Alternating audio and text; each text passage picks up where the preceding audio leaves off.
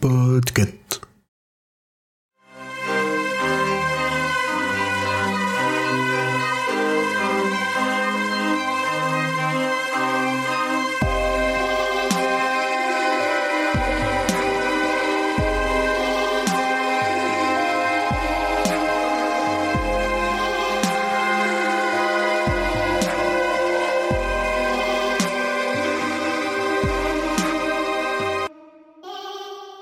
Autrefois, le père Don Callahan avait été un prêtre catholique dans une ville du nom de Salem Slot, une ville qui n'existait plus sur aucune carte.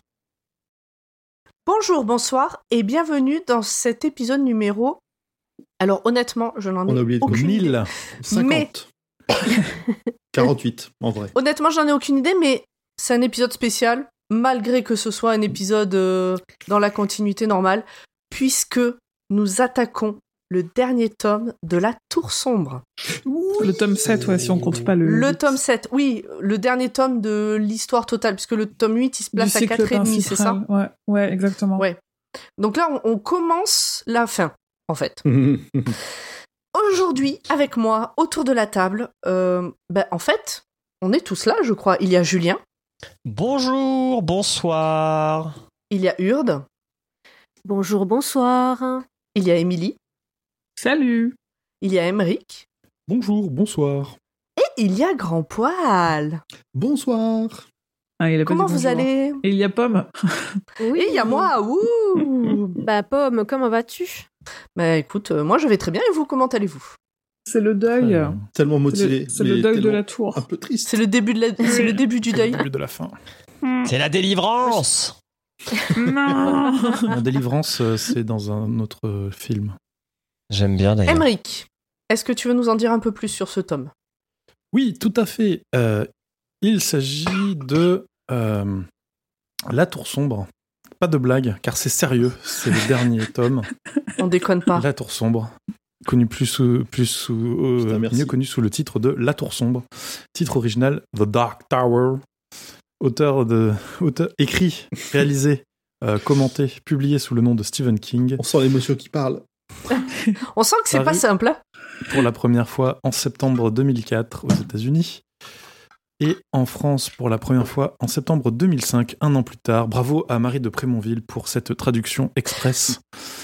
Euh, 845 pages en version originale, 952 pages dans la version indiquée sur le site Wikipédia pour le français.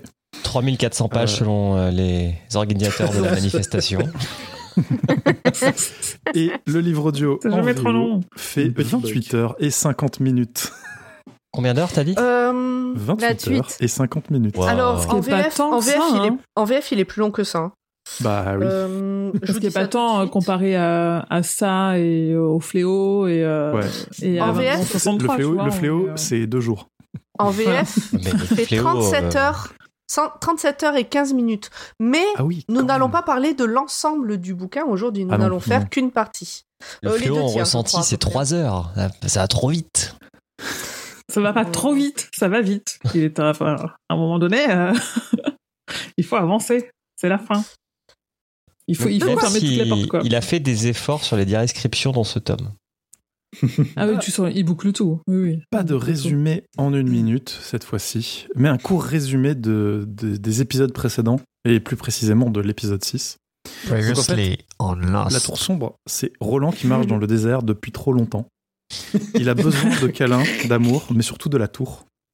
Heureusement, sur, sa, sur la route, pas là, pas là, là, là, il rencontre des amis, Eddie, Suzanne, Jake et Hot. Après, euh, voilà, donc ça c'est le résumé euh, grossier de, de- de- des aventures du Catet jusqu'au tome 6. Et le tome 6, euh, après donc ils ont vaincu les loups de la Cala qui venaient kidnapper des enfants dans une ville. Susanna disparaît. Et en fait, comme elle partage son corps avec Mia, un démon qui a fait un pacte avec Flag, devenir mortel, porter l'enfant, qui est un mix de Roland, Susanna et du roi cramoisi, elle part rejoindre le lieu de son accouchement. Et donc le euh, le reste du catet est obligé de se séparer. Et donc on a Jack, Hot et Callahan qui sont envoyés à New York à la recherche de Susanna. Roland et Eddie, eux, ils se chargent d'aller trouver Kalin Towers dans le Maine en 1977 pour qu'ils leur vendent le terrain sur lequel se trouve la rose. Rose, euh, qui est une rose magique qui représente la tour sombre dans notre monde. Le dernier monde qui reste après avec le, le monde dans lequel se trouve la tour. Après ça, ils rencontrent Stephen King. On a une Steveception, qui est donc euh, le médium qui raconte l'histoire et qui rend l'histoire euh, réelle à travers euh, son, son, son récit. Et Roland l'hypnotise pour le, pour le, convaincre de, de continuer à raconter son histoire. Donc le livre, le tome 6, Le chant de Susanna, se termine quand Jake Hott et le père Callahan rentrent dans le Cochon du Sud, un restaurant un peu louche, dans le sous-sol duquel Susanna Mia est sur le point d'accoucher. Ah, et aussi, en fait, si, je vais faire un résumé en une minute du tome qu'on va, qu'on va, qu'on va lire, qu'on va raconter. On n'arrête plus, on t'arrête plus là, ça y est. Eh oui, oui, on arrête. on a parcouru le chemin. On a tenu la distance. Et je te hais de tout mon corps. Mais je t'adore. Mais je t'adore, ouais. Écoute, je trouve que c'est une fabuleuse euh, phrase de résumé. Alors, qui en a pensé quoi? Euh, Je vais lancer un dé virtuel et imaginaire et ça tombe sur grand poil. Oh là, oh là, c'est dur. oh là, c'est dur. Eh ben, je suis bien que C'est content. toi le premier dans les sur l'écran. J'ai bien compris. Euh, c'est la fin. alors, on- déjà, on va pas parler de tout, donc je vais essayer de me contenir. C'est la fin de beaucoup de choses. C'est, il ferme beaucoup de, de, de ses pistes. C'est très. euh, moi, j'ai. Il y a des passages que j'ai lu au taf, j'aurais pas dû parce que j'ai chialé au taf. Hmm. C'était une très mauvaise idée. Euh, ah, je sais pas. Franchement, je sais pas quoi dire tellement ça m'a. Enfin, je l'ai lu, euh, je l'ai lu tellement vite. Je l'ai lu d'une traite. Je me, je me souvenais plus de tout ce qui se passait. Ça faisait vraiment très très longtemps. Et j'ai, euh, et j'ai pris mon pied. Même, même dans les moments les plus tristes, euh, j'ai pris mon pied parce que j'ai, j'ai, j'ai- vraiment aimé ce livre. Euh, j'aime le voyage, la, le- la fin vers laquelle on se dirige. Je. T'es tout émotionné. C'est dur, c'est dur. Euh, Donc voilà, donc j'ai kiffé. Je, je pense que les Ouais. gens devraient lire tout le cycle, même pour en, Ouais. pour en arriver là. Je sais qu'il y a des passages difficiles, il y aura des longueurs, il y aura des choses, mais là, euh, c'est du bonheur du début à la fin. En tout cas, Ouais. pour moi, c'était du bonheur du début à la fin. On on n'oubliera jamais le tome 1 qui est le rite de passage, euh, n'est-ce pas Ouais, mais comme tous les cycles, au final, en vrai. euh, ouais. De marcher pieds nus sur des charbons ardents. Sur des Lego et des En verre. Lego. Ouais. Marcher, Des lé- marcher pieds nus sur une plage, seul sur le sable et avec les, Les yeux dans l'eau. Mm. avec les Ce monstruosités tome était C'est trop ça. beau. ça, ça m'était trop. Euh, Je suis restée sur les. Oh, il y a Qu'est-ce des que livres tu- sur- Désolée, je, français. je, je rigole encore des Lego en verre euh, ardent. Bref. Euh, oui, donc euh, moi je crois que je suis à peu près la seule qui n'a lu que la moitié. Parce que j'aime le suspense. Donc euh, oui, j'ai bien aimé et j'attends la fin avec impatience. Euh, moi je n'ai pas pleuré parce que j'ai un cœur de pierre peut-être. Euh, mais, sur... mais surtout parce qu'on ne sait pas comment ça va finir. Voilà. Donc, euh, moi, j'attends vraiment la fin. Et peut-être qu'à la fin, je vais pleurer toutes les larmes de mon corps.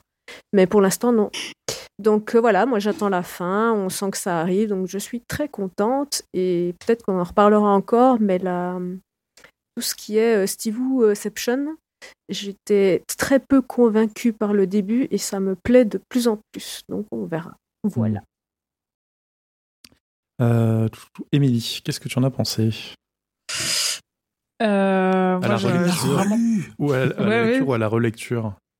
Ben, je suis vraiment très très heureuse de d'avoir relu tout le cycle parce que je pense que j'étais vraiment passée à côté de beaucoup de choses, notamment parce que je je pense que je suis pas vraiment une cliente de tout ce qui est méta et pour autant là du coup de d'avoir relu j'ai avec un autre œil avec euh, plus en tête euh, de façon plus fraîche tous les tomes précédents parce que je l'avais lu un peu de façon décousue la première fois que je l'avais lu. C'est vraiment euh, je pense que ce qu'il a, ce qu'il a écrit euh, de plus beau, quoi, que ce soit le cycle entier ou le juste ce tome 7, qui, enfin, en tout cas là, les deux tiers dont on va parler, de euh, de se rendre compte euh, en euh, du coup 600 pages, je crois que ça fait euh, comment il arrive à euh, à raccrocher ce qu'il avait mis dans 4000 pages avant et de tout reconnecter et de tout et la force des personnages, la force des lieux qu'on traverse. Moi, je toute toute la toute la dernière partie dont on va parler.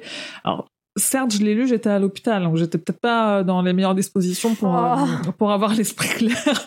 J'ai passé mon temps à pleurer et je n'ai jamais ressenti ça pour une œuvre. Et c'est vraiment pas que, que le cycle, c'est euh, tout, tout, tout ce qu'il arrive à mettre de lui et des autres dedans. Je, je comprends qu'il y a des choses, notamment tout ce qui est très méta, on a du mal à accrocher parce que moi, vraiment, à la première lecture, euh, le fait qu'ils se mettent dedans, euh, j'avais pas compris.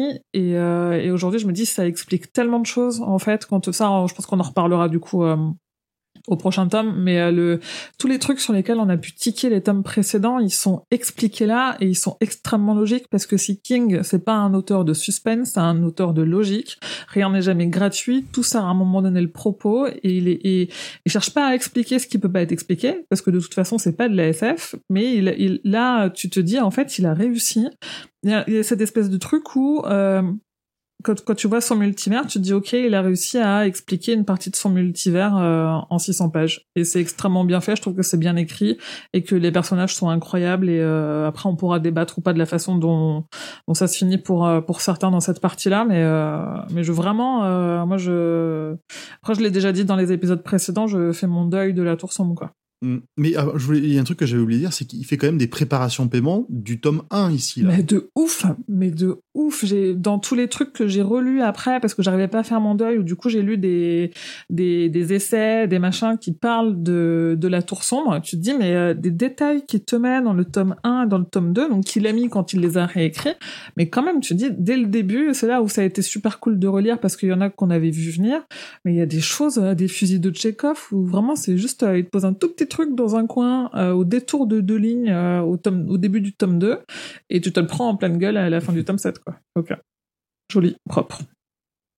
Moi j'ai adoré, voilà, je, je, je le défendrai corps et âme. euh, Très Julien, bien. sur l'échelle de Le Fléau, qu'est-ce que tu en as pensé? Euh, c'est pas comparable. Parce que c'est pas le, c'est pas la même histoire, quoi. C'est clairement pas le même type d'histoire. Ça C'est le même engagement, ouais. Euh, alors, je l'ai fini il y a, je sais pas, il y a une semaine, je crois. Et le passage, on doit s'arrêter là. Ça doit faire deux, trois semaines. Euh, et je sais pas trop quoi en penser. Je suis content, à titre personnel, de l'avoir lu et de l'avoir fini. Mais je sais pas ce que je retiens vraiment de ce, euh, comment dire, de ce tome parce que il y a des passages que j'ai beaucoup aimés et il y a des passages où euh, je sais pas, ça m'a c'est pas que ça m'a pas plu, c'est que ça m'a fait aucune émotion et j'ai pas votre mémoire à vous deux les anciens là. Euh, Ce qui fait que moi, le fusil de Tchekhov du tome 2, je peux te dire qu'il est resté dans son coffre. euh, je je l'ai pas vu. hein. Euh, après, il y a des. Comment dire Il y a un truc que j'aime bien, c'est euh, le côté euh, géographie. Je trouve qu'il a très bien décrit. euh, parce que ça, c'est. Ce tome-là, c'est quand même une- un tome de voyage, à part la bataille du début. Mm. Et euh, toute la partie euh, voyage, je, qui est pas si longue que ça, pour une fois, parce qu'il aurait pu se perdre. hein. Euh, Ils marchèrent pendant des mois et des mois. Euh, Un jour, ils mangèrent des noix, euh, l'autre jour, ils mangèrent des pommes. Venez, On est capable. je suis votre Sam, Ouais, ouais, ouais, ouais, voilà, quoi. Il l'a pas fait. Et euh, non, mais je sais pas, je, je trouve qu'il a assez bien écrit pour que je- mon imagination se, comment dire, matérialise un peu ce monde. Je sais pas comment l'expliquer mieux que ça, mais, mais j'a- j'arrivais à me, à voir ce qu'il décrivait.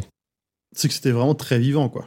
Il y a Ouais. un côté 22-63 euh, où, où, tu as les odeurs et t'as as vraiment ouais, il a il a fait des beaux contextes mais là tu vois ça Des fois, tu regrettes d'avoir les odeurs. hein. oui alors pas dans la partie dont on veut parler là mais mais, euh, l'immersion est totale. Voilà. Mais Ouais. bien sûr, et- ouais, ouais, comme 22-63 Et, euh, et après, sur euh, le choix de qui finit comment, etc., euh, pff, on en parlera, je pense, au moment venu. Ah, je, sais, je sais qui t'a pas aimé. Ah, je sais.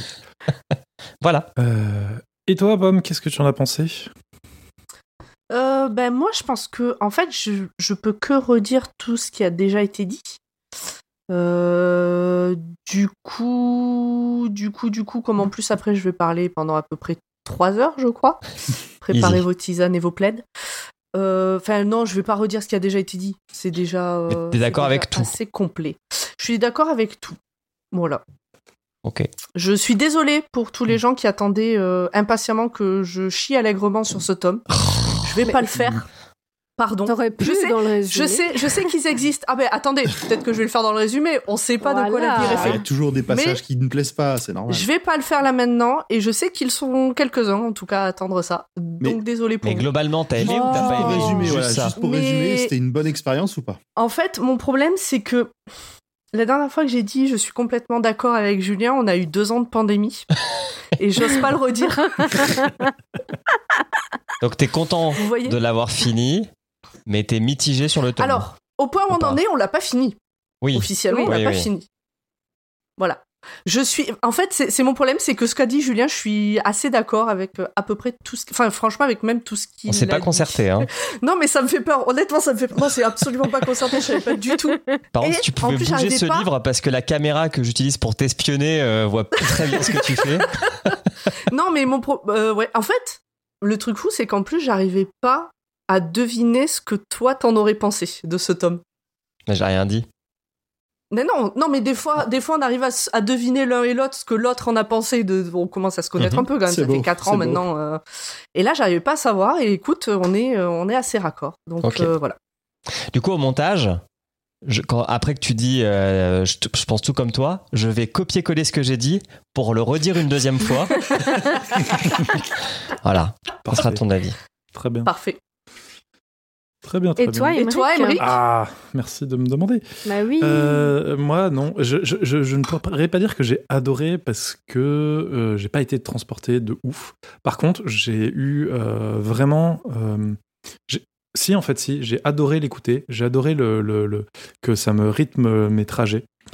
Euh, J'aimais bien. euh, J'étais impatient en fait de, de, de devoir euh, prendre le, le, métro pour, pour l'écouter. Euh, et je trouve un beau succès. et je trouve, je trouve qu'il a réussi à faire un truc que peu de gens qui écrivent une aussi longue série euh, arrivent à faire, c'est-à-dire que c'est la fin, donc il est obligé de, de conclure. Et en même temps, j'ai pas l'impression qu'il se que c'est euh, il va vite, mais il va pas forcément, il est pas précipité. C'est pas précipité. euh, Il y a pas, c'est pas bâclé. Euh, et ça, c'est vraiment très très appréciable. Mm. Euh, c'est même euh, limite, moi j'étais tellement impatient, euh, envie que ça avance et tout, que je, parfois je, je, je trouvais que c'était un peu long, mais en fait c'est pas long, c'est juste que Parfois, je Il- reprenais le métro.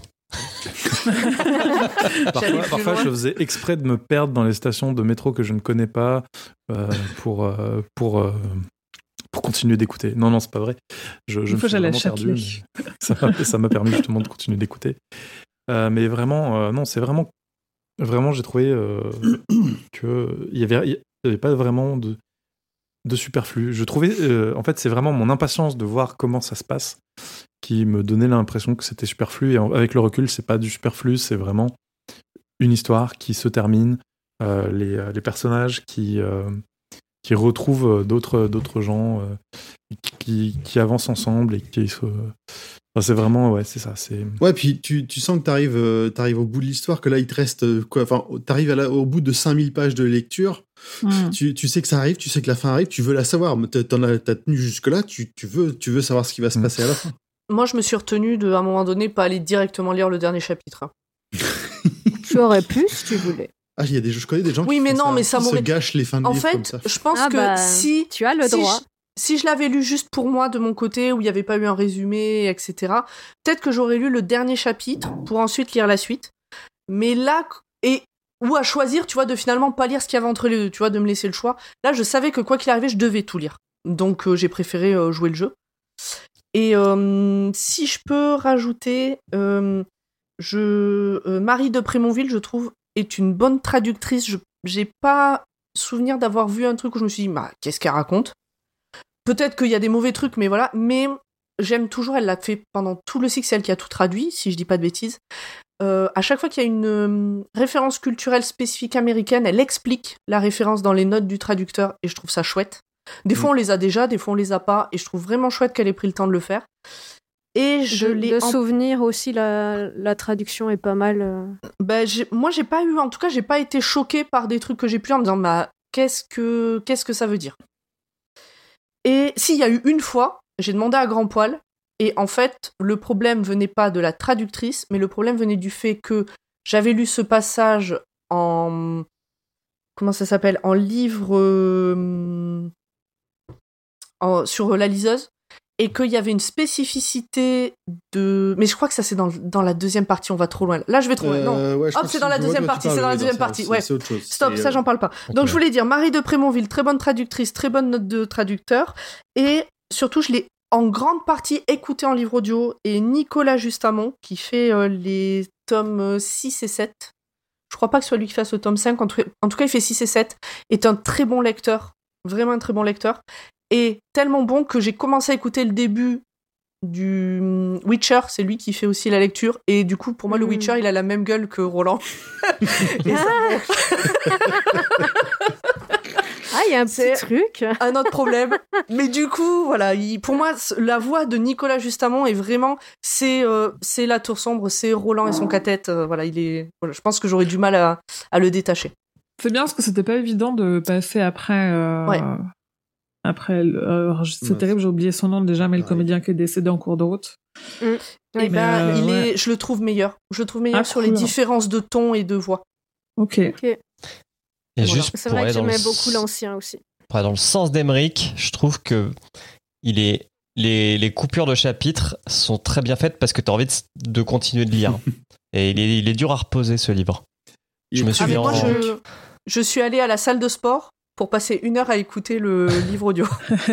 Et Ah. C'était un passage, il y a eu un passage ultra dégueu et j'ai dû arrêter ce que j'étais en train de faire parce que j'ai failli vomir sur la machine euh, que j'étais en train d'utiliser à cause de ce que j'étais en train d'écouter. Moi, je me suis déjà endormi euh, deux trois fois dessus quand même Ah, ouais. sur la liseuse. Ouais, on Eh ben, ouais, ça se ouais, voit, ça se voit que tu devais pas prendre des pas, J'ai pris des notes mentales. Et d'ailleurs, Bon, je vais tout faire de euh, mémoire. Ça va durer 5 minutes. Écoute Julien, je t'en prie, fais le résumé. Euh, je pense que ce résumé va être long, malgré qu'on fasse pas tout le tome, mais il est très dense. Donc euh, vous parti. qui nous écoutez, installez-vous bien, vous faites-le en plusieurs fois tranquillement. Tu peux parler Allez. en x2 est aussi parti. si tu veux. Oui, en x2, en x2, allez-y. Non, Je, toi- vais parler en toi, x2 tu- voilà. et faites-le. Voilà, et du coup, ça fera x4. C'est Ça très va bien. le chipmunk. Julien, C'est t'envoies le... le sonal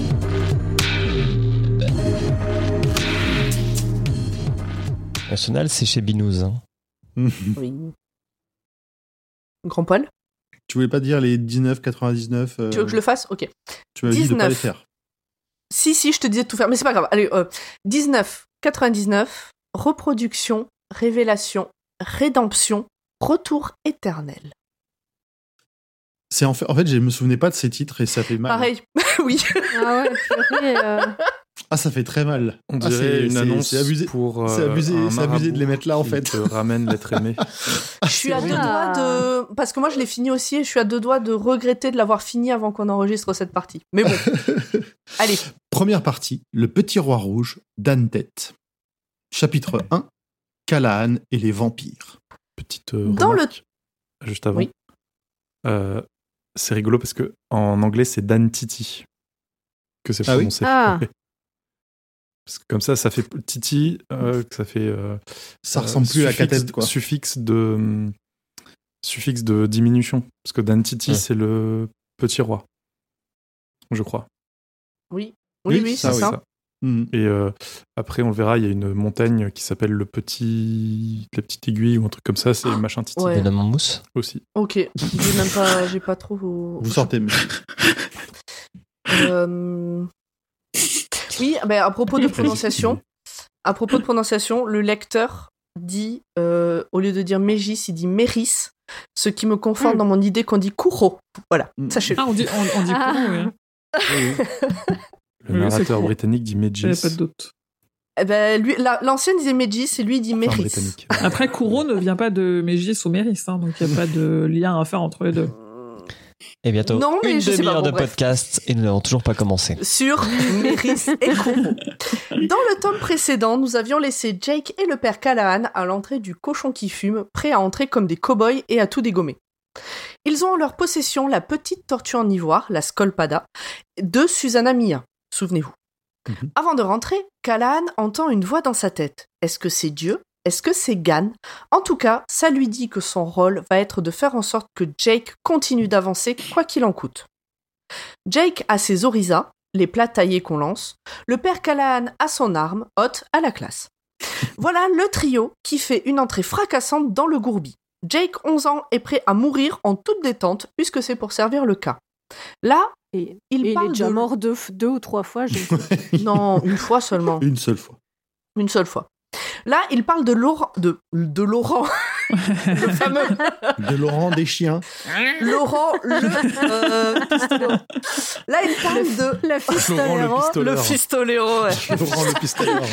Ah, Non, c'était- Au parleur, euh, c'est son temps Il parle- c'est Laurent le pistoleur et il en parle comme étant son vrai père.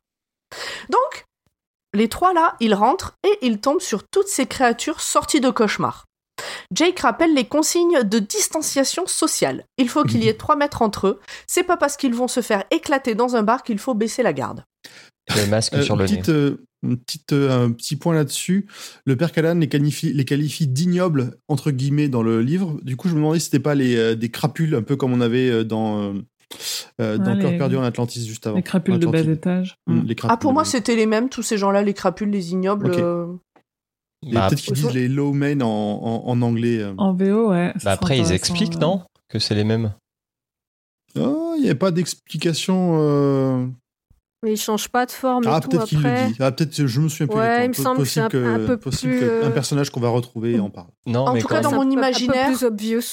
Dans mon imaginaire, c'était les mêmes. Ouais, quand, euh, quand on va se rendre à- chez les briseurs, là, on- ils, ils vont en parler pas mal de, Au devoir-toi, oui, oui. ouais.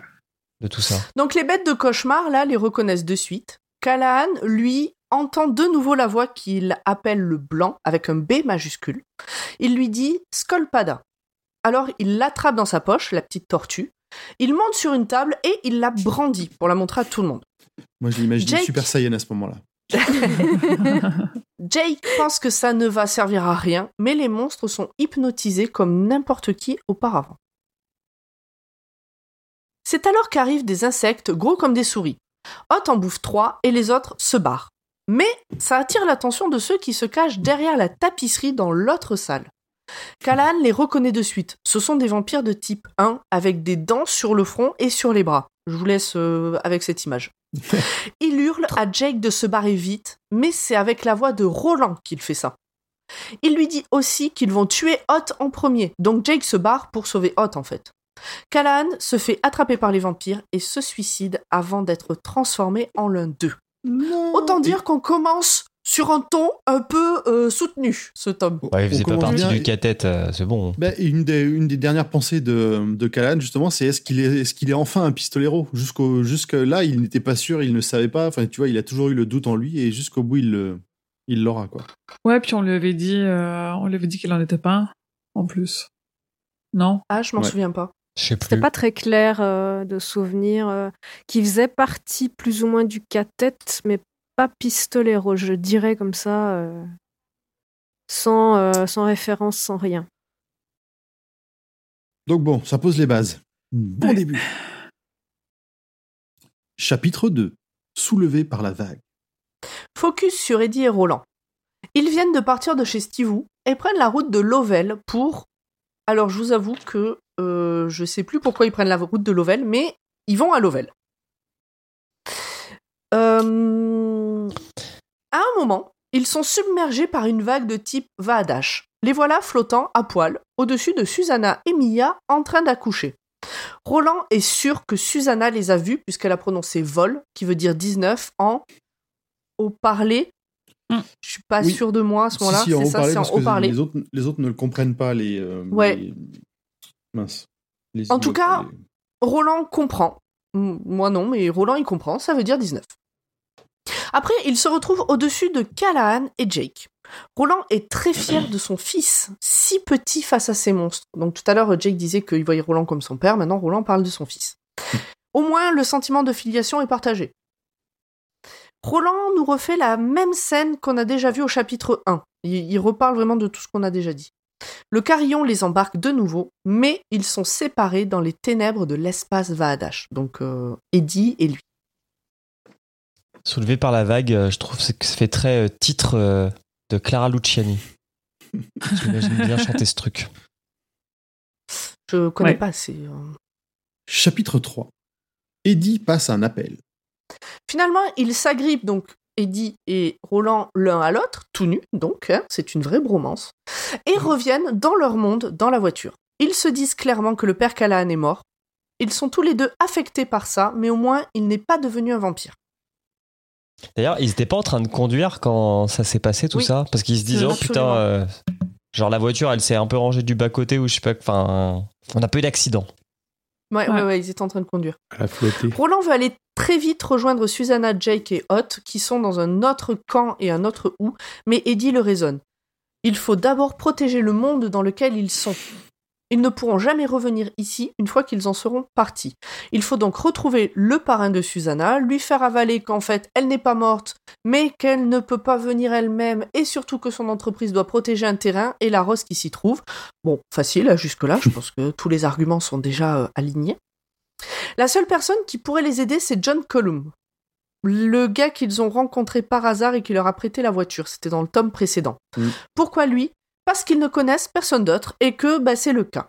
Eddie trouve ça tiré par les cheveux, mais après tout, après tout ce qu'il a vu ces derniers jours, bah, il est plus à une super... une- bah, il est plus à une superstition près. Et puis Kulum, euh, Kulum, c'est le gars le plus chill que j'ai jamais vu à part ça. Ouais, après, le truc bon c'est que effectivement ça tient de la superstition parce qu'ils viennent à peine de le rencontrer, ils décident que c'est l'homme de la situation. Ouais, Ouais, mais on ils sent ont- qu'ils ils n'ont ont pas le choix quoi. Ils les ont quand même bien aidés avant, et puis c'est leur seul contact à l'époque. Voilà, euh. c'est ça. Euh, à, ce, à moment-là du bouquin, j'étais encore en train de me dire que entre le cas et puis euh, entre le cas et le destin, on avait quand même des c'était du scénarium très lourd, tu sais le truc qui va te justifier tout et n'importe quoi. Et on verra par la suite que c'est pas juste ça. Donc ils se mettent en route pour retrouver Colum. On sent que là, c'est. Enfin, moi, en tout cas, l'impression que j'ai eue, c'est que c'est plus Roland qui tient les rênes, mais Eddie, ou en tout cas qu'il essaye de faire en sorte que Eddie prenne un peu le lead. Hmm. Je sais pas si vous avez ressenti la même chose, mais. euh, Non. Ah, pour moi, c'était plus une question d'époque, en fait. Parce que bah, déjà, c'est- il y a que Eddie qui sait conduire et tout. Donc, euh, Peut-être. Non, mais t'as peut-être Possible. raison, parce que après, ça se réinverse. Mais à ce moment-là, il y a eu des échanges qui m'ont fait penser ça. Bon. mm. Bah, Bref, il se- legit. Il se rend dans, dans la ville la plus proche, Eddie contacte Colum et lui file rendez-vous dans un autre bled qui est pas très loin. En route, ils réfléchissent, donc toujours Jay- euh, Roland et Eddie, pardon, ils réfléchissent à ce qu'ils vont raconter à Colum et comment ils vont faire pour convaincre le parrain de Susanna qu'elle est toujours en vie après toutes ces années et qu'il faut qu'ils achètent, enfin qu'il faut qu'il achète un terrain pour elle parce que ça fait euh, des dizaines d'années qu'elle a disparu Susanna Mm. dans ce monde-là. Roland pense lui donner un sigle, mais avant qu'on ait pu en apprendre plus, voilà-t-il pas qu'un lent mutant traverse la route. Alors à ce moment-là, j'ai eu une discussion avec Grand Poil sur est-ce que c'est bien ces gens-là qu'on appelle les lents mutants ou est-ce que ce sont des personnes différentes, les rods et les lents mutants? Parce que plus tard, on va voir qu'ils les appellent les rods. C'est ça. En fait, c'était c'est pas exactement la même chose. Les lents mutants, on les avait rencontrés euh, on Dans le avait- tome 1, non? Dans, le tome 1, c'est Ouais. plutôt Ouais. des trucs qui ont peu d'intelligence, qui sont vraiment euh, alors comme c'est décrit là, hein, qui sont bien affectés par le mal des radiations, qui sont dégueulasses. euh, Sauf que celui-ci, il parle dans une langue que seul Roland comprend. Il a, il a plus de plus de liens, je pense, avec euh, plus, il est plus proche d'un être humain que les lents mutants. Donc, euh, Ok. Alors, je pense que je les appelais lents mutants tout le long, donc n'hésitez pas à me reprendre euh, si jamais euh, ça revient. Non, mais vraiment, pour moi, c'était les mêmes, les lents mutants et les rods. Donc, euh, je. Voilà. Sur la première description qu'on a, franchement, j'ai pensé pareil. Il y a pas Bah, de- D'ailleurs, on avait eu cette discussion et t'étais Oui, pas oui. sûr à 100% de ta réponse. euh, Mais je sais même ça. plus ce que c'est un rod. Bah, c'est les, bah, c'est les ceux qui sont irradiés qu'on croise un peu plus tard, euh, Ah, qui vivent à la ah je vois ce que tu veux dire. Ok, Bah, c'est lui, bah, celui qu'on croise là au milieu de la route, c'est un gars qui vient de là. Il est tout irradié, euh, il est plein de furoncles. Pour moi, je pensais que c'était un, ou un lent mutant ou un début de lent mutant, tu vois. euh, bon, On les ouais. recroisera avant la bataille du Dévarteuil. Heureusement, donc, Eddie a de bons freins. Roland l'appelle de sa voix de roi, donc il appelle le Rod, du coup, pas le lent mutant, de sa voix de roi, et lui demande s'il souhaite que son voyage finisse ici. L'autre répond que oui. Ils échangent dans une langue qu'Eddie ne comprend pas. Eddie comprend juste que le... Donc pas le lent mutant, l'autre. que le Rod est désolé quelqu'un. Mais Roland ne donne pas d'explication. Finalement, il parle du château de Discordia et de Fédic. Roland est sûr que Susanna est là-bas et il abat la créature d'une balle entre les deux yeux. En repartant, Roland dit qu'ils n'ont jamais été aussi proches de la tour et que maintenant rien ne les arrêtera. Eddie se demande si Roland hésiterait à lui mettre une balle entre les deux yeux, comme à la créature, si cela lui permettrait de se rapprocher de la tour. Dans tous les cas, il sait qu'il le suivra parce que Roland est devenu ce père qu'il n'a jamais eu. Et dans le lointain, le tonnerre gronde. Ça, ouais, le côté. en- bah, Vas-y, vas-y. Non, non, parce que je voulais revenir sur les rods, du coup, parce que j'ai mis un, un petit peu de temps à trouver dans, dans Concordance. Euh, en fait, les, les rods, c'est une, euh, une abréviation, pour, abréviation pour les enfants de Roderick, et c'est un groupe de lents mutants qui sont vagabonds, originaires des lointaines plaines Ah. du Sud. donc ce sont. Donc j'avais bien compris. C'est un type de lent, enfin, c'est une, C'est une génération de lents mutants. de lents euh. Une C'est euh. Voilà. Dans Diablo Donc, je n'ai pas tort. Je Non, n'ai pas peux- tort en les appelant les mutants. C'est des mutants que- des plaines du Sud, quoi. C'est voilà. Voilà. Ok, en tant que grande Le- fan de Stephen King, j'avais tout compris. L'exécution, la, la- la froide exécution, comme tu l'as dit, a, a- a quand même laissé Eddie perplexe. hein, et comme tu le dis très bien, euh, il- de toute façon, il continuera à le suivre. et tout est devenu trop Alors- important. Mais quand même, là, il- enfin, pour moi, j'ai eu l'impression quand même qu'il abrégeait les souffrances du, du Rod plus qu'il ne le tuait parce qu'il était là et qu'il n'avait pas à y être. Ah oui, C'est ah non, mais pour moi, que j'ai il, eue, ouais. Mm. c'est ce que c'est ce que je disais, c'est qu'il demande au, au lent mutant s'il veut. Enfin, pour moi, il répond à la demande du lent mutant. Hein, Oui. il lui rend service. C'était Les crottes de nez sont leurs friandises de prédilection. hein. On reparle n'en parlons plus, C'est vraiment un détail très important. hein. Merci Concordance. C'est- C'est ça qui a failli me faire vomir sur un, sur un tapis de course. Ah, c'est le moment où il va fouiller pour dire. non, oh, stop, euh, stop, stop, pitié, Non, mais arrête, vraiment, n'en reparlons arrête. pas, quoi, On sait pas. que c'est dur, on sait que c'est dur, on arrête. Bref, allez, chapitre 4, à toi, grand Paul. Chapitre 4, Dan Tête. Dan Titi. Et donc, Susanna, dans tout ça, qu'est-ce qu'elle devient? Eh bien, elle en chie des caisses à essayer de mettre au monde un enfant qu'elle ne porte même pas, et elle compte les ennemis autour d'elle en même temps. Euh, la meuf, elle est... euh, euh, elle sait s'occuper, quoi. Et elle a toujours son casque sur la tête qui la relie à Mia. Alors, cette histoire de casque, je vous invite à écouter l'épisode précédent pour comprendre de quoi ça parle. Et ce casque, en fait, lui vrille le cerveau. Euh, c'est des bruits, je pense, si je me souviens, c'est des sons qui sont envoyés et des voix... Mhm. et qui la relie à Mia. Des ennemis, il y en a 10, tous armés, plus l'infirmière. Il y a, il y a Seyre, le Toubib, 5 ignobles et 3 vampires de niveau 3. Susanna a déjà décidé que c'est l'arme du Toubib, du Toubib pardon, qu'elle va essayer de prendre. Alors le Toubib et l'infirmière, c'est des euh, chimères là, je sais plus comment ils s'appellent. euh. Moi, ces trucs avec la fausse peau sur la gueule euh, qui perdent des Euh, ouais, ils ont un nom, effectivement, mais je sais plus. Ah moi non, c'est des pour moi c'est ceux qui sont moitié humains, moitié animaux là. Ouais, ouais. Ouais, c'est Bah, ça. c'est pas ça Ah, euh, oui, les taïnes. Les taïnes. Voilà, les Voilà. taïnes, c'est ça. Mm. Ouais. Ah, donc tout ça, ça se passe au moment où Roland et Eddie passent au-dessus d'elle le sgagalaire. Je vous en parlais tout à l'heure. C'est un Si bah, c'est ce qui se passe. hein, euh. Oui, oui, non, mais cette image est parfaite. J'avoue que, j'avoue que ce détail dans l'histoire a fait que ça a rendu la scène un poil moins tendue que ce qu'elle aurait dû être du coup. D'imaginer les deux là. Le Bref. sens du détail, quoi. Si elle dit vol, donc 19 à ce moment-là à Roland, c'est parce que c'est Mia qui vient de lui dire, puisque grâce au, au casque, elles sont reliées. Un peu comme euh, un mot de passe ou une clé. Mia et Susanna ont un marché. Mia fera tout pour que Susanna puisse s'en aller. En échange, Susanna doit les tuer, elle et le petit gars, si tout ne se passe pas bien après la naissance. Ouais, Mia, elle a commencé, elle sent que ça commence à sentir le cuit pour elle, hein, qu'ils Ouais. vont pas forcément respecter, même si jusqu'au bout, elle va avoir, enfin, elle va essayer d'aller, Elle elle va appeler vouloir à y leur croire. pitié, elle va vouloir y croire, mais C'est ça. elle, elle a une porte de sortie. Mais ouais. Après ça, le lien entre Susanna et Mia s'estompe. Le casque a l'air d'être tombé en rade. Susanna continue à faire semblant de crier de douleur avec Mia pour ne pas attirer l'attention. Elle capte alors Jake qui essaie de la contacter télépathiquement. Il est en train de se faire tirer dessus. Pas le temps de prendre du temps avec Jake. Pas, pas maintenant en tout cas. Le bébé est en train de sortir. Tout le monde est au taquet, même Susanna qui en oublie de prendre l'arme du Toubib. Une fois le gamin dehors, King le décrit comme ayant les yeux bleu acier, ça rappelle quelqu'un, Un et un regard mature, des dents et une bite plus longue que le petit doigt de Mia en furieuse érection. Et cette phrase n'est pas de moi, elle est du livre. C'est ça. C'est c'est pas mal hein, pour un bébé. hein. Euh, c'est pas mal pour une description, vraiment, je ne m'y attendais pas. C'était- un détail vraiment nécessaire qu'il est. Oui. Ouais, le pénis en érection, on n'aurait pas pu s'imaginer le bébé sinon. De la taille du mais c'est- petit doigt de sa mère. C'est la force, c'est la, la Ouais, force, la ça. vigueur, Ah, tu vois. Il mais- faut pas plus, prendre au premier degré. Il est furieux. voilà. Il a trop d'énergie, c'est le il style a trop de. King aussi, de toujours avoir ce petit détail. C'est le, le petit truc qui, des fois qui sert à rien. Enfin, tu penses qu'il sert à rien, mais qui, qui rentre dans la tête. C'est tellement incongru ou c'est tellement, euh, c'est tellement bizarre que euh, bah, tu vas retenir ce qui se passe. C'est ça. Donc Mais pour Susanna, les- Sur les drapeaux et les blasons, les animaux, ils ont tous des gros zizi. Bah là, c'est pareil, tu vois. donc pour Susanna, il est évident qu'elle doit agir vite et buter rapidement le petit gars qui est la malédiction de son Dean, donc son Dean étant Roland. Mm. Mais quelque chose de plus fort l'en empêche. Quand elle se reprend enfin et est sur le point d'attraper l'arme du Toubib, le petit gars se transforme en araignée avec une tête de bébé sur le dos, si j'ai bien compris la description, il me semble que c'est ça. C'est ça, oui. Tout le monde est sur le cul, sauf Mia qui trouve que son bébé est le plus beau du monde, et puis elle se fait bouffer par la chose qui grossit. Elle était partie. hein. C'est même pire que ça, elle se fait aspirer. Ouais, la description est assez Ah oui. trash, euh, un Mm. peu gore, ouais, c'est... euh. Susanna reprend ses esprits, attrape l'arme, tue le Toubib et deux autres Gus, puis Seyre, puis je sais plus qui, a tué plein de monde.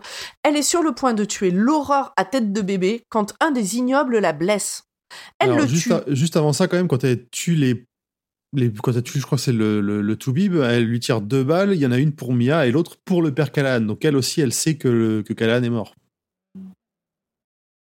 Ah, elle lui tire deux balles sur lui pour venger les deux autres? Ouais. Ok, je m'en souviens. Ouais, ok, d'accord.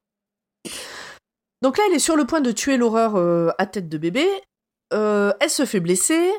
Elle tue euh, l'ignoble. Ah, du coup, peut-être le Taïn. Je pense que j'ai dû confondre Taïn et ignoble un peu pendant tout le bouquin. Je- je Bon, c'est le moment où, de toute façon, ils, vont tous C'est les méchants. donc, euh, Ouais, C'est ouais, c'est pas très clair. euh, Ouais, tout ouais. est mélangé. Bref, la elle tue, bagarre. ouais.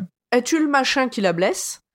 Euh, L'araignée dégueulasse, parce qu'on peut appeler ça une araignée dégueulasse quand même, Mhm. s'en va après avoir rappelé qu'il est le seul héritier du roi et qu'il va le dire à son père. Mais elle, le- elle le touche, non? Oui, elle lui arrache. Elle lui arrache une Une patte. patte. ouais. Une patte. elle lui arrache une Ouais, patte. exactement. C'est un détail que j'ai oublié à ce moment-là et qui m'est revenu après dans les descriptions. euh, C'est rappelé régulièrement par Mm. la suite. Susanna se retrouve seule dans la pièce. Parce qu'entre ceux qu'elle a butés et ceux qui se sont barrés, bon, bah, il n'y a plus qu'elle. Elle essaye de recontacter Jake, mais sans succès. Elle ne capte qu'un mot qu'elle ne comprend pas Wimbawe. Elle pense que ça vient de Jake. Mais Ça, c'est le, ça, pas c'est la préparation. Excuse-moi, mais ça, c'est la préparation paiement la plus claquée au sol du tome. Ça, euh, Préparez-vous. Quand tu découvres ce que c'est, tu fais non. Préparez-vous pour euh, l'extrait musical dans pas longtemps. Dans la pièce, il y a Surtout- aussi Surtout là, quand, quand on t'entend le prononcer, c'est un peu logique. Mais c'est vrai que quand tu le lis, t'es là, un. Alors moi, quand je l'ai lu, quand je l'ai lu, j'ai de suite pensé à ça, Ah, mais pareil, sans, en je me disant. Ouais, Mais jamais de la vie, Ouais. j'ai pensé que c'était ça. Par contre, hein. Ah non, non, moi, je suis très premier degré. J'étais là, bon, qu'est-ce que c'est, tu vois alors dans la pièce, il y a aussi Nigel, un robot qui est un peu sur le même modèle que Andy, qu'on a vu dans le tome 5, mais euh, Un peu plus serviable. et Un peu plus moins sympa pété. a priori. A priori, ouais, parce de la- qu'Andy, euh, a priori, il avait l'air aussi plutôt gentil quand même. Ouais. C'est vrai, au départ. Elle lui demande de la porter puisque euh, elle avait ses jambes jusqu'à ce qu'elle passe la porte, mais là elle les a plus. Hein. Enfin, les jambes de Mia, elle avait. Donc elle lui demande de, de la porter jusqu'à la porte, mais des portes, il y en a 595 et 5 plus 9 plus 5, eh ben, eh ben oui, ça fait 19, c'est-à-dire vol. Débrouillez-vous avec cette info. Susanna se dit que ça ne peut pas être une coïncidence. Je pense qu'on s'est dit la même chose, à peu près. Hein. À ce stade, ouais, il n'y a plus de coïncidence. quoi. Au bout de 4000 Finalement, pages. euh, Elle demande à Nigel de la porter jusqu'à la porte par laquelle elle est arrivée. Malheureusement, la porte était à sens unique et de toute façon, elle a brûlé. Mais il, en a- il existe une porte de secours de cette porte-là. Ouais, on parle bien des portes pour aller euh, d'un monde à l'autre, un peu. Ouais, c'est ça. Enfin, en dans un autre où et un autre D'une époque, en tout cas. euh, Les portails. Je sais pas si c'est toujours dans- vers un autre monde, mais c'est au- surtout vers un autre camp, en tout cas. C'est les portes de Sliders. C'est Mhm. c'est un autre monde, des fois un autre temps, c'est plein de. Ouais. Mais euh, à ce moment-là, si j'ai bien compris, chaque porte, elle, est... elle se ferme définitivement quand on l'utilise, c'est ça? Pas toutes. À chaque fois, c'est juste qu'elles sont Ah, tellement, tellement vieux, tellement usé que euh, chaque utilisation peut être la dernière. Ah, ok. Et euh, juste pour revenir sur la mort de Mia, c'est un des trucs que j'ai gardé en tête, c'est genre, elle est tellement aspirée de tout qu'elle se fait déchirer en deux comme une feuille de papier. Il y a un truc comme Non, ça qui est décrit. euh, Moi, elle m'a fait penser à un, un paquet de, de bonbons ou de Mister Freeze, tu sais, que t'avales tout et puis il reste ce truc un peu qui sert à rien, vide. euh. Je vois. Après, les, les, les Dans, insectes euh, mangent, mangent comme ça. hein. Ouais. Qui Non, veut non, mais oui, mais ça Dans Qui veut la peau de Roger Rabbit, là, à la fin, quand Oui. il dit tout plat, bah, ça Oui. fait un peu ça. Ouais. Mais en plus Je- dégueulasse. Tu vois, pour le coup, cette scène-là, j'aimerais pas la voir dans un film. Peut-être qu'elle est dans le film, ouais. j'en sais rien, te- mais moi, j'aimerais pas la voir dans un film. Je te dis rien. Non, tu me dirais.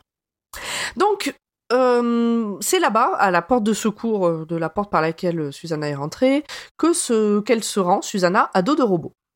Elle se rend compte sur le chemin que tout le monde est parti ou s'est suicidé. Grosse ambiance. Nigel précise qu'ils sont partis à Derva, mais qu'il n'a pas le droit d'en dire plus.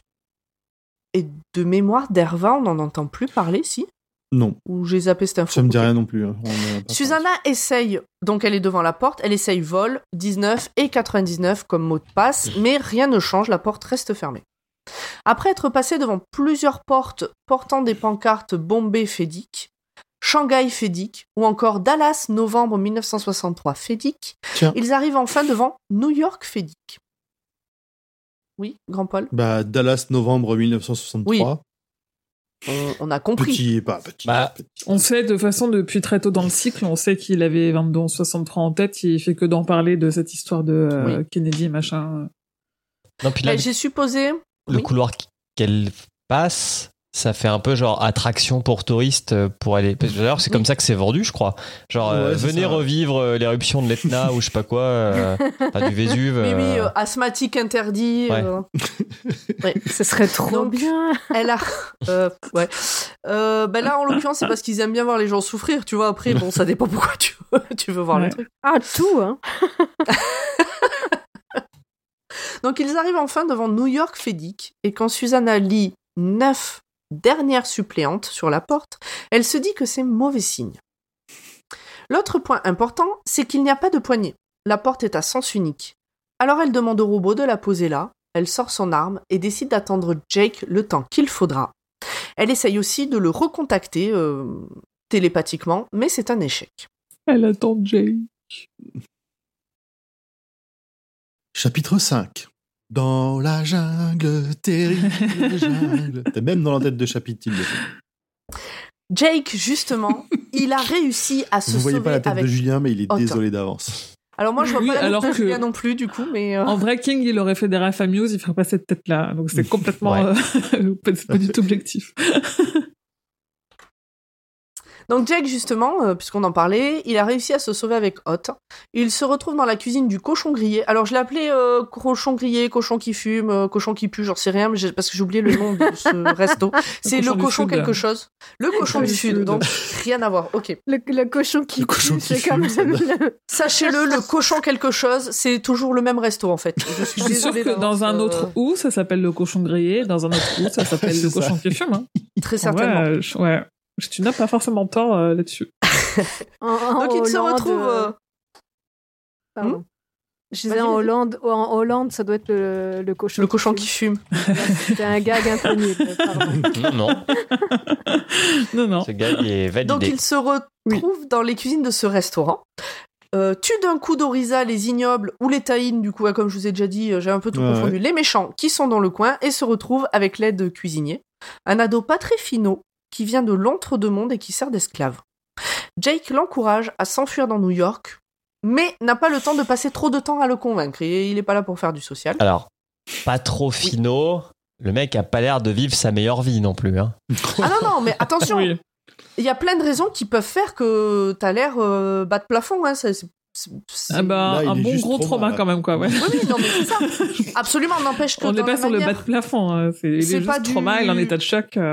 Il y a absolument aucun Mm. jugement dans ce que je dis, mais effectivement, quand Jake parle avec lui, tu sens que la discussion est pas simple parce que l'autre en Non. face comprend pas tout. Bah, Et puis aussi que ça- pour moi ça montrait aussi que Jake euh, avait gagné en maturité et il n'avait pas le temps enfin il a, il a pas le time quoi. Oui, d'ailleurs, euh, plus tard, je pousserai un cri d'horreur par rapport à la maturité de Jake, mais on, on y viendra assez tôt. et, euh, Ah. Euh, Et je pense qu'il a- Attendez Julien, Et je pense qu'il a aussi peur de potentiellement euh, se faire tuer, quoi. Il sait que s'il reste à son Ah, poste, ben. euh, il, il a encore Mais- la vie sauve, tu vois. Enfin, c'est. Euh, qui, Jake ou le l'ado? Non, le, le plongeur. Ouais, la- l'ado, ouais. Donc, euh, de l'autre côté de la porte, un ignoble, de la porte de la cuisine, hein, donc, un ignoble lui ordonne de sortir. Jake envoie Hot à la recherche de Susanna. L'aide cuisinier de l'entre-deux-mondes lui dit de faire attention à l'esprit-prison. Mais Jake ne comprend pas ce que ça veut dire. Nous, à ce moment-là, on comprend pas non plus. Et il part à la poursuite de Hot, qui a trouvé une réserve au fond de laquelle il y a une porte. Il a aussi trouvé la trace de Susanna et la suit consciencieusement. En le lisant, Esprison, je savais pas si tu vois si ça a un rapport entre une prison de l'esprit ou un esprit du son. Alors, moi, je l'ai entendu, ça fait partie des, des parties que j'ai écoutées et pas lues. Et euh, comme euh, la personne qui, pré- qui dit ce mot est présentée comme euh, pas très fine, je pensais juste qu'il prononçait mal prison, en fait. Ah oui. J'étais pas, vraiment, j'étais pas parti plus loin. Mais après, on a Mhm. une explication. Tim, j'ai rien compris. T'as rien compris à l'explication qui arrive plus tard Non, j'ai rien compris qu'il a dit prison, je me suis dit, il est con, quoi. Ah, à ce moment-là. Ouais, ok. Ouais, tu t'es- dit comme moi, quoi. Il Ouais. sait pas parler. euh, ouais. Donc, les voilà. euh, les, c'est Jake et Hot dans un couloir avec des portes. Euh, Ça change. Il y en a une sur laquelle il est écrit 11 septembre 2001, super spectacle à ne pas manquer, interdit aux asthmatiques, certificat médical obligatoire. C'est terrible. C'est On a tous bien. compris. On- a tous compris qu'est-ce que ça veut dire. Mm. Jake préfère ne pas savoir de quoi il s'agit, puisque lui, euh, on est en 99, donc Jake, il- et puis lui, Jake, il est de 67, je crois, il a été prélevé en 67 de son monde, donc euh, vraiment, il sait pas de quoi ça parle. Mm, Non, Mais bon, voilà. c'est un peu plus vieux que ça. Je non, c'est plus, je t'avoue, je sais 67 plus. euh, pour Ouais, moi, ouais, Jake. ça. Ouais, ouais. 87 et 10, 67 euh, Jake ou Susanna, bref, avant les années 90. Oui, oui, c'est avant les années 80, Jack. Sûr, il 77, sait pas. Donc, euh, Ouais, 77, ouais. Donc, euh, 11 septembre 2001, il, vraiment, il voit pas. pas de quoi ça parle. Mm. Bref, il continue son chemin jusqu'à entendre Susanna dans sa tête. Enfin, elle l'entend aussi. Mais où est-elle exactement? Alors, pas le temps de se poser la question plus longtemps. Les ignobles ou les taïnes, les méchants, sont juste derrière lui. Et comme il est ouvert de l'esprit, puisqu'il a essayé de contacter Il Susanna, c'est ce que j'en ai compris, il est ouvert de l'esprit, l'un d'entre eux entre dans sa tête pour l'immobiliser. Mais Jake referme la connexion. C'est des histoires de VPN, tout ça, finalement. il perd Susanna dans le même temps, puisqu'il a fermé toutes les connexions, mais il peut s'enfuir. Hot essaie de ne pas perdre sa trace. Donc ça, ça doit être sûrement au moment où euh, Susanna était en train d'essayer d'accoucher et qu'elle l'a entendu. Enfin, moi, j'ai compris que c'était euh, le même moment, ça. Ouais, Euh, peut-être. Oui, bah oui, tu, bah, Oui. Les, les trois lignes d'après vont confirmer. Ouais, ça- Donc, Pour ils avancent aussi. dans... Ouais, ils avancent dans des couloirs qui font penser à un vieux métro ou à une route souterraine. Ça m'a un peu... Je crois que c'est à ce moment-là où ça m'a un peu rappelé... Euh, attendez. Non, c'est dans la deuxième partie, rien à voir. Bref, donc ils avancent. C'est vraiment, je, dans un sens, je regrette vraiment d'avoir lu euh, la fin du bouquin avant d'enregistrer. J'ai peur de dire Ouais, des ça- bêtises. Euh, donc ils Tu avancent comprends dans un peu ce qu'on vit, Grand Poil et moi, depuis Mais- 4000 pages. complètement, mais tellement complètement. C'est le moment où tu dis j'ai- Oh putain, c'est dans quel livre Ah, mais bien merde. Ah ouais, parce que Ah ouais. celui qui me spoil, euh, je vous préviens, euh, je le Bah ouais. trucide. Non, mais je comprends tellement. un message à Émilie. Euh, je peux pas dire ça. Mais c'est pour ça que faut vraiment que j'arrête de, de- de dire plus que ce que j'ai écrit en fait. Donc, ils avancent dans des couloirs qui font penser à un vieux métro et une route souterraine. Tout à coup, Jake se met à fredonner une chanson qui passait sur le poste de sa nounou quand il était petit. Oh Wimbowe, oh. Puis il s'arrête pour pisser. Et puis, il pleure en repensant au père Callahan, qui vient juste de mourir, mais surtout, il est épuisé et affamé. Moi, quand j'ai faim, je peux pleurer toutes les larmes de mon petit, hein. corps. hein. Pardon. Mais il faut avancer. Alors, il avance en chantonnant. Dans la jungle, terrible jungle. On se donne du courage quand on peut. hein. Alors qu'il ralentit à cause d'un point de côté, il se rend compte que sous ses pieds et sur les murs, il y a de l'herbe verte et fraîche, et aussi de la terre, mais aussi des carreaux de céramique, comme dans le couloir un peu plus loin. Il voit un scarabée avec la marque du roi cramoisi sur le dos, donc l'œil, l'œil de Sauron, du coup, un peu. C'est ça. L'œil rouge. Enfin, l'œil du roi cramoisi. Il est perturbé, mais Hot le rappelle à l'ordre. Lui, il s'en fout, Hot. Il a pour mission de retrouver Susanna. Il sent son odeur plus que jamais, donc euh, lui, il avance. Mais voilà qu'ils arrivent dans une jungle. Il y a un dinosaure et puis ben, pas moyen de faire demi-tour. Les ignobles, les méchants sont à leur trousse et de toute façon, Hot n'a pas prévu de s'arrêter. Donc euh, faut avancer. Commence alors un espèce de délire dans lequel Jake revit ses quelques jours avec sa nounou alors que ses parents étaient en déplacement. Elle l'appelle Bama. Il regardait un film en boucle avec elle, Le Peuple des Abîmes, The Lost Continent en version originale, et on sent bien un lien entre ce film et ce qu'il se, enfin ce film qui se passe sur une île perdue dans la jungle avec des grosses bébêtes et ce qu'il est en train de voir autour de lui. D'ailleurs, Hot, lui, il est pas en alerte du tout. Bref, on sent bien que Jake, il est en plein bad trip. Et lui, bah, il s'en rend compte aussi. C'est donc de ça que parlait l'ado et euh, être cuisinier, dont on a parlé tout à l'heure, en parlant d'esprison. C'est la prison de l'esprit. L'esprit. Vous avez compris Donc c'est sûrement un, donc c'est sûrement un piège des grands anciens à destination de ceux qui ont trop d'imagination. Le problème, c'est que même si le Triceraptor a été créé de toutes pièces par l'esprit de Jake, il pourra quand même lui faire du mal. L'autre problème, C'est c'est quand, même- que... c'est quand même vraiment un tricératops. hein. Oui, oui, voilà, c'est ça, il a beau être euh, imaginé, il est là. Oui, oui. L'autre problème, c'est que les méchants sont vraiment tout prêts maintenant, donc il faut agir.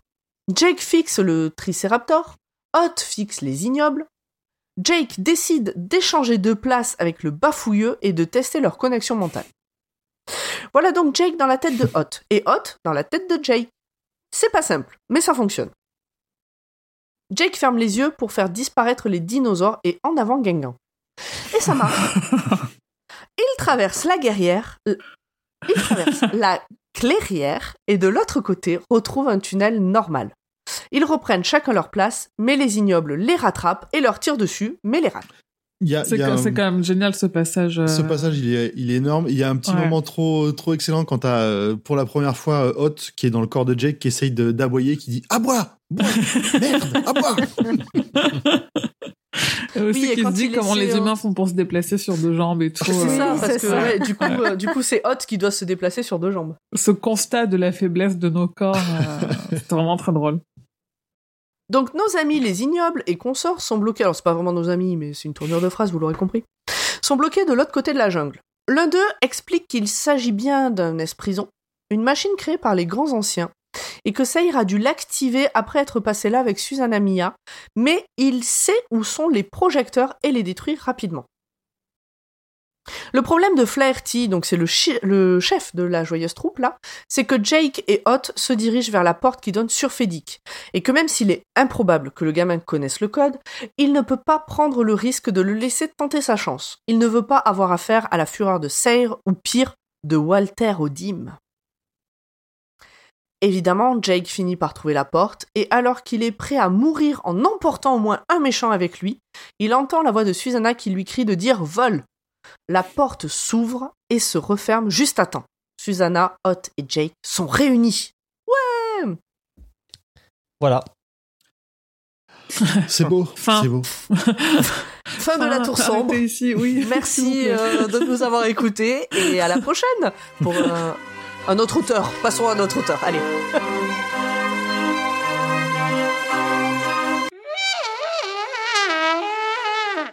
Allez. C'est pas la, c'est pas la meilleure histoire de tunnel du tome. Non, c'est pour ça que je confonds avec l'autre histoire de tunnel. Oui, oui, Oui, oui, ok, oui, oui. Qui est dans l'autre partie. La course-poursuite aussi, ouais, d'accord. Ouais, et qui m'a beaucoup fait penser à un tunnel dans le fléau, mais nous en reparlerons euh, le De mois ouf. prochain. De ouf. Celui dans le fléau est bien mieux. hein. Mais- devenez- Chapitre 6 Sur le chemin du dos de la tortue. Pendant Le ce temps, hop, hop, hop. Pendant ce temps, Eddie et Roland avancent sur le chemin de la tortue le long de la corniche. Un méga orage se prépare et Eddie se rend compte qu'il y a plus que ça. Il pense aussi que dans ce coin-là du Maine, la trame dans les, enfin la trame entre les mondes est fine. Il sait d'ailleurs que Susanna et Jake sont ensemble et que Susanna a peur de recroiser le bébé de Mia. Mais Eddie n'a pas plus d'infos. Il ne comprend d'ailleurs pas comment elle peut avoir peur d'un nourrisson. Lui, il a pas vu euh, l'araignée avec Non, la tête de bébé dessus, quoi. Il retrouve enfin Colum qui leur indique une maison près du lac qui est le centre d'apparition des entrants. Les entrants, on en a parlé dans le tome précédent. Encore une fois, si vous écoutez ce tome sans avoir écouté ceux d'avant, arrêtez et allez écouter ceux d'avant. Donc, en ce moment, il s'y passe un truc de fou. Évidemment, cette maison porte le numéro 19. 19. Avant d'aller voir la maison en question, ils vont se reposer un peu dans une autre maison vide. Colom apprend à Eddie qu'Andolini a été arrêté par la police du Maine. Ça aussi, euh, tome précédent. Eddie éclate de rire et ce rire rappelle Cuthbert, Cuth- Cuth- Cuthbert, Cuthbert. Cuthbert Cuthbert. à Roland. Bert. Cuthbert, tome 4. Eddie se lance alors dans le résumé des six tomes précédents pour mettre Colum à jour et Ça va vite. je tiens à préciser que par rapport à ce que King a pu faire par le passé, là il l'a très bien géré. non mais c'est vrai. Il Ah nous non, dit que ce- ce- ce non, non, mais il nous dit bien. que Eddie fait le résumé, en gros. Enfin, il le dit pas comme ça, évidemment, euh, c'est beaucoup plus subtil, enfin, c'est beaucoup mieux écrit. Mais il le fait pas lui-même, le résumé des six tomes qu'on vient de lire, donc euh, ça va. Oui, bah du coup, je me- ça- ça- on pourrait s'en servir directement pour faire le résumé du résumé de la torsion plus tard. Franchement, on était, on mais n'était bon. pas à 400 pages près. Non, mais parce que je râle quand ça me gonfle, mais je tiens à dire euh, quand c'est bien fait aussi, euh, soyons honnêtes. John Cullum avale toute l'histoire sans sourciller et propose de garder un œil sur Stephen King à son retour de sa mission à New York. Même que Colom, il explique euh, un peu la théorie, ou en tout cas ce qu'a ce l'air de penser euh, Eddie Roland en disant que c'est la rose qui prend soin des rayons et que c'est Stephen King qui est responsable de l'autre. Tu vois, il, malgré son air de paysan un peu bourru, sympa, il a. il- Déjà, il a, il a compris qu'il racontait pas des cracks, et en plus, euh, il, il comprend un peu les, les enjeux de tout ce qui est en train de se passer. C'est un peu le Tom. Bombadil de, de, ce- de cette histoire. Mais oui, il est over fait la ref. chill. Alors, C'est qui, euh, Tom Tom, Bombadil Bombadil, c'est dans le Seigneur des Anneaux, mais pour moi, c'est pire, parce que Tom Bombadil, dans le Seigneur des Anneaux, c'est celui qui prend l'anneau unique, qui le regarde, il fait Ah, c'est mignon ça, et qui se barre, qu'on a rien à foutre.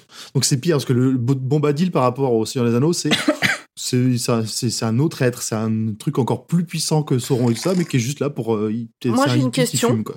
Est-ce que dans les livres, c'est jamais. Est-ce que t'as spoilé le Seigneur des Anneaux ou est-ce qu'on s'en fout Ok. Non, Non. c'est pas, c'est pas le passage le plus important Inutile du, du, du tome livre. 1, je crois.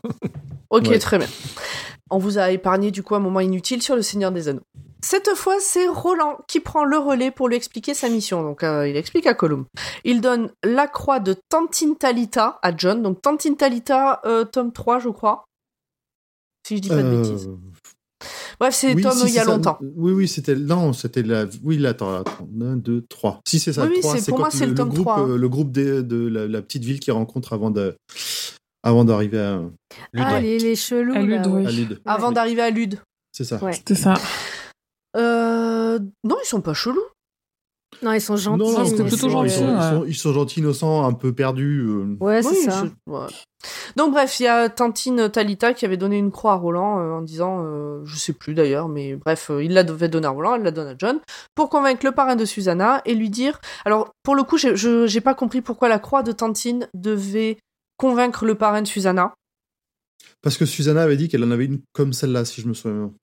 Ok, Il y avait un rapport. Il n'y avait pas que l'histoire du chien, il y avait aussi le fait qu'elle elle avait la même. La même croix. J'avoue que, ouais, quand j'ai lu ça, je me suis dit, c'est un truc que j'ai oublié, c'est pas grave, on avance quoi. Mais euh, euh, donc pour convaincre le parrain de Susanna et aussi de lui parler au parrain de Susanna du chien qui est mort quand elle était jeune, quand Susanna était jeune, et de là où ils l'ont enterré ensemble et de ce qu'ils se sont dit à ce moment-là. euh, euh, voilà, c'est un truc très très que entre eux deux en fait. Il y a que Susanna qui peut être au courant. John répète tout ce qu'on lui a dit pour être sûr qu'il ait bien compris. Et il a tout compris parce que bah, c'est le plus fort. Et il mènera sa tâche parfaitement jusqu'à sa mort en 1989, quoi qu'il en coûte, avec le regret tout de même de ne pas avoir pu voir de l'autre côté de la porte cet autre monde. Avant de se quitter, Colum a un cadeau pour nos compères, leurs sacs et armes. Il les récupère, euh, enfin il les a récupérés après l'assaut du magasin dans le tome précédent. C'est ça, il les a esquivés un peu à la barbe de la police euh, en disant Oui, Oh, c'est ça, ça. peut servir. Quand même. Roland tend son arme de pistolero Ah ah. à Eddie en lui disant Tiens, Merci. prends ton arme. Et ça, ça fait frissonner Eddie. C'est un peu un passage. euh, Ah bah c'est le passage de relais, la, la- Mm. la- comment dire, Ouais. Le, Mais- le- ce qu'il attendait depuis le départ, enfin son, son, son approbation Son adoubement. totale. Son ad- voilà, c'est le mot. Ah bah, c'est plus qu'un adoubement, puisqu'il lui donne quand même son arme à lui. Il lui Ouais, dit mais juste il est qu'il fait chevalier, quoi. Il est- Ouais, ouais. Il est fait son... Moi, j'ai eu l'impression qu'il lui faisait même son égal à Roland, quoi. C'est vraiment. euh, Ouais, oh. Mais bon. C'est de temps. Ça- Roland. ça ça m'a plus. Non, Et pas son autres. égal, mais euh, ça, ça fait héritage. Tu vois, c'est vraiment. euh, c'est toi qui prends ma suite un peu. Oui, Enfin, C'est oui, oui. comme ça que je l'ai vu. Donc ils ne vont pas tarder à aller retrouver Susanna et Jake, mais d'abord Roland veut venger le père Callahan. John les amène près de là où il a vu un truc de ouf. Et le truc de ouf en question, c'est une espèce de vortex dont sortent des dizaines et des dizaines d'entrants de toutes sortes, origines, races. John, Eddie et Roland se disent adieu. Et Roland et Eddie sautent dans le vortex qui est une porte ouverte par le prime, donc euh, de la magie pure. Ils peuvent donc aller où ils veulent et grâce au Shining de Jake, Roland sait exactement où il doit atterrir. Chapitre 7. Enfin réunis. Eddie et Roland atterrissent devant la porte qui mène à Fédic. Les poursuivants de Jake sont toujours là. Après un échange à base de fils de lâche, ta mère la suceuse, je vous jure que c'est ce qui a écrit, Roland et Eddie butent tout le monde, contactent Jake et Susanna à travers la porte, l'ouvrent et passent Fédic. Et passent à Fédic, pardon. C'est vraiment une, euh, une insulte toute pourrie, euh, ta mère la suceuse. Ah ouais, non mais... euh, et encore une fois, c'est pas moi, c'est vraiment... Enfin, dans la traduction en tout cas. Ça me On sent que c'est du... euh, ouais. ça me rappelle une insulte euh, qu'un qu'un gars au collège aimait bien sortir. C'était ta mère, elle suce des ours. Ah oui. Bah, là, là, Ouais, tu dis ok, c'est chelou, mais juste ta mère la suceuse. euh, Alors, c'est chelou comme et si on dit ta mère la en jardinière, en fait. Il faut avoir des balls. Hein. Ouais, c'est un peu badass euh, d'aller faire. Enfin bon, bref. Euh, retrouvailles de Fifou. Si. Eddie et Susanna se galochent et Jake appelle Roland père et Roland Oh. dit que ça le rend heureux. Oh là là, c'est beau. Ce, ce passage m'a filé les poils. C'était. Ouais. Les grands poils ou pas? Non, pas à ce point-là, non. Ça t'a hérissé. Ça m'a hérissé, tout à fait. Mhm. Jake se sent apaisé à faire un câlin à ce père qu'il a adopté. Mais il garde en tête que Roland l'a déjà sacrifié pour la tour et qu'il le refera sûrement si la nécessité se présente. Donc Eddie Mm. et Jake voient un père en Roland et gardent en tête qu'il pourrait être sacrifié à la moindre occasion. Oui, Ouais. mais qu'ils le feront quand même. Non, mais que Roland pourrait les sacrifier. oui, bah oui, Oui. bien sûr, mais qu'ils continuent. Enfin, ils vont le suivre quand même jusqu'au bout. Et Non, mais c'est ça. Ils le savent et ils continuent et ils continuent en étant totalement euh, ok en fait avec euh, ce qu'ils ont en tête. C'est marrant, on Euh. retrouve un petit peu euh, ce qui, toi, te gênait tout au début, euh, le côté un peu secte de Roland, vous allez me suivre bah, à tout ça, prix. euh, Et là, là, dans ce truc-là, même si on sait que du coup c'est autre chose et d'autres euh, d'autres forces qui font que eux vont suivre, euh, quitte à en, en payer de leur vie, on retrouve quand même ce truc un peu de on va mourir euh, pour ta putain de quête quoi. Alors, euh, je l'ai pas remis dans ce résumé parce que je l'ai assez dit dans les tomes précédents, mais j'étais trigger plein de fois hein, sur ce sujet-là. ouais, ouais, ouais. Mais ce, passage-là et le passage avec Eddie où il avait la même réflexion, euh, ça m'a fait, ça m'a rappelé parce que je l'avais pas, euh, je m'en enfin, ça fait longtemps que je l'avais pas lu. J'ai relu les comics de la Tour Sombre qui se passent pendant la, la jeunesse de Roland et notamment le, le fameux duel avec euh, Cort, son nom, Du et, coup, le et tome David, 4. et le tome 4, voilà. Ouais. Et je l'ai relu du coup ça il y a pas longtemps et il y avait euh, qui demandait comment est-ce qu'il avait réussi à le battre avec son arme. Il a dit bah, David, donc son, son faucon c'était pas une arme, il en a fait un ami. Ouais. Et donc c'est exactement ce qu'il a fait avec euh, Ouais. son tête. Un peu malgré lui. euh, On pourrait euh, lancer, euh, Ouais, on pourrait ouais, lancer une grande discussion de qu'est-ce qu'un ami. être, euh, être prêt à mourir pour quelqu'un, c'est être ami, tout ça. Bon, bref. euh, c'est- Moi, je suis prête à mourir pour mes amis et, euh, et ils, m'ont- ils me forcent pas, tu vois. Et Roland, il les Ouais. force pas non plus. Non, non, mais euh, non, mais c'est une grande question ouverte. Je- Eh ben, Bref. moi, je, je n'ai pas de réponse. Moi non plus, j'ai pas de réponse. Pour le coup, j'ai vraiment pas de réponse. C'est pas une question euh, pseudo ouverte. Je sais pas. Mon grand poil. D'ailleurs, j'ai pas exactement le même nom pour la deuxième partie sur mes Ah bon. Je- Il y a juste Devarto. Enfin bref, tu verras. Partie 2, le paradis bleu. Devartoy. Moi je dis Toy, vous dites toi? Mais marqué Moi, je, dévar- sur le je dévare de- toi, mais euh, pour moi, j'ai fait un Et copier-coller. pour moi après j'ai chapitre Devar 1, le tête. Devartête. Eh ben, oui, c'est ça, chapitre 1, Ah le oui. Partie 2, le paradis bleu. T'as pas ça, toi? C'est pas ça que t'as dit? Moi j'ai paradis bleu- le paradis bleu Devartoy. Moi, j'ai deuxième partie, le paradis bleu, chapitre 1, le dévar-tête. Moi, ma liseuse Ouais. est là-bas et j'ai la flemme de me lever. Ah oui, non, si, il y a marqué Devartoy tout en bas. Sur la. Sur la. Donc oui. quand euh, c'est pas moi, c'est Google qui moi c'est Google qui l'a fait directement. D'ailleurs, moi, je dis Devartoy, mais oui, ok. Ah, mais non, mais d'accord, oui, parce que en fait, sur la liseuse, cet endroit-là, c'est pas, euh, c'est une image. Et j'ai image, recopié, Oui. j'ai recopié que deuxième partie le paradis bleu. et J'ai pas fait gaffe, il y avait écrit Devartois en bas de la page sur l'image. C'est un fait. détail, hein, on peut continuer, hein, enfin, vraiment. euh. Tu dis Devartoy Est-ce que c'est important pour toi, Devartoy Divartoy. Moi, je dis de Vartoy. le, le, le lecteur en français dit Devartois. Mais euh, si vous voulez que je dise Devartoy, je dis Tu Devartoy. dis comme tu le veux. C'est toi Ok, qui très bien. toi Ah, qui soit tu dis Oui, soit tu dis Divartoy. dis Bah, Vartoy. je vais dire Devartois alors. Donc les voilà enfin réunis, hein, c'est ce qu'on vient de dire. Ils en profitent euh, pour faire un petit bilan croisé de leurs aventures respectives lors- lorsqu'ils étaient séparés. Ceux qui font des parties de jeux de rôle connaissent euh, ce principe-là. Une fois qu'on se retrouve, euh, que chacun a fait son bordel dans son coin, on se raconte ce, que- ce qui s'est passé. Susanna décide de ne pas leur parler de la vision qu'elle a eue dans laquelle elle, elle est dans une prison d'Oxford et puis elle entend à la radio des noms de gens qui sont morts, dont Stephen Mm. King. Le narrateur nous dit que ça aurait pu changer beaucoup de choses si elle l'avait fait, et peut-être que ça n'aurait rien changé. Et je crois que c'est à ce moment-là aussi que euh, Roland pense qu'aussi, et il leur dit qu'il pense que c'est King qui leur a fourni armes, aides et talismans au cours de leur quête, que c'est plutôt que juste le cas où que King est l'instrument du cas. Ok. Il le oui, dit, ouais, mais je sais plus à quel moment. Il y a, c'est c'est là où il y a un truc qui est très, euh, très méta euh, et où moi j'avais décroché à la première lecture, c'est King, il est à la fois le cas parce que c'est lui qui a écrit des parties et en même temps il est à la fois le serviteur du cas parce que c'est le cas qui lui dit d'écrire ces parties-là. C'est très, euh, c'est moi je, moi je, je me repère des fois un peu tout Mm. sur sur tous ces passages-là qu'on avait déjà dans le tome précédent. Ouais, alors serviteur, je trouve que tu es gentil. Moi, je dirais plutôt esclave, mais à discussion. Oui, serviteur à Parce ses, qu'il euh, euh, il le vit mal, ouais. quoi. Ouais, il le vit Ouais, de mal, ouf. quoi. Ouais, bah, c'est ce qu'on verra un peu plus tard, euh, Mm. qu'il le vit mal. Ouais. Donc tous là, ils pleurent un peu la mort de Callahan, aussi, qui heureusement n'a pas été transformé en vampire, c'est ce qui les réconforte un peu. Et puis ils décident de se reposer un peu avant de reprendre leur quête. Revient alors Nigel, le robot, qui va les aider à se procurer des bricoles dont ils ont besoin. Il leur ramène d'ailleurs des boîtes de conserve avant de tomber en rade. Euh, Nigel va tomber en rade.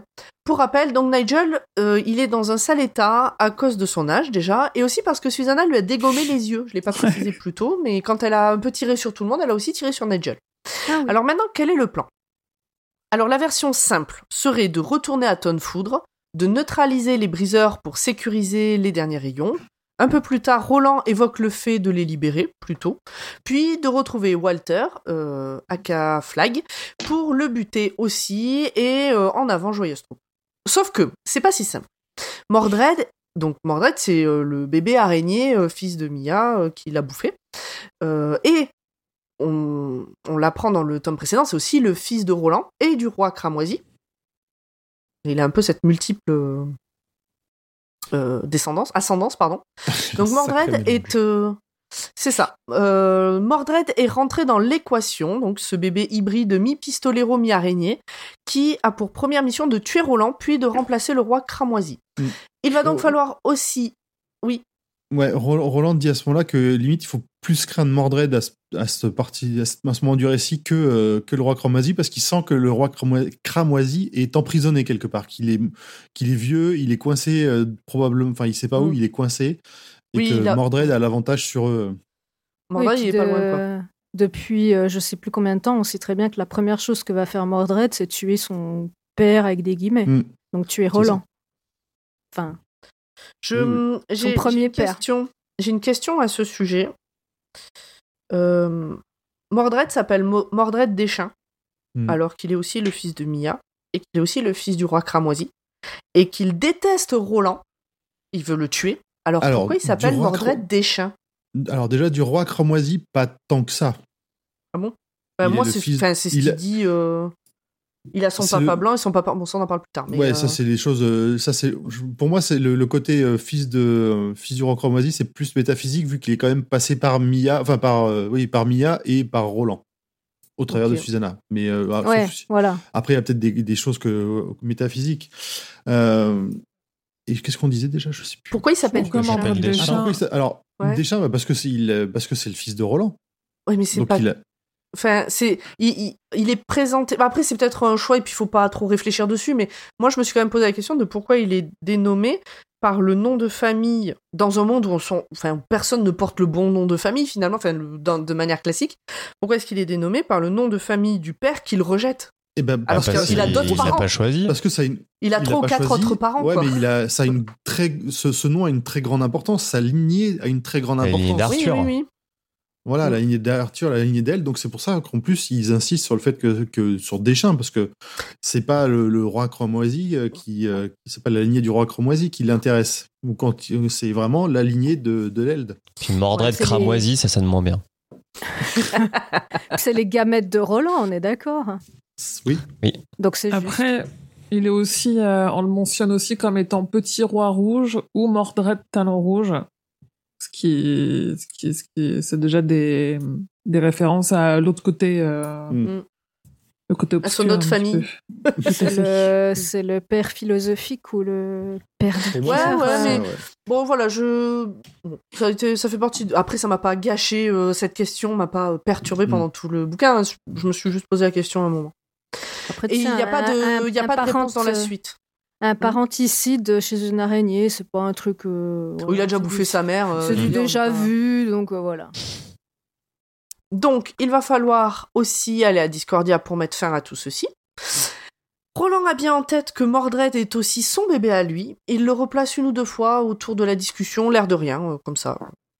Roland fait un schéma viteuf, une sorte de carte rudimentaire avec les points importants. Fédic, le château de Discordia, la gare de Tonnefoudre, la ligne de chemin de fer, le Dogan, le fleuve qui sépare tout ça euh, des Calas, puis le Devartois qui est en face de la gare de Tonnefoudre.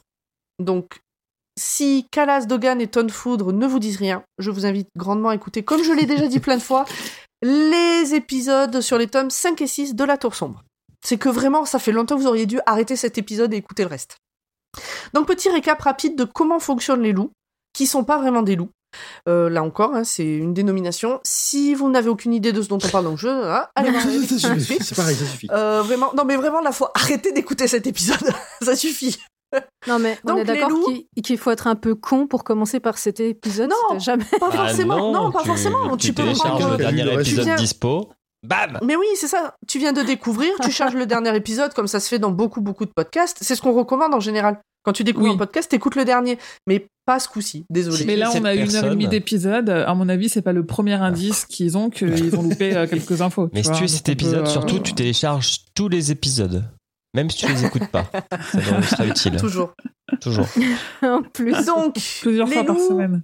Exactement. Les loups et leurs chevaux sortent de Fédic Discordia euh, via une porte à sens unique. Ils vont jusqu'au Cala, ils embarquent les mômes, puis les chargent sur des wagons à la gare de Tonnefoudre. Ils retournent à Fédic. Les Toubibs prennent un truc dans la tête des gamins qu'ils refilent à bouffer aux briseurs, qui sont dans le Devartois. Donc c'est une prison. Et hop, ils renvoient les gamins, enfin les gamins toujours en vie, hein, puisqu'il y en a certains qui survivent pas, les gamins toujours en vie via le train, euh, dans un sale état. Le seul moyen d'arrêter ce cycle infernal, c'est de mettre fin aux briseurs, quoi qu'il en coûte. Ça fait deux fois que tu cites. Macron quand même. Je sais pas si t'en Trois compte. fois, trois fois. Trois fois. Non mais oui, mais c'est pas, c'est pas de ma faute, c'est l'autre là. Ouais, ça fait trois. Peut-être qu'au montage, euh, il apparaîtra. Hein. C'est Comme pour Diman, hein, tu l'as dit trois fois, il apparaît. Hein. Tu le cherches quoi. comme un. T'as cherché. Mais oui, mais alors ce serait quoi l'expression pour éviter le quoi qu'il en coûte? Quoi qu'il en coûte, là aussi. Euh, à n'importe quel prix. À tout prix, à tout prix. À tout prix, ouais. C'est trop tard. Quoi Chapitre 2. qu'il en coûte L'espion. Passons un peu de temps maintenant à observer ce brave Nigel le robot qui penche la tête à gauche pour dire one, two, three et à droite pour dire Heinz drei. Il est sympa et serviable, il ramène de la bouffe, il est au bout de sa vie. Il fait référence à Greg Stilson aussi, un personnage du livre qu'il est en train de lire, Dead Zone, d'un certain Stephen King, La petite rêve gratuite. qu'on n'a pas encore lu, nous, pour notre part. Enfin, pour le podcast en tout cas. Susanna a du mal à lui faire confiance. Ils ont déjà été trahis par un robot par le passé. Mais not all robot, à un moment donné. pour elle, c'est une évidence. Arabe. Pour elle, c'est une évidence qu'il ne faut pas faire confiance à ce robot. Nigel leur ment, et quand il compte, c'est une soupape pour compenser le fait qu'un robot n'est pas censé mentir. Elle est convaincue que c'est Mordred qui l'a modifié dans ce sens, parce que, je cite le livre, une mère sent ces choses-là. Puisque. Tu n'es pas d'accord avec cette phrase, Pomme? En plus, euh, je. Non. Absolument pas. Je vais voir si toi aussi non, tu mais... faisais 1, 2, 3 ça, c'est elle qui le pense ou c'est écrit comme ça? C'est écrit comme ça. Je, vraiment, je cite le livre. euh, c'est elle Oui. qui dit une mère sans ces choses-là. Ok, donc c'est elle qui le pense. C'est elle qui le pense. Bla, gna, gna. Pardon. Écoute, elle en tout cas en tant que mère, euh, voilà. D'ailleurs, dans sa main, Nigel a des espèces de poils et du sang. Il assure que c'est un rat qu'il a dû tuer dans les cuisines, mais qu'il l'a fait après avoir préparé le repas. Donc tout le monde regarde la bouffe qu'il vient de ramener de travers. Mais tout le monde a trop faim, là on en est à un point où c'est plus de la gastronomie, quoi. Il faut manger pour pas mourir, en gros. Et donc ils arrêtent de se poser des questions et ils mangent. Après ce repas, ils partent se reposer dans la chambre de Nigel et se rendent compte qu'il a beaucoup, voire tous les livres de Stephen King. Le dernier en date, sorti en 1999, s'intitule Cœur perdu en Atlantide. Mais rien sur Roland de Gilead ou sur une tour sombre. Nigel dit n'avoir rien lu à ce sujet, puis bascule la tête sur le côté et compte en anglais jusqu'à 10. 10 euh, pour ceux qui n'ont pas Maintenant que la petite troupe est prête à dormir un peu, allons voir ce qu'il se passe du côté de l'araignée garou. Il est dans le château, dans un dogan, et observe nos amis. Le but de Mordred est de tuer le cathète et surtout Roland, mais aucun des pièges ne fonctionne. Mordred est donc une araignée avec une tête de bébé sur le dos. Il peut choisir s'il utilise plutôt la partie araignée pour le combat, la rapidité, tout ça, tout ça, ou la partie humaine pour la réflexion, mais il ne peut pas avoir les deux en même temps, et passer de l'un à l'autre lui demande beaucoup d'énergie. Et pour l'instant, il n'est qu'un bébé d'environ 6 mois et de 10 kilos de haine et de psychopathisme, qui ne tient pas assis et fait caca dans ses couches. Il a du bois, il a trouvé des couches. Est-ce que vous Ah, avez tous l'image? Heureusement, mais c'est Nigel en fait euh, qui lui a mis des couches. Heureusement Ah oui, que Nigel est là pour l'aider. D'ailleurs, Hmm. pour son dernier repas, il lui a ramené une bestiole et putain, mais j'ai eu tellement peur à ce moment-là. Oh Ça il lui a ramené terrible. une bestiole aux yeux cerclés d'or. Oui, tout à fait, un bafouilleux. Mais c'est pas hot. Malgré tout, j'ai lu ça au boulot. J'étais pas bien. Surtout que Grand Paul avait déjà dit j'ai lu des trucs au boulot que j'aurais pas dû lire. Malgré tout, dans son sommeil, Hot ressent le bouleversement dans la force au moment où la boule de poil se fait boulotter par l'araignée. D'un point de vue intellect, Mordred ne sait pas parler, il n'a que 6 mois, mais sa pensée est déjà développée. C'est un HPI. Et c'est Hmm. plutôt pratique dans l'histoire. c'est vrai. Autogag. Et c'est Ah, plutôt... putain, sentais tellement Pardon. qu'il en fasse vraiment un zèbre. un zèbre avec une tête de bébé sur le dos. Dé- dé- Je suis désolée pour tous les vrais HPI qui nous écoutent. Ouais, Et mais pas pour les faux, et ils sont nombreux.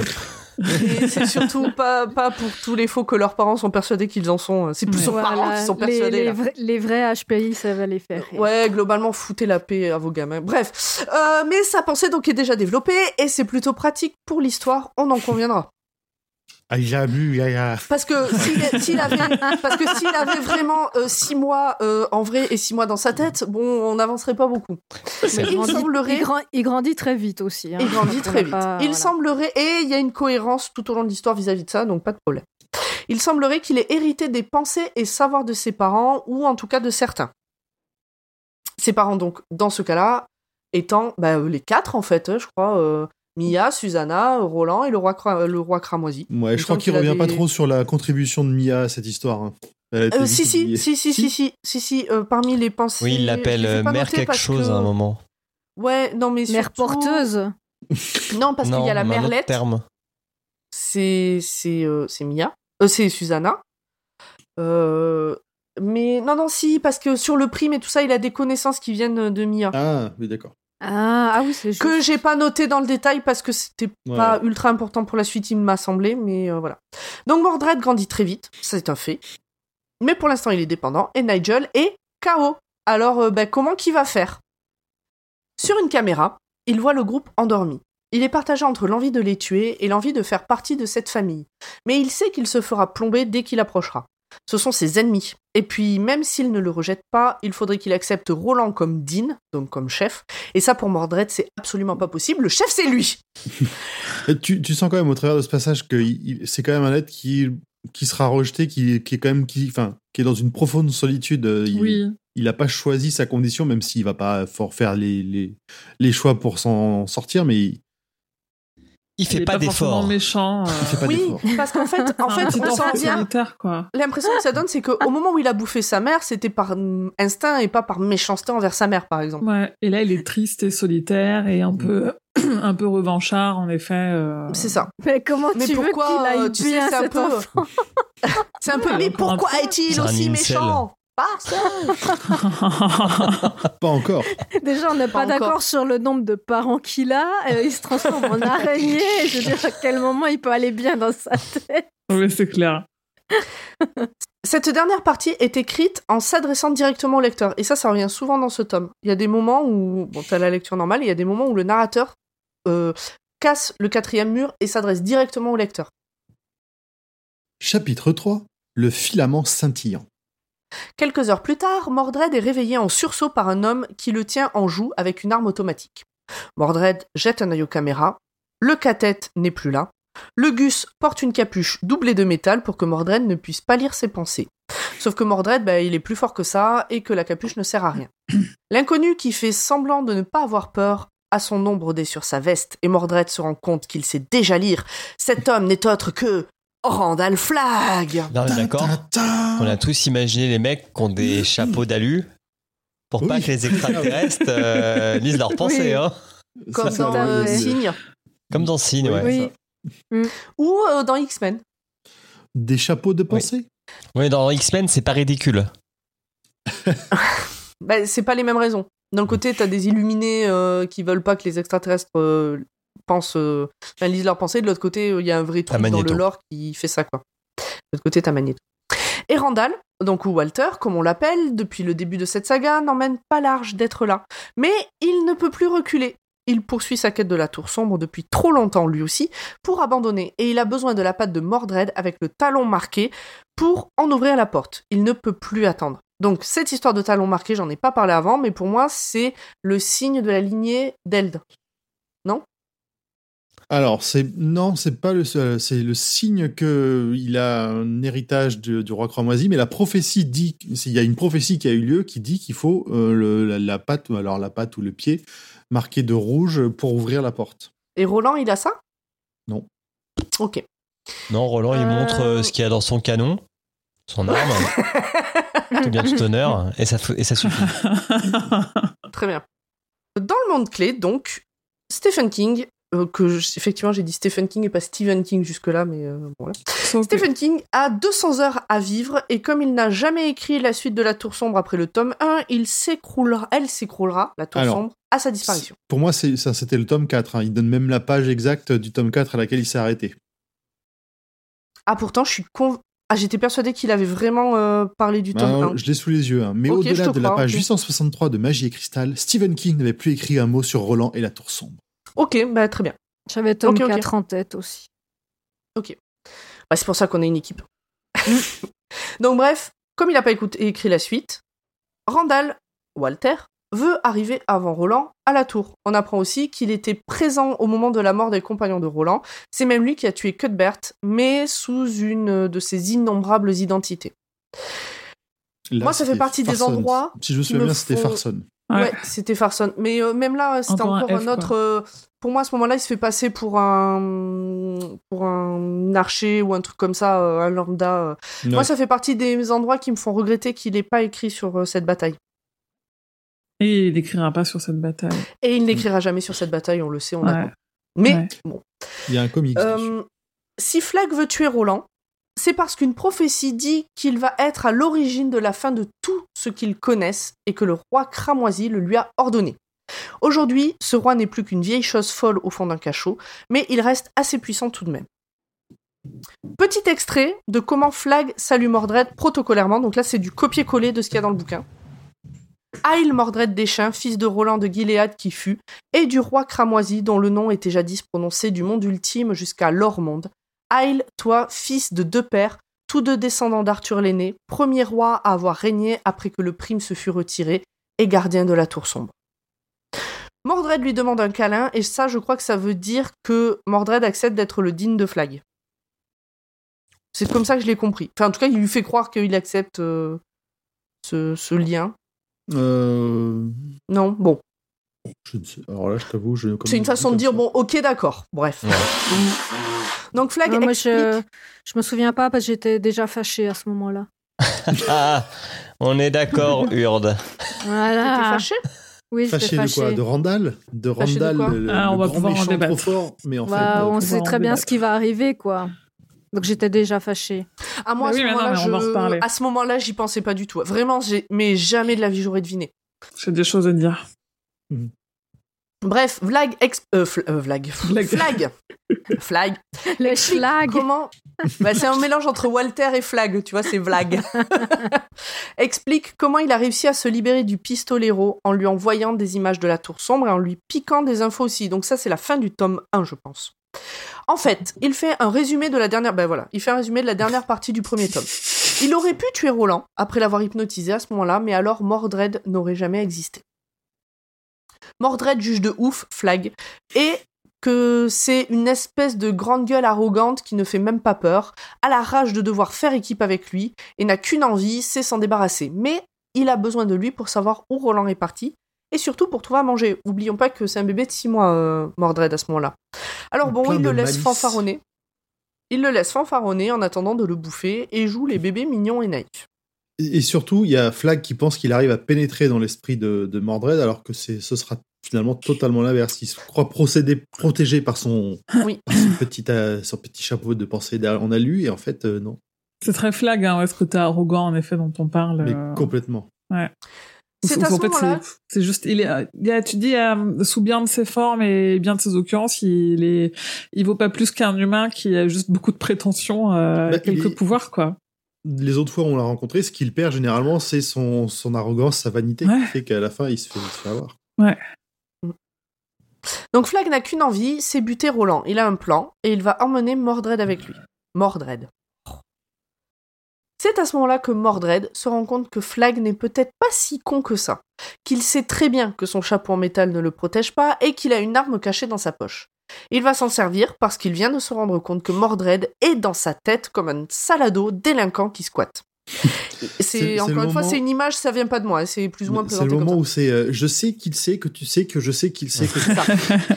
Il sait qu'il n'a plus le choix que de tirer et il n'a qu'une seule chance. Mais au moment de le faire, il ne peut plus bouger. Mordred a pris le contrôle. Flag sait qu'il n'aura qu'une petite fenêtre pour se barrer au moment où Mordred se transformera en araignée parce que en tant que bébé, bah, il peut pas faire grand chose. Il est bloqué dans sa chaise haute. Alors, Et effectivement, euh, parce oui. que je- je- j'ai lu le, le résumé et tu n'en parles pas, mais tout le, tout le titre du chapitre, il est là en fait. Le filament. euh, le- Oui. Comment il s'appelle? Filament scintillant. Ah ouais, Mm. Ouais. Oui, c'est vrai, oui, oui. C'est comme ça que Mordred immobilise euh, Flag. C'est que par sa pensée, faut imaginer qu'il lui envoie une sorte de lasso. C'est comme ça que je l'ai vu, quoi. Comme Mhm. une toile. Ou Comme une- ou ouais. comme une toile d'araignée qui entoure euh, Flag et qui l'empêche de bouger, en fait. C'est ça. On, on apprend aussi euh, pendant les, les, on va dire, dans les pensées de, de, de, de Flag que euh, le roi rouge, lui, il est coincé dans la tour sombre, qu'il est emprisonné dedans dans une cellule. Ah, on l'apprend ce moment-là. Ouais, Oui. c'est là, ouais. Ok. Donc effectivement, à peine Flag sent le pouvoir de Mordred faiblir, il qu'il essaye de se barrer, mais Mordred est plus rapide et le rattrape. Flag sait qu'il va voir la clairière au bout du chemin. Il se rappelle alors de son vrai nom et de celui de son père, Walter Paddick, fils de Sam le meunier de la baronnie de Grand Est. Et effectivement, la clairière au bout du chemin se rapproche, mais il ne la verra pas parce que Mordred lui demande de s'arracher les yeux lui-même pour les lui donner euh, à Mordred, puis la langue, puis tout le reste, et le chapitre finit par Et c'est ainsi que disparut le vieil ennemi de Roland. Ce passage est bien crado. Oui, comme on est. Dégueulasse. Le moment. Ouais. Il m'a fait penser au méchant dans, dans Marvel, là, dans Jessica Jones, qui est joué par David Tennant. Ah, l'homme pourpre. L'homme pourpre, qui pour moi est le pire méchant de tout Marvel et peut-être de tout l'univers des méchants. Pire dans quel sens Euh, Le plus nul Dans le s- non, le plus horrible. Ah. En fait, bah, c'est exactement le, même. truc. Il contrôle les gens. Hmm. En fait, il contrôle les gens par la pensée et il les, f- il leur fait faire ce qu'il veut. Et par exemple, bah, s'il décide que tu vas t'arracher toi-même ton cœur avec une petite cuillère, bah, tu vas le faire. Mhm. Voilà, c'est, il est horrible ce méchant. Et c'est tout à fait ça là. Parce que c'est exactement ça, le passage. Je l'ai résumé, Ah oui, mais oui. c'est exactement ça. Eh ben, c'est une fin nulle pour Flag. Voilà. Ouais. Mais non, Moi, j'étais fâchée.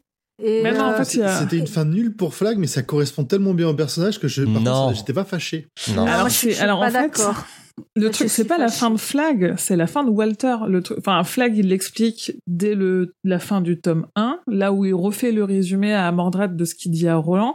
Déjà, il y a des choses. Alors, c'est toute la difficulté de cet épisode, c'est que euh, on n'est pas censé savoir euh, ce qui se passe dans le dernier tiers. Mm. Euh, pour les personnes qui ont lu, il y a quand même des choses extrêmement logiques sur le fait que Walter meurt aussi facilement. Et une fois de plus, il le dit dès le départ. euh, il est multiple, il est de plusieurs camps, de plusieurs où, de plusieurs temps, euh, et on est on- à chaque fois on n'est jamais sûr que ben euh, quand on le voit sous la sous l'identité de Raymond Fingler, est-ce que c'est vraiment Randall Flagg ou est-ce que c'est une partie de Randall Flagg dans plusieurs personnages? Donc là c'est pas Flagg qui meurt, c'est juste Walter et Walter on s'en fout en fait, il sert à rien dans la tour sombre à part euh, guider Roland au début, il sert pas à Mais grand Flagg, chose quoi. Ne meurt C'est jamais. pas Randall Flagg qui décède, mais c'est ça, c'est ça. Alors moi, j'avais pas du tout Il ne décède ça, pas quoi. Il est moi, vraiment, il est, Là, euh, il... il- voyage entre les mondes. Il est un peu comme euh, comme Gann et tout. C'est un, c'est un pantin de de l'homme de bien euh, qui qui juste bah voilà, tu, je te mets là, euh, je te mets des pions et puis du coup là t'es plutôt sous telle forme et là machin. C'est presque un euh, pas palpable et il le met peut-être dans des corps ou avec des gens qui ont des comme par hasard des initiales en RF quoi. Et là c'est Walter qui meurt. C'est pas Moi, Randall j'avais-. Alors, J'avais pas du tout compris ça. l'avais pas chopé comme ça non plus. Non, pas, pareil. Pour moi, tout le personnage était mort. Et j'avoue que la manière dont je l'ai vécu à ce moment-là, en ayant compris ce que j'avais compris, euh, j'ai eu l'impression que King savait pas trop quoi faire de ce personnage qu'il avait introduit dans le tome 1 et que du coup, il s'en dab- il s'en débarrassait maintenant parce qu'il savait pas trop comment le. Parce qu'il fallait bien en faire quelque chose dans la manière dont il l'avait introduit. Ah, et qu'il savait pas Ça c'est comment s'en débrouiller. possible, mais parce que en effet il a aucune importance, donc il le fait mourir sans. euh, Ouais, moi je voyais ça plutôt comme euh, le, le- encore une fois l'expression de sa vanité et de la futilité de ses, de ses buts qui se font euh, dès qu'il y a quelqu'un un peu trop puissant, bah il s'est fait il s'est fait gauler quoi. Ouais, et puis tu vois vraiment le, le côté, euh, ouais, euh, t'es trop arrogant, euh, tu sers à rien, euh, tu vas juste euh, faire des bêtises. euh. Il sert pas à rien. Non merci, euh, va voir, Il tire va les voir fléau à quoi tu peux servir. Ou, euh. Alors, je, je vous ai tous entendus. Je suis d'accord. Euh, Mais- J'espère qu'on n'entend pas. Mais en fait, tout ce que vous avez dit, je vais le mettre dans une boîte. Et la boîte, je vais la mettre dans une autre grande boîte. Et dans une autre grande boîte. Et je vais la, la jeter à la au fond mer. de l'océan. Parce que je vais être de très mauvaise foi. Vas-y, Urbe. Vas-y, vas-y, C'est vas-y, une vas-y. vas-y. fin de merde. Oui, pour un personnage de merde, c'est J'étais c'est fâchée, fâchée, fâchée, fâchée, fâchée, fâchée. J'avais envie de prendre ce livre et de remplacer la roulette du bureau qui me manque toujours après plusieurs mois. J'étais très fâchée, même si effectivement le, le- le personnage qu'il incarne, donc Walter, n'est pas très important. Et, euh, et effectivement que, que voilà, on sait qu'il qu'il est ailleurs. Euh, là, ça faisait vraiment genre, alors, il manque quelques infos.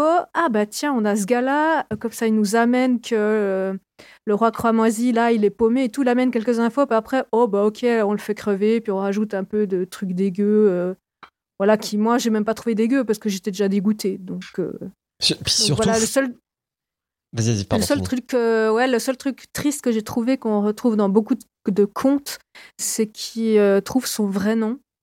Et ça, Mm. euh, ça m'a fait de la peine. En fait. Mais voilà. Mm. Tu sais, c'est Dark Vador, le gars, quoi. Ouais, et ça, ça revient dans, dans beaucoup suis le de, fils de de- trucs. Voilà. Non, mais Donc euh, Flag- je suis d'accord- je suis d'ac- je suis d'accord avec vous, mais je fais un gros, un gros fuck you. Voilà, Oh. voilà c'était. Non mais Flag, Ma ok il est vaniteux, ok il est sûr de lui, mais il est censé quand même être puissant quoi. Enfin dans le dans le fléau il a quand même un peu de pouvoir, dans la tour sombre il a un peu de pouvoir, dans le tome 4 dans le tome 4 qu'on voit, enfin Enfin, le tome 1, quand même, il commence par, ce- par ce gars-là et il Ouais. finit par ce gars-là.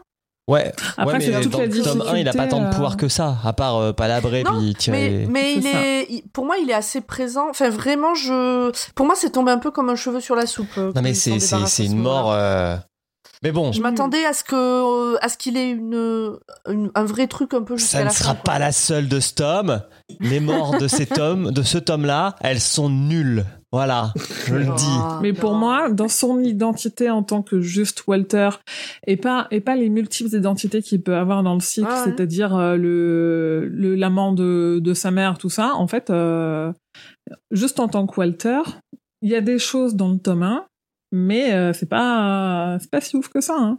Il est pas très Après, évidemment, en plus, on lui donne une importance de ouf parce que ça commence par euh, l'homme en noir, le enfin l'homme en noir Oui, fuit à travers le désert et le pistolet. le départ, quoi. Ouais, et le pistolero le suivait.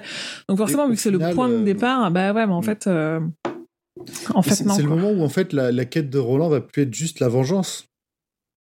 Walter, il le met sur une route en fait. Mm. Il, le, il le guide à un moment donné du tome 1. C'est tout ce qu'il fait à peu près. hein. C'est vrai, mais je suis de mauvaise foi. Voilà. Oui, oui, non, mais tu as le droit. Après, euh, après c'est du ressenti je aussi, tu défends. vois. Tu Oui, peux oui, avoir euh, la, la logique de l'histoire et puis le ressenti euh, de la logique de l'histoire. tu vois. Ouais, bien sûr, bien sûr. Flag, Il méritait une meilleure mort. C'est comme ça. Voilà, il mérite Ah, non, une je trouve meilleure que mort. Je sais pas, arracher une patte ou enfin quelque chose comme ça. il s'auto-tue, quoi. Ouais, Ah oui, ouais, de- encore mieux. Il se jette d'avoir un par une peu, fenêtre, euh, tu vois. Il bah, se jette de la, de la tour ou j'en sais rien, mais pas ça. quoi. Voilà. On est d'accord, Urde. Euh, Mhm.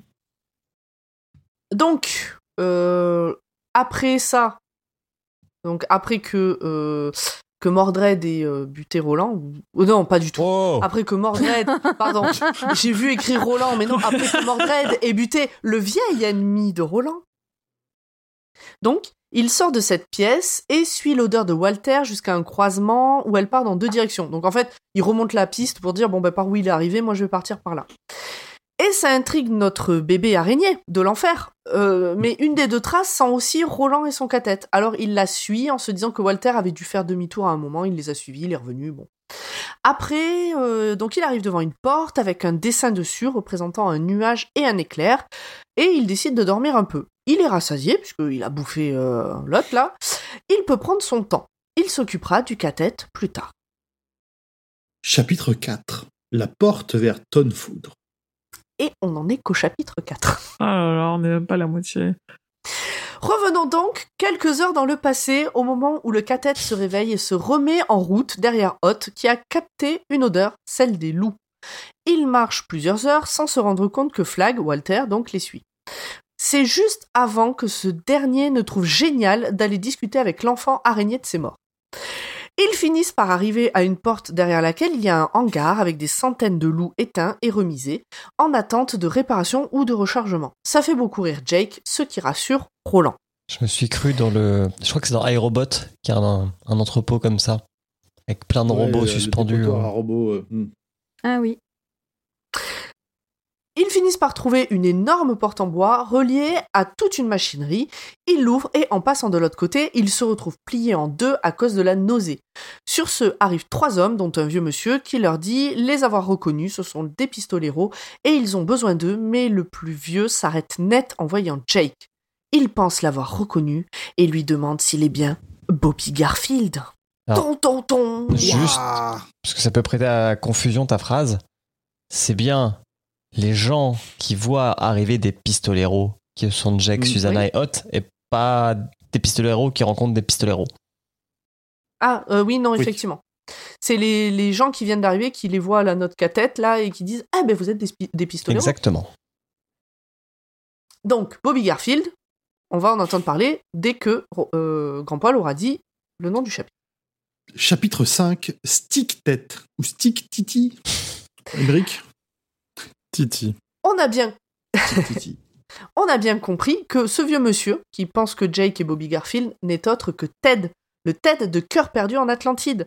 Mais non, a priori Jake n'est pas Bobby. Ils se ressemblent juste. Moi, j'avoue qu'à ce moment-là, je me suis dit, wow, putain, dans quoi il part?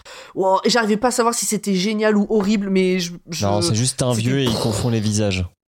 Ouais, c'est ce que je Non, mais vraiment, au moment, au moment où j'ai lu ça et où je me suis dit, putain, Jake et Bobby, c'est la même personne, j'arrivais pas à savoir vraiment si je trouvais ça périlleux ou si je trouvais ça génial. Mais non, c'est pas la même personne. Juste comme tu dis, c'est un vieux qui confond les visages. Bobby, c'est toi, Bobby Bobby Les deux se ressemblent assez pour troubler Ted, mais c'est pas les mêmes. Euh, les deux jeunes avec lui, donc avec Ted, sont pressés de partir. La Fouine et son armée de Taïn arrivent et il n'y a pas de temps à perdre. Ted salue Roland, Roland des chiens de la lignée de Eld. Il a l'air d'en savoir pas mal sur lui, donc Ted sur Roland.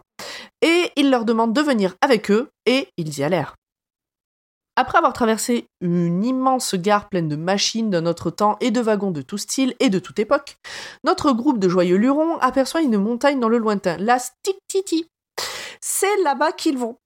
Susanna se dit dans sa tête que personne ne pourra la porter jusqu'à là-bas, mais Ted lui répond à voix haute qu'ils passeront par une porte pour y aller, mais rien à voir avec ce qu'ils connaissent déjà. Donc euh, Ted lit dans la tête de Susanna. Si vous n'aviez pas compris ce que voulait dire ma phrase. Cette porte se trouve dans un placard. Ils se concentrent tous et se retrouvent sur la montagne, grâce à Stanley, un des acolytes de Ted, si j'ai tout bien compris à ce moment-là. Et euh, maintenant que je me rappelle de la suite, j'avais bien compris. C'est ça. Parce que effectivement, les notes que j'ai prises, je les ai pas retouchées depuis que j'ai fini. hein. Hmm. Et comme d'hab. Et si j'ai bien compris aussi, ça lui coûte beaucoup d'énergie de faire ça. Là où ils sont, il fait très froid et ça sent le pétrole, mais on a une vue imprenable sur la gare de Tonfood. Les véhicules de leurs poursuivants sont bien ici. Jake pense que Ted sait qu'il a le Shining. Dans le fond de la vallée, au milieu du désert, notre petite troupe observe un magnifique petit village et une université parfaite et bucolique. C'est le Devartois. Il est probable que les personnes présentes dans ces lieux ne se rendent même pas compte que le monde autour d'eux est en ruine, sauf quelques-uns comme Ted et les deux hommes qui l'accompagnent. Eddie pose une question.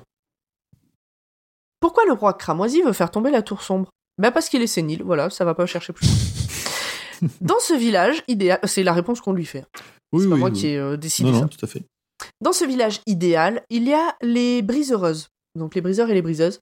De ce que je comprends, beaucoup de personnes estropiées, des anciens tox, des personnes rejetées et seules avec nulle part où aller.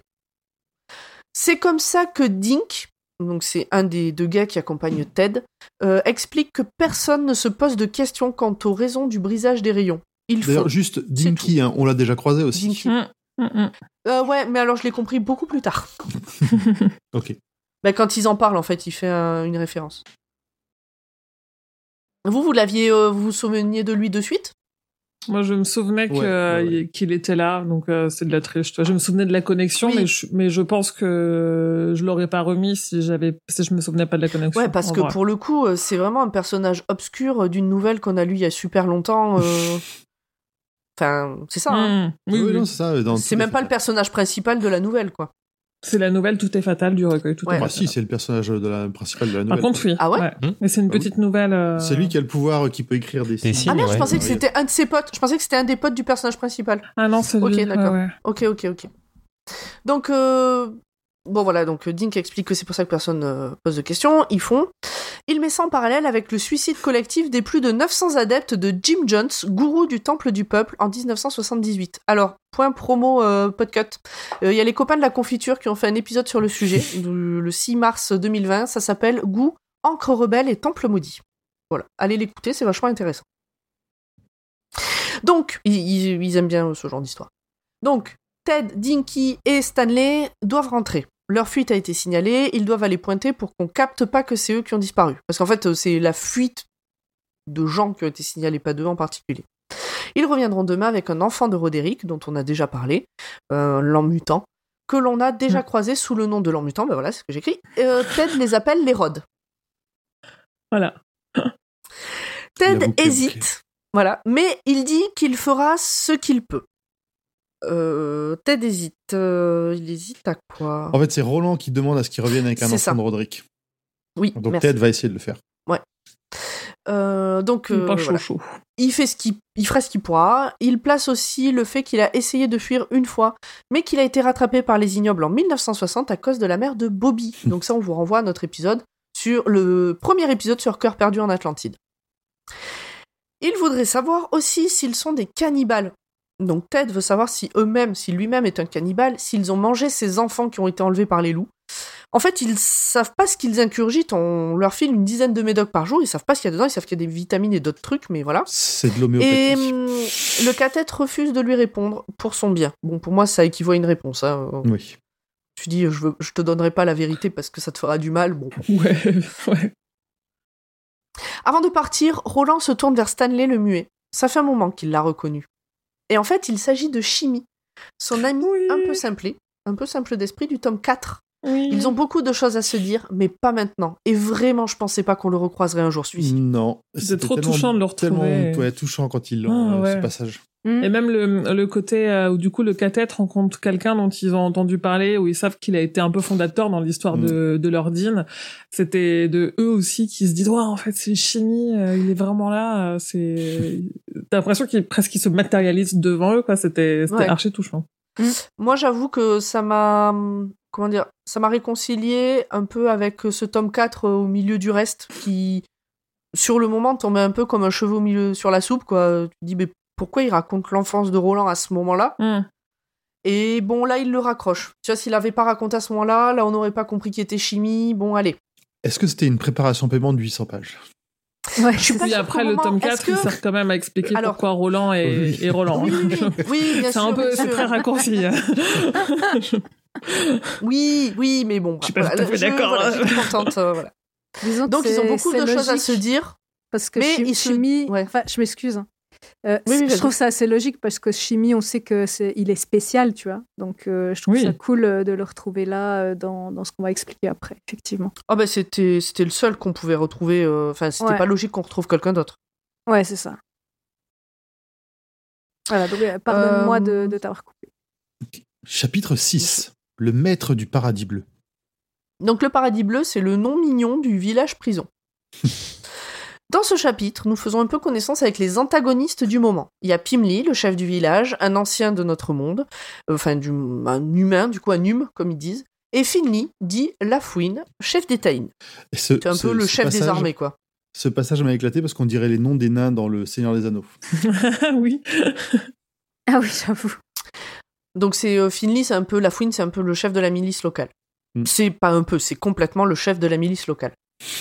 Pimli a de gros problèmes dermato depuis qu'il est dans ce monde et les rods qui ne sont pas d'élan mutant finalement mais en fait si hein, euh, débrouillez-vous en ont encore plus parce qu'il se rapproche régulièrement du château de Discordia si j'ai tout compris bref il y a beaucoup de radiation, dans ce monde là et bon voilà la fouine est là pour faire son rapport. Euh, ce serait un drone d'entretien qui aurait déclenché l'alarme, donc a priori rien à signaler. Ils sont interpellés par le fait que l'alarme se soit déclenchée deux fois. Mais comme tout tombe en ruine, ils ne s'inquiètent pas plus que ça. Et pourtant, ils devraient, parce qu'actuellement, Mordred est quelque part dans la gare en train de faire une sieste. Alors, on, on nous explique aussi qu'il y a. Comment dire Alors, effectivement, il est complètement paranoïaque, mais qu'il est affecté par le. Il y a comme un effet autour des briseurs qu'ils appellent le bon esprit, qui, est, euh, qui apaise un peu, euh, qui rend un peu tout le monde euphorique, euh, et qu'il a l'air de, de le subir, mal- mais il a quand même une espèce de scène paranoïa. Ça suffira pas. Pimli et Lafouine décident quand même de retourner faire un tour de vérification au cas où. En traversant le village, ils tombent sur euh, Dinky qui est en train de bouquiner. Et euh, sur Ted et donc Stanley Chimie, hein, c'est la même personne, en train de faire du vélo. Donc en gros, ils se sont remis euh, dans le groupe et puis personne capte que c'était eux quoi.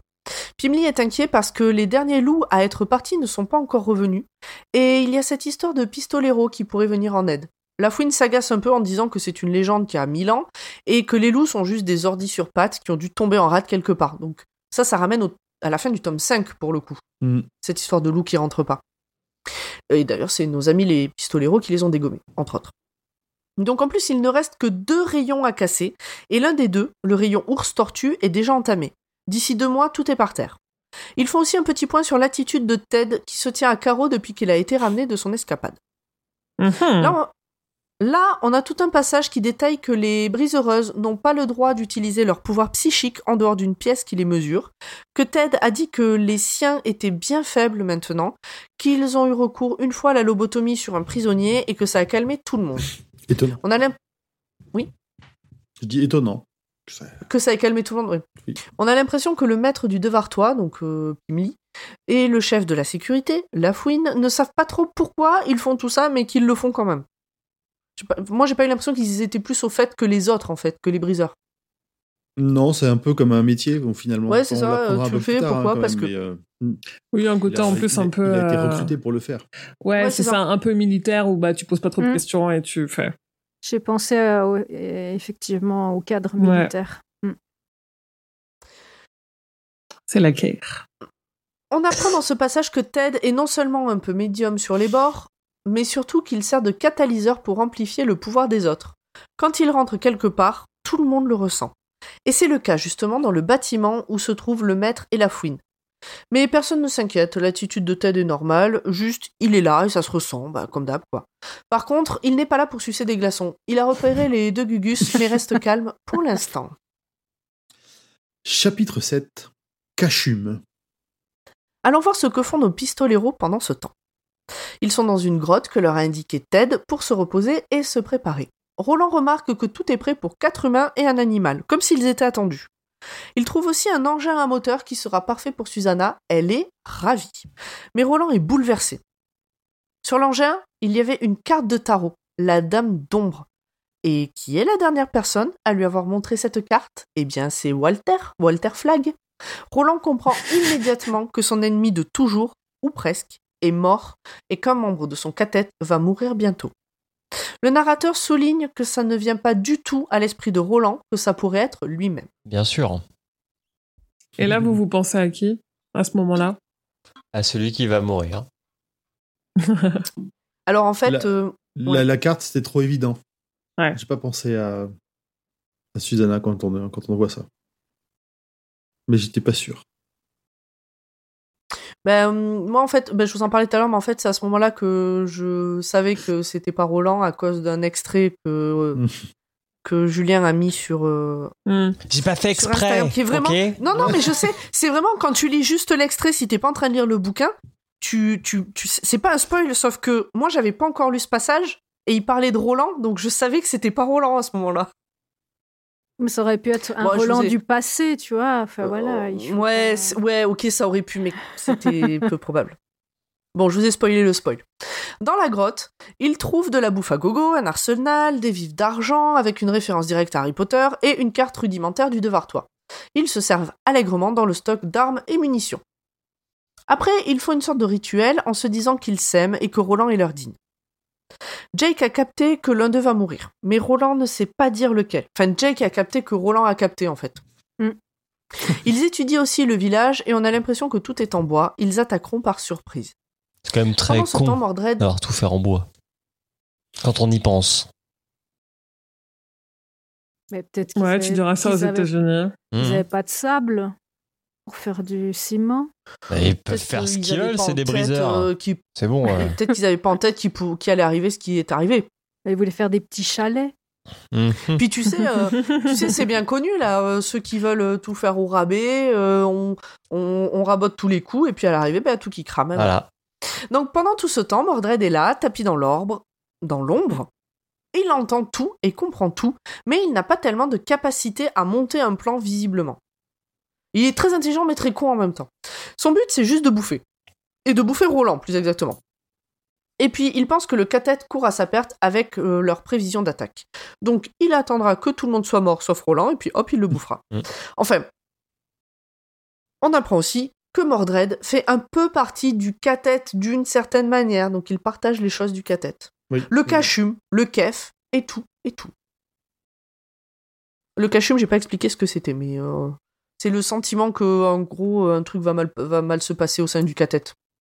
Ah oui. Si j'ai bien. C'est un, Ouais, c'est ça. mauvais, un mauvais présage, un omen. Ouais, c'est ça. Mhm. C'est le seul. Chapitre... Chapitre 8. Note prise dans la maison en pain d'épices.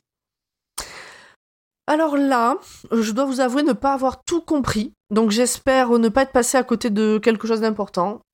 Vous me le direz. Le cathète s'installe dans la grotte pour écouter les cassettes que Ted a laissées pour eux.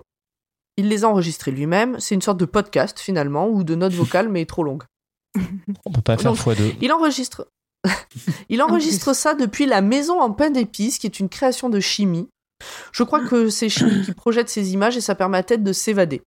En tout cas, Ça, il, il arrive à Chimie- créer, en gros, pour résumer, il arrive à créer un mini-univers euh, qui, qui, re- qui correspond à son imagination.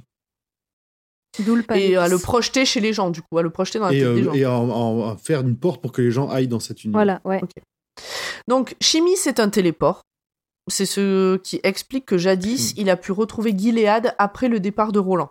Parce que personne, Roland, ne- parce que euh, Chimie a retrouvé Roland à Gilead et il était là au moment de la fameuse bataille dont oublié le nom, si j'ai bien compris. Balance ton Jericho téléport. Et donc, et Roland ne comprenait pas comment Chimie avait pu débarquer à Gilead, et donc ça serait parce que euh, c'est un téléport. L'autre gars, donc qui était là, Dinky, c'est un précog, c'est-à-dire qu'il a des intuitions et ou des prémonitions. Lui, Ted, il a le Shining, donc ça fait une belle équipe au final. En tout cas, cette maison en pain d'épices, faite d'images mentales, mais assez réelle pour que Ted en revienne avec du colorant sur les mains, est un peu comme un couloir vers la tour. Elle est à l'extérieur, mais reliée. Ils ne sont que trois dans le Devartois à vouloir se rebeller, et le maître et la fouine ne, seront pas de, ne feront pas de manière s'ils apprennent que cette envie de rébellion existe. Ils les tueront sans attendre. Est-ce que j'ai bien tout compris de ce passage-là? Oui, Euh, parce que même si Ted est un catalyseur, euh, il, tout est tellement suffisamment entamé pour que même ça, le, le fait qu'il puisse accélérer les choses ne leur, ne, leur, ne leur suffit plus, ne leur importe plus. Ah, moi, j'aurais dit Ted, euh, il l'aurait pas tué. C'est quand même Euh, le plus important de- des briseurs. Hein. Oui, mais euh, je pense que si ils le tueront pas tant qu'ils pensent qu'il a perdu de sa force mentale, etc. S'il commence à capter qu'il veut se rebeller et embarquer du monde avec lui, euh, il fera pas. Ouais, pas de- dans bon. le détail. Il s'est échappé, ils l'ont pas tué, tu vois. Et ils l'ont ramené Ouais. euh, pour finir le taf. Ouais, mais il a pas essayé de d'arrêter les autres. Il a juste essayé de se barrer. Ouais. C'était Bon. avant. Là, maintenant, cassette- ici, il fait des conneries. Ouais.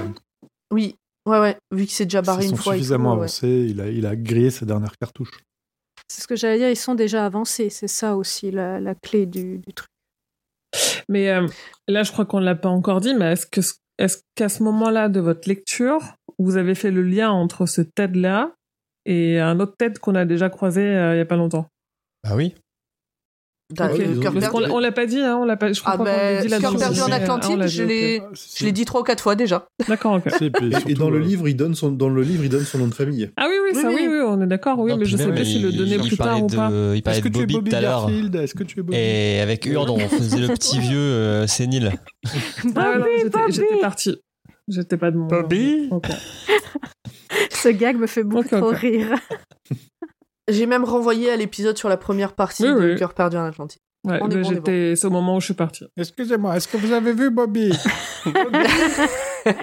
On peut tenir des heures. Et on a du temps, oui. bien sûr. Ah Donc oui. la cassette continue, il est 23h20. La cassette, con- et on n'est même pas à la moitié. La cassette Mm. continue avec l'histoire de Ted. Tout le monde, même Mordred, trouve qu'il y a des ressemblances avec celle du père Callahan. Donc Ted naît bien avant la Première Guerre mondiale. Il essaie de s'enrôler comme télépathe pendant la, Première Guerre mondiale, mais on l'envoie bouler.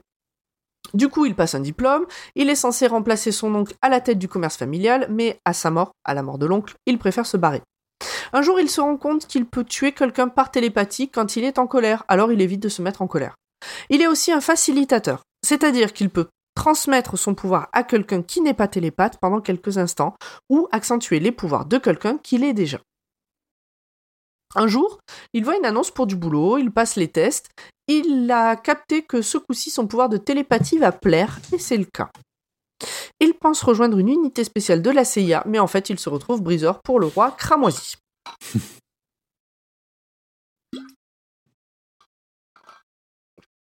Alors, Euh, juste donc, pour, il com- pour oui. résumer aussi, ils font tout pour l'attirer, ils lui filent plein de thunes, ils disent que ça va être bien, et puis euh, des obligations, enfin, il va être tranquille. C'est ça. La belle vie, la belle vie Et, lui est euh, promise. Et une fois euh, arrivé à Tonefoudre, il comprend qu'il repartira jamais. Euh, il y a aussi ce truc étrange qui fait que passer ses journées à essayer de briser les rayons a quelque chose de jouissif. Il le compare au fait de réussir à gratter ce point au milieu du dos qui démange depuis un moment. Tout ce passage-là, là, sur la vie de Ted, euh, il est plutôt sympa, je trouve. Et euh, t'es un peu triste pour lui quand lui se dit, Ouais. bah, je vais aider mon pays et tout, et qu'il se fait envoyer bouler. Il fait, bon, euh, bah, là, on n'a pas tout le temps d'expliquer, mais en gros, il fait, il fait une expérience, et en fait, où euh, il devine un chiffre qu'écrit un mec, et, euh, et il va se faire virer de l'armée parce qu'il y a un docteur qui veut, bah, comme beaucoup de docteurs qui sont quand même assez rationnels, et qui veut pas croire que ça puisse exister, quoi. Mm. Et, euh, c'était un peu triste pour lui. Ouais, c'est- il, s'est- il s'est retrouvé embarqué dans une galère alors qu'à l'origine, c'est pas un mauvais bougre, quoi. Et euh, l'histoire du javelot quand il tue, euh, c'est assez euh, parlant aussi. Ouais, c'est-à-dire que c'est par la pensée, mais ça lui fait l'effet de comme s'il avait lancé un javelot contre le gars euh, Mm. contre qui il était en colère. Donc après, il parle donc toujours sur sa cassette. hein, il parle d'un gars qui a de l'eczéma et que ça pourrait sauver la tour parce que les gardes portent un casque pour que les télépathes ne puissent pas lire dans leurs pensées. Et ce gars-là, avec son eczéma sur le crâne, soulève son casque de temps en temps pour pouvoir gratter.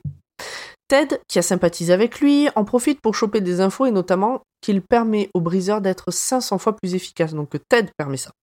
Hmm. C'est pour ça qu'il s'est évadé et s'est retrouvé dans notre monde, dans le Connecticut, donc CF euh, Cœur perdu en Atlantide. C'est Chimie qui lui a ouvert une porte vers l'autre monde pour se sauver. Il fait aussi un point rapide sur l'organisation du camp, les, les gardes, les armes, les roulements de travailleurs, etc., etc. Quand Ted se fait rattraper et ramener au devoir-toi, le maître et la fouine le questionnent, mais Ted ne dévoile pas que c'est un garde qui lui a refilé les infos malgré lui. Il ne balance pas Chimie non plus. Pour le remercier, le garde lui dit qu'il existe plusieurs mondes et que l'un d'entre eux est le monde réel.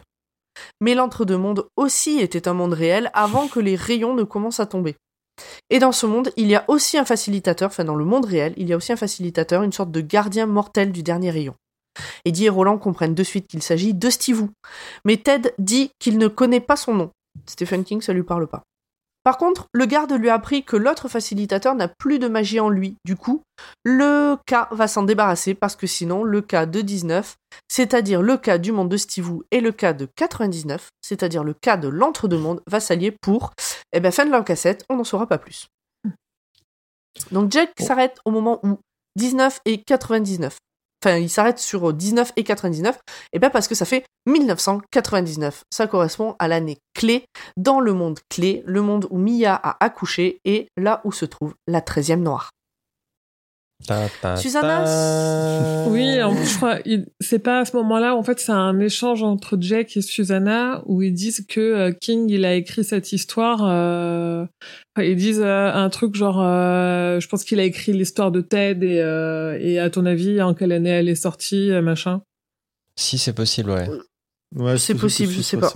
Où ils ont conscience les que- points assez facilement. Mais on, comprend que, King, en ayant euh, arrêté d'écrire, c'est un peu comme s'il avait, je crois qu'ils le disent d'ailleurs, il a oublié la rose, euh, mais euh, ça le protégeait du cas et des effets néfastes du cas, et que le fait de ne pas, de ne pas écrire, de ne pas poursuivre l'histoire de la Tour Sombre, comme l'a dit Pomme, hein, c'est que le, le, le cas, le destin va tout faire pour se débarrasser de lui.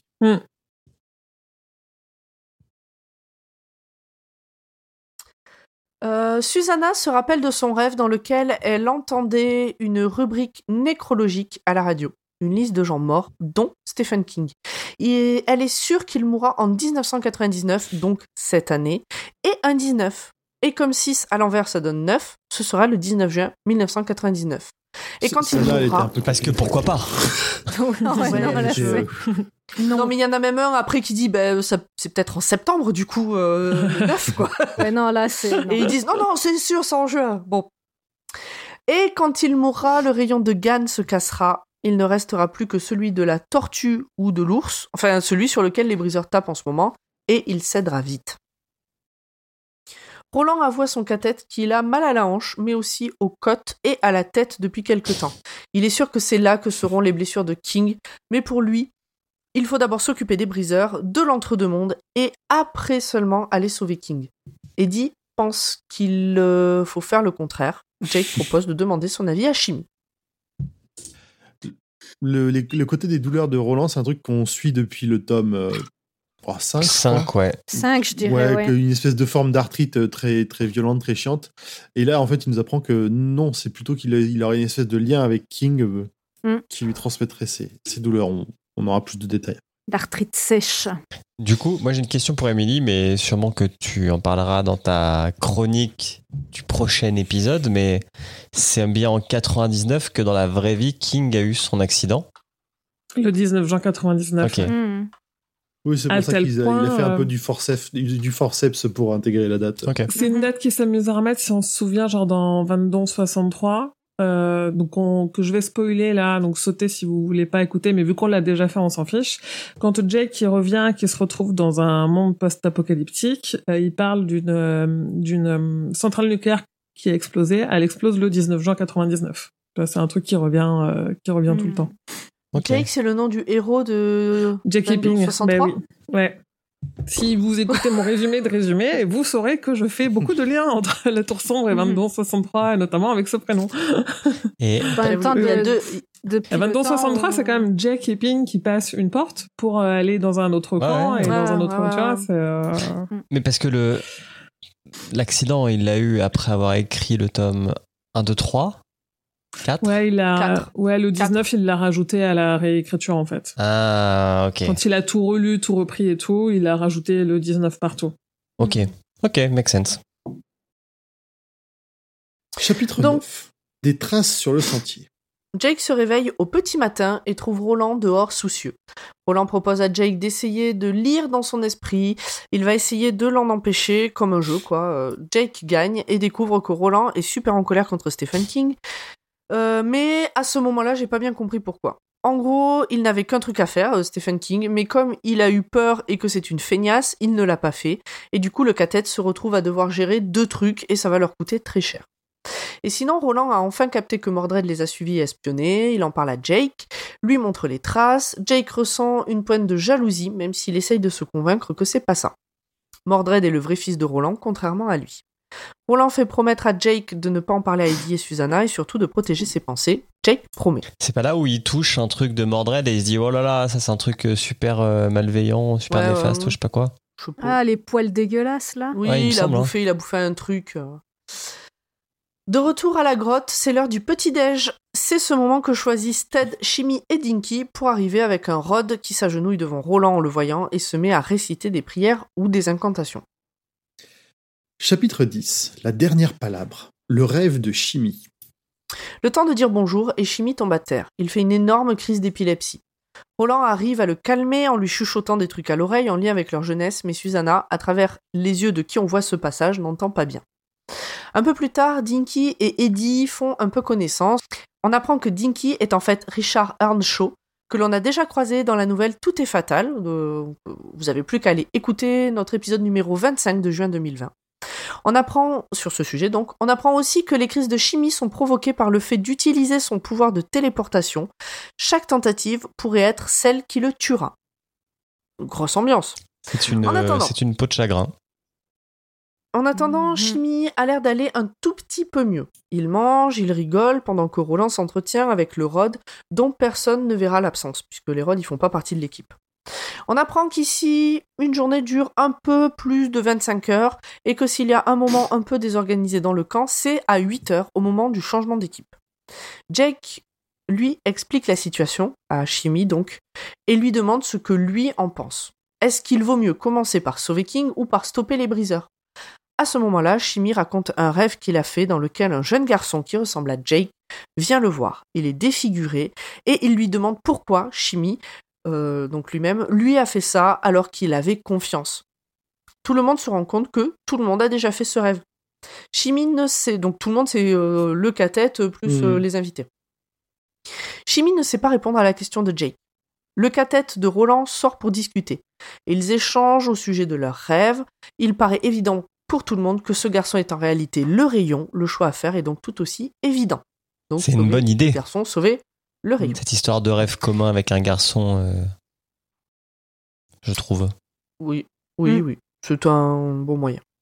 Il est temps d'établir un plan. Quand Ted, Dinky et Chimie rentreront, il faudra mettre Chimie au lit pour qu'il se repose enfin. Enfin, s'il est toujours en vie. Et au moment où l'attaque commencera, il faudra l'enfermer à clé pour le protéger. Ils auront besoin de lui pour aller sauver King et revenir, enfin, s'il ne meurt pas, en les envoyant dans le monde clé. Ça fait beaucoup de si. Hein. Mm. C'est- on sent- ouais, c'est euh, le cathète fait le ouais et puis c'est pas euh, c'est pas genre un, un truc qui tombera en rade quoi, c'est un ami qui meurt euh, dans les... ouais. Le cathète Le fait le est tour grand, des ouais, c'est ça. Le cathète fait le tour des armes dispo, il récupère une énorme quantité de munitions, Susanna propose même de fabriquer des armes en plus. Ils sont au taquet. Chapitre 11. L'attaque d'Algul Siento. Alors, je l'ai pas dit jusque-là, mais Algul Siento, c'est le nom euh, du Devartois. Retour au camp. Le chef et la fouine sont debout bientôt, ils angoissent, ils savent qu'ils ont presque fini et que donc c'est maintenant que le pire peut arriver. Ils décident de retourner voir le télémètre, même s'il n'y avait rien de particulier la dernière fois. Dehors, ils tombent sur le rod du cathète et le font dégager de manière pas très sympathique. Euh, donc celui dont on a parlé avant. En fait, le rod a déposé quelque chose de rond et vibrant dans plusieurs bâtiments. Un dortoir, le bâtiment où travaillent les briseurs et les gardes, dans la maison du chef, etc. Son, son excuse au, au Rod, je pense qu'il est important de la mentionner, c'est qu'il faisait le tour des poubelles pour récupérer des mouchoirs usagés. Voilà, c'est là que j'ai failli Ah euh, oui. dégueuler euh, sur- Ah oui. dans ma salle de sport. Ils aiment les crottes de nez. J'espérais que on ne détaille pas cette partie. Donc Susanna est en place, elle aussi. C'est vrai que j'avais envie de Elle dire a- quelque chose d'autre, mais je t'ai respecté. Non, ça va, merci, c'est gentil. Susanna est en place, elle aussi. Elle a trois armes que j'ai pas bien compris ce que c'est, mais bon, voilà, ça ressemble à des mitraillettes. Euh, et puis elle en a une autre dans les mains. Elle attend la corne qui appelle tout le monde à sortir de chez soi pour aller bosser, ou à sortir du boulot pour aller chez soi. Les vifs argent devraient se déclencher à ce moment-là aussi. Donc les vifs, ar- les vi- donc les vifs argent, c'est ce que le Rod a déposé euh, dans les différents bâtiments. Elle devrait choisir quand elle tire le premier coup de feu. C'est elle, en fait, qui donne le signal. Mm. Le reste s'enchaînera rapidement. Autant dire que vu la responsabilité qu'elle a, elle est en méga stress. Roland, Eddie, Jake et Hot sont planqués au niveau des trains et attendent le signal. Dans la maison du maître, le feu prend, les domestiques attrapent les extincteurs, le feu prend aussi dans la maison d'Amelie, donc c'est là où c'est un des dortoirs, je crois, si je dis pas de bêtises. C'est ça. Ah non, c'est là où ça bosse, la maison d'Amelie, c'est là où il y a aussi des dortoirs. Une sirène retentit, Ted observe la scène, le chef capte que là, ça va être la merde, même s'il refuse de croire à une attaque pour l'instant. Le chef, c'est euh. Dans la maison d'Amelie, Dinky envoie au briseur par la pensée de sortir par l'escalier nord, en gros là où Susanna les attend, et ça marche. Pour le chef et la fouine, le plus important c'est de vérifier que les briseurs vont bien, et quand ils entendent les premiers coups de feu, ils se demandent quel est le garde qui est en train de tirer sur les briseurs, et pour l'instant ils sont toujours dans le déni. Jake et Roland se mettent en action. Ils attrapent un oriza chacun, les assiettes tranchantes du tome 5, et on passe à Susanna, qui dégomme facilement les gardes dans les miradors, et se sortit avec les briseurs. Son but est de ne pas tuer de briseurs dans la mesure du possible, et elle y arrive. Elle repère Dinky et Ted qui envoient comme message mental de lever les mains et d'aller vers le sud. En fait, le signe, c'est ceux qui ont les mains levées, ce sont les briseurs, donc eux, faut pas les buter. Susanna enclenche une des mitraillettes et dégomme un morceau de bâtiment, ce qui a failli tuer Chimie, qui était heureusement à terre en train de faire une prière. Roland et Jake, de leur côté, utilisent leurs euh, Oriza pour décapiter un ou des gardes, et avec Eddie, ils rejoignent la rue commerçante de la ville pour tendre leur embuscade. Tout se passe comme sur des roulettes, et ça, ça inquiète Roland. C'est trop facile. Il est trop cool, ce... toute cette bataille-là, elle refait penser Ouais. un petit peu euh, contre, euh, contre les loups, parce qu'il y a Mm. les Oriza, parce qu'ils sont Mm. vraiment euh, postés à des points stratégiques. J'ai bien aimé lire ce passage-là. Il était assez dynamique parce qu'en plus, il, il, il finit pas une phrase qui passe à un autre groupe, il explique ce qui se passe partout en même temps. Ouais, puis il y a pas Et, trop euh, d'attente. ouais. Ils sont pas Ouais, les- autant dans les loups, t'as vraiment ce truc où tu pendant beaucoup beaucoup de pages, ils préparent l'attaque. Et Là, ils passent à l'action très très rapidement au final. Et donc là, le narrateur qui tout d'un coup s'adresse à nous directement de nouveau, nous dit que c'est le moment où la bataille bascule et prend quelqu'un dans le camp des gentils. Donc moi, c'est à ce moment-là que je pensais vous demander euh, si vous aviez si vous aviez une idée de qui ça pouvait être. Non, toujours pas. Moi, j'étais restée euh, sur Susanna depuis le, le début. Donc, euh, voilà. Je ne l'avais pas dit avant, donc c'est l'occasion. Les chefs du camp, qui, euh, moi j'avoue que je tout est fait pour que le, le tout ce passage est fait pour que jusqu'à la fin tu saches pas en fait. Voilà, aussi, ouais. Ah, ouais, clairement. Ah si. Moi, je, franchement, je savais. Hein. Euh, J'avais, il y avait des pistes, il y avait des grosses pistes bien bien avant ce passage-là, mais au moment de ce passage, je trouve que la manière dont c'est écrit, tu, à chaque fois tu dis ah putain alors c'est lui, ah putain en fait c'est elle, ah mais alors du coup ça sera machin, ah ben du coup euh, je sais pas. Toi t'avais deviné euh, Julien.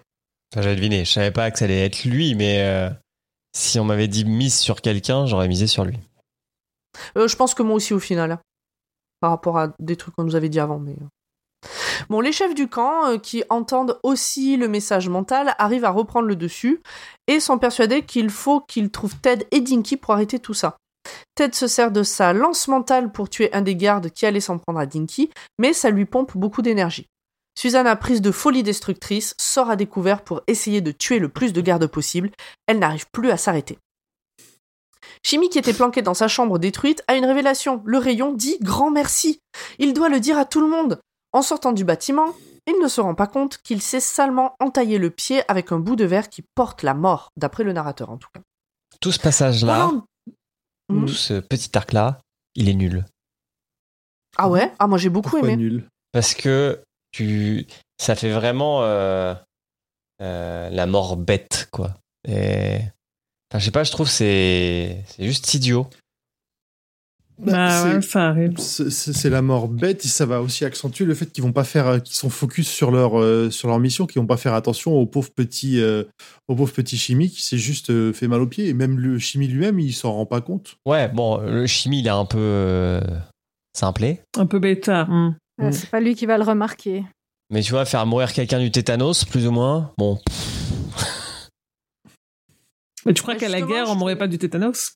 Ouais, je trouve que ça a ce côté justement. euh, bah, justement, la, la mort. Enfin, toutes les morts sont pas épiques. ouais, ouais. Ah oui non non Bah, clairement. celle-là, elle l'est pas. Hein. Et que là, on a. Mais on verra plus tard, euh, parce que mais surtout pas celle-là, enfin celle de chimie, euh, il va la faire durer un moment hein, en chaque fois en lui disant ah, ah, il a un peu mal Mhm. au pied. Oui. Ah, ah, ah, son pied, il pue. Que- Vous êtes pas en train de me spoiler là? Non. Je Non, sais non, pas. non. Non, parce qu'il le dit, il le, comme le- l'a écrit, euh, comme l'a écrit Pomme, il le dit direct. Alors, Ouais, tu t'en doutes, hein, parce que entre ça et, et les téléportes, euh, voilà. Mais je crois que vous êtes en train d'empiéter sur. euh, Si, sur non, non, si, si, carrément. Si, si, non, Ah. non, t'as raison, euh, désolé, Urde. Ah, pas de Oui. souci. Mais bon, on s'en doute. C'est- hein. Non, non, mais t'as raison de nous. de- Parce que moi, j'allais donner encore plus de détails. euh, Mais Voilà. effectivement, Bon, un mec qui marche pas- sur un bout de verre et qui saigne du nez dès qu'il utilise son pouvoir, euh, tu sais qu'il va Ouais, pas voilà. l'histoire. hein. non, non, effectivement. T'as une Bon, petite. Roland, Roland, Jake et Eddie se tiennent prêts. Les premiers briseurs arrivent en courant et les dépassent. Les autres arrivent ensuite et tous partent dans la pampa en courant. Ted qui est blessé et Dinky se planquent dans une ruelle. Eddie, Roland et Jake font un carnage au niveau des gardes et des chefs. Susanna, telle une Amazone motorisée, les rejoint en faisant du ménage sur son passage. Quand tout est fini, ils se font un câlin collectif et le narrateur, qui de nouveau s'adresse à nous, nous dit de bien le regarder ainsi, car c'est la dernière fois qu'ils sont un cathète et ils nous en demandent pardon. Salaud Ah, là, c'est dur. La tête de Julien là. Ouais, c'est dur. Ses préparations Moi, je vois pas, je vois- Il pouvait, il pouvait pas Je vois pas vos têtes. Ouais, Mais non, mais il clairement. cherche pas du tout à être subtil. Hein. Non, c'est euh, vrai. Il a jamais cherché à être subtil. Hein. C'est ça, puis on est c'est- habitué, quoi. C'est- pas, c'est pas- c'est c'est pas pas- un adjectif qu'on peut donner à C'est King. pas comme euh, si nous avions Ah bah fait le coup. C'est un des Ah oui, meilleurs là, passages c'est, euh, que j'ai lu jusqu'à maintenant, euh, tous livres confondus. Ah là là. C'est quoi, t'as dit? Je dis, c'est un des, des plus beaux passages que j'ai vus euh, jusqu'à maintenant, tous livres confondus. Ce qui Ah, va ben, suivre là. été-. Euh, Non, mais tout- bah, même non, ce quand ils sont passage-là, euh, tous ensemble, le- euh, tu là. sais que Moi, c'est le câlin, ouais. et tout. Et, C'est et d'ailleurs, euh, on les a mis sur le Discord, mais si vous avez vu les, euh, les illustrations Les qui sont dans illustrations. le livre, l'illustration est vraiment super aussi. Alors moi, je l'ai, je l'ai détesté cette illustration parce que j'avais une idée depuis euh, 5000 pages, une idée précise des personnages et de ce câlin et machin. Ah Et de l'avoir en dessin qui correspondait pas du tout à ce que moi j'avais en tête, j'ai détesté cette illustration du coup. Ah, C'est pas grave. Ah non, alors moi pour le coup, j'ai bien C'est- aimé. c'est tout, euh, voilà, euh, sans entrer dans les détails, effectivement. euh. Non, elle est belle. Après, c'est un beau fait. dessin, c'est machin, mais pour moi, c'était euh, limite, tu vois, une violation de ce que j'avais dans la tête, quoi. Mhm. Dégagez, c'est pas vous, c'est pas les vrais. Bref, De Michael Whelan. le cathète fait le tour de tous les corps au sol afin d'achever les blessés. Le chef du camp, qui en fait partie, les voit faire et a l'impression qu'ils font ça par pitié plus que par cruauté. Il voit qu'Eddie s'approche de son ami Lafouine, qui n'est pas mort non plus. Ils échangent quelques mots et Eddie le tue à Lafouine. C'est alors que le chef se relève sur un coude. Eddie le voit mais n'a pas le temps de réagir. Il reçoit une balle dans la tête, sous l'œil. Le temps que le chef réarme son pistolet, Roland l'achève. Susanna se précipite vers Eddie pour le secourir, mais il est trop tard. Eddie s'écroule, le cathète est brisé. Pas Eddie, quoi. Oh. Putain, prenez Ouais, Jake ouais. ou Susanna, mais pas Eddie. Ah, c'était On- dur ça. T'es le On plus doutait cool. que ça allait être Eddie. On savait qu'il y a une discussion qu'ils auraient plus jamais depuis euh, la moitié du tome Mm. 6. Mm. Mais il, est- il Oui, était trop après, cool euh, pour ce livre, voilà. C'est en vrai. plus, Il euh, prenait trop de place. première, por- Il dérange. première porte, pro- première porte, premier mort. Hein. C'est ça. Putain, c'est rude. C'était rude ça. Chapitre 12. Le tête se brise. En fait, Eddie n'est pas mort. Ouais, mais bon, Ouais. pas, pas, Pas ouf, pas quoi. encore. Ouais, il va pas courir le 100 mètres. hein. J'ai trouvé que ce passage m'a fait penser à Cimetière quand euh, le gamin se fait écraser et que le juste le chapitre d'après c'est euh, mais non en fait c'est bon euh, machin enfin le Ah. père a su l'attraper tout va bien ah ben non il se Mm. réveille il est mort pour de vrai ce début de chapitre m'a un peu fait penser à ça en moins long mais euh, bref Susanna est à son chevet et Jake fait des allers-retours entre déni et désespoir Ted qui est moins impacté par la mort d'Eddie garde la tête sur les épaules s'occupe de Susanna et rappelle à Roland qu'il n'a pas fini son boulot. Il faut finir de dégommer tous les gardes. Les pages qui suivent parlent de la veillée en attendant la mort d'Eddie. On est surtout placé du point de vue de Jake. Avant de mourir, Eddie trouve un fond de force pour dire à Susanna qu'il l'attend dans la clairière au bout du chemin, à Jake qu'il doit se méfier de Mordred et de Dondal, et que leur rôle à Hot et lui est de protéger Roland. De Dondal fait ou de. Dandolo? Dandelo pour moi plutôt. L'eau. ouais, c'est que c'est possible, ouais. Ouais. Ouais. Ouais, ouais, ouais, ouais. En fait, euh, tout ce passage, je l'ai lu d'une traite et j'ai fait le résumé après. Ah ouais, J'étais pas Dandolo, capable, j'étais pas capable de poser le bouquin pour euh, mettre. Ouais, ouais, Même, ouais. je pense que, je pense que le résumé, je l'ai fait le lendemain à froid parce que j'étais pas Ouais. capable. Ouais, y a pas de souci. Toi aussi, tu Euh, trouves oui, dégueulasse que ce soit Eddie et pas Jack ou Susanna? C'est- c'est déchirant parce qu'il nous parle aussi de, de, de, de, de la façon dont Jake a perçu, Jake a perçu la, la- euh, le moment où Susanna se précipite sur lui, la colère et le fait qu'on voit toutes ces personnalités qui ressortent euh, une- chacune à leur tour sur son visage. Mm.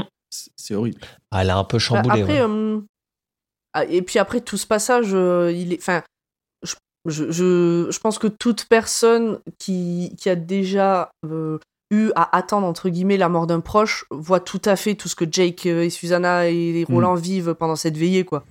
Euh, Enfin, c'est trop, euh, trop réel comme truc, quoi. Mm. C'était horrible à dire. Euh, horrible de tristesse, hein, pas horrible de c'est nul. Oui, non, c'est trop, c'est presque trop bien écrit pour le coup. Ouais, mais voilà, c'est c'est très simple et c'est très clair comme truc.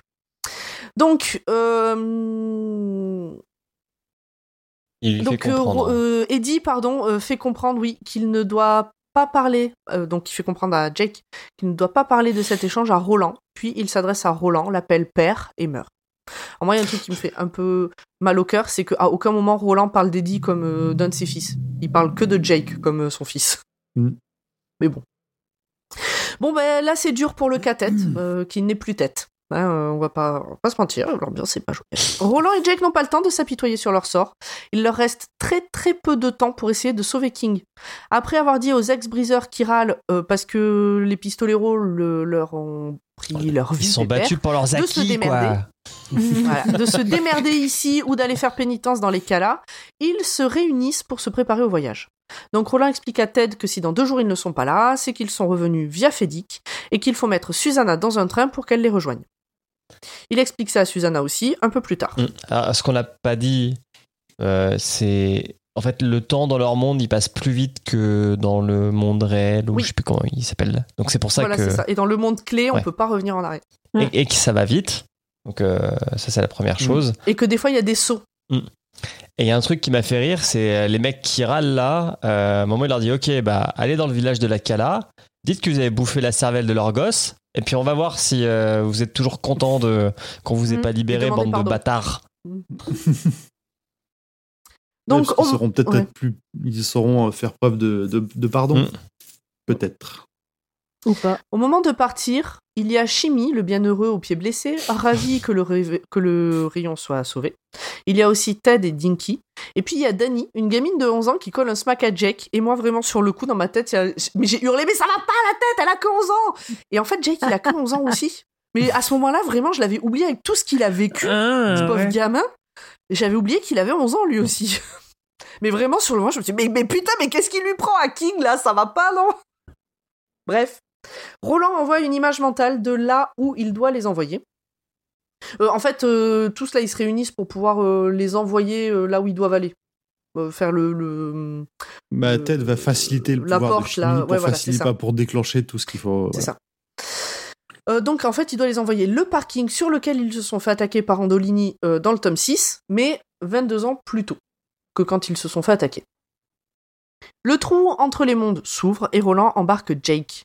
Une fois de l'autre côté, ils se rendent compte qu'on est déjà le 19 juin, donc le jour J, et que l'après-midi touche à sa fin, et donc la vie de King aussi. Troisième partie. Dans cette brume verte et or, Ves Kagan. Chapitre 1 Madame Tassenbaum va vers le sud. Donc Roland, Jake et Hot arrivent à l'épicerie comme prévu. Ils découvrent une affiche euh, qui parle d'une église des entrants et qui recherche les portes magiques ou un truc comme ça. Ils rentrent dedans, ils braquent tout le monde. L'épicier reconnaît Roland de suite, malgré les années qui se sont écoulées. Euh, oui, parce qu'en fait, non, il les envoie 22 ans après, Après, oui. le braquage. Le braquage était 22 ans plus tôt. Mhm. Ma phrase était mal construite euh, avant. Bref, donc il récupère euh, les clés de la camionnette de l'épicier et embarque Madame Tassenbaum, Irène, une riche touriste qui connaît bien le coin pour conduire la camionnette. Les voilà en route pour le chemin de la tortue chez Stephen King. Dans le même temps, pas loin de là, un Gus, inconnu au bataillon jusqu'ici, Brian Smith, quitte son camping en camionnette également. Il ne sait pas conduire et zigzague beaucoup. Euh, J'avais pas capté à ce moment-là, mais en fait, il est bourré aussi. Oui. La grosse particularité de Brian, c'est que c'est le portrait craché de chimie. Bon, j'ai trouvé ça un peu gratuit, pour le coup. Mais euh, parce qu'on s'en ressort pas et qu'on s'en fout Ouais. un peu. Mais bon, voilà.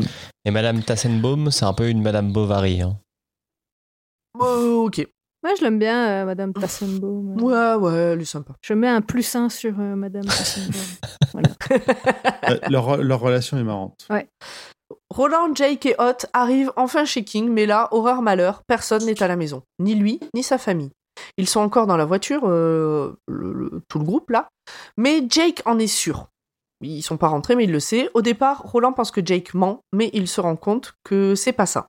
C'est que Jake ne dit pas tout. Mais de quoi s'agit-il et pourquoi? La seule chose dont Roland est sûr, c'est que King n'est pas encore mort. Il demande au jardinier de lui indiquer où l'auteur fait sa balade. Pendant ce temps, Jake a retrouvé le futur chauffard et avec le Shining, il essaie d'interagir. Qu'est-ce qui pourrait bien le faire dévier ou le ralentir? Madame Tassenbaum souffle que c'est dommage qu'il n'ait pas envie de faire pipi. Brian le chauffeur, toujours en chemin, manque de percuter deux promeneuses sur le bord de la route et s'arrête un peu plus loin pour aller pisser. Elles espèrent que Stephen King, qu'elles ont croisé quelques centaines de mètres plus tôt, aura le temps de quitter la nationale pardon, pour ne pas croiser ce fou du volant. Le jardinier donne les instructions à Madame Tassenbaum pour retrouver Stivou, puis il porte le poing à son front pour saluer Roland, qu'il envoie, euh, enfin, Roland le voit entouré d'un halo de lumière blanche. C'est marrant ces petits, ces petits instants où le, on a l'impression que c'est l'entre-deux-mondes qui transparaît dans le, dans le monde. Oui, parce euh. que le fait de toucher le front, c'est un truc de l'entre-deux-mondes, c'est un truc Ah de bah Roland, oui, ça. oui, c'est c'est pas le genre de salut. euh, Ou alors c'est qu'il a, il a juste fait ça, mais il s'est décrit bizarrement. quoi. Non, non, c'est clairement Non, oui, euh, non, ouais, de l'entre-deux-mondes, ouais. En touchant, euh, en touchant Jake, Roland comprend enfin ce qu'il cache. Il a compris que l'un d'eux allait mourir en essayant de sauver King, et Roland se promit de tout faire pour que ce ne soit pas Jake. Enfin bon. Passage. Bah, il- On sait c'est qui va y faire. aller hein, dans la clairière. à ce, mo- à ce moment- à ce moment-là, même Roland, il, est- il, il sent qu'il est prêt à. Oui, enfin, oui. Jusque-là, il était prêt à tout pour euh, mener à bien sa quête. Là, il se dit, ça est y est, c'est pour- c'est- ouais. c'est plus le moment. Enfin, c'est. Il je- préfère je- se sacrifier à ce moment-là que de sacrifier Jake. Ouais. Oui, bah surtout qu'il a déjà sacrifié une fois, quoi. Ouais, mais du coup, il a évolué. Il était Jusqu'à prêt à- Avant, euh, il était prêt à le refaire. oui. Jusqu'à il y Ouais, a ouais. peu, il était prêt à le refaire. hein. C'est très nouveau euh, pour Roland, là. Mais là, on arrive dans un bail, euh, tu sais, quand tu veux, euh, quand tout le monde veut offrir euh, euh, le truc du restaurant, tu sais, avec chacun son Mm. billet qui donne et tout. Donc voilà. Passage par Brian, qui se demande pourquoi donc le chauffard, pourquoi il a autant envie de, de pisser. Puis par King, qui se dit qu'il pourrait rentrer maintenant et s'atteler à la tour sombre. Des mots lui viennent comme le cas et une chanson, coma, coma là. Mais pff, la flemme. Alors au lieu de finir de sa balade ici, il la continue un peu, perdu dans ses pensées. Il n'entend pas les deux voitures arriver, chacune dans un sens. Au moment où Brian est sur le point de percuter King, Roland s'apprête à se jeter de la voiture pour le protéger. Chapitre 2. Veskagan. Mais c'est Jake qui s'élance et passe sous la voiture de Brian. King se retrouve Ah. aussi bloqué, en partie sous la voiture. Mais alors, Jack s'élance parce que Roland voulait s'élancer, mais sa hanche fait qu'il loupe son Ouais. coup. Ben, en fait, euh, je crois que Roland a essayé de devancer Jake parce que Jake allait se lancer quoi qu'il arrive. Mais comme la hanche a fait chier Roland, ben, c'est Jake qui est passé devant. Il, Moi, avait comme ça que encore, les, compris, il avait quoi. encore les douleurs de King. euh, Ouais. Je dis ouais, c'est ça, c'est ça qui est ouf, c'est que c'est la hanche de King qui, en- qui l'empêche de sauver King, quoi. Roland se précipite pour voir Jake qui est très très salement amoché. Hmm. Jake sait qu'il est en train de mourir, mais Roland est dans le déni. Poussé par Jake, il va voir King pendant que Madame Tassenbaum et Hot prennent soin de lui. Roland n'a qu'une envie, c'est d'étrangler King, qu'il juge responsable de la mort de Jake et d'Eddie à cause de sa fainéantise. Et en plus, au lieu d'être auprès de Jake dans ses derniers instants, il doit s'occuper de l'écrivain.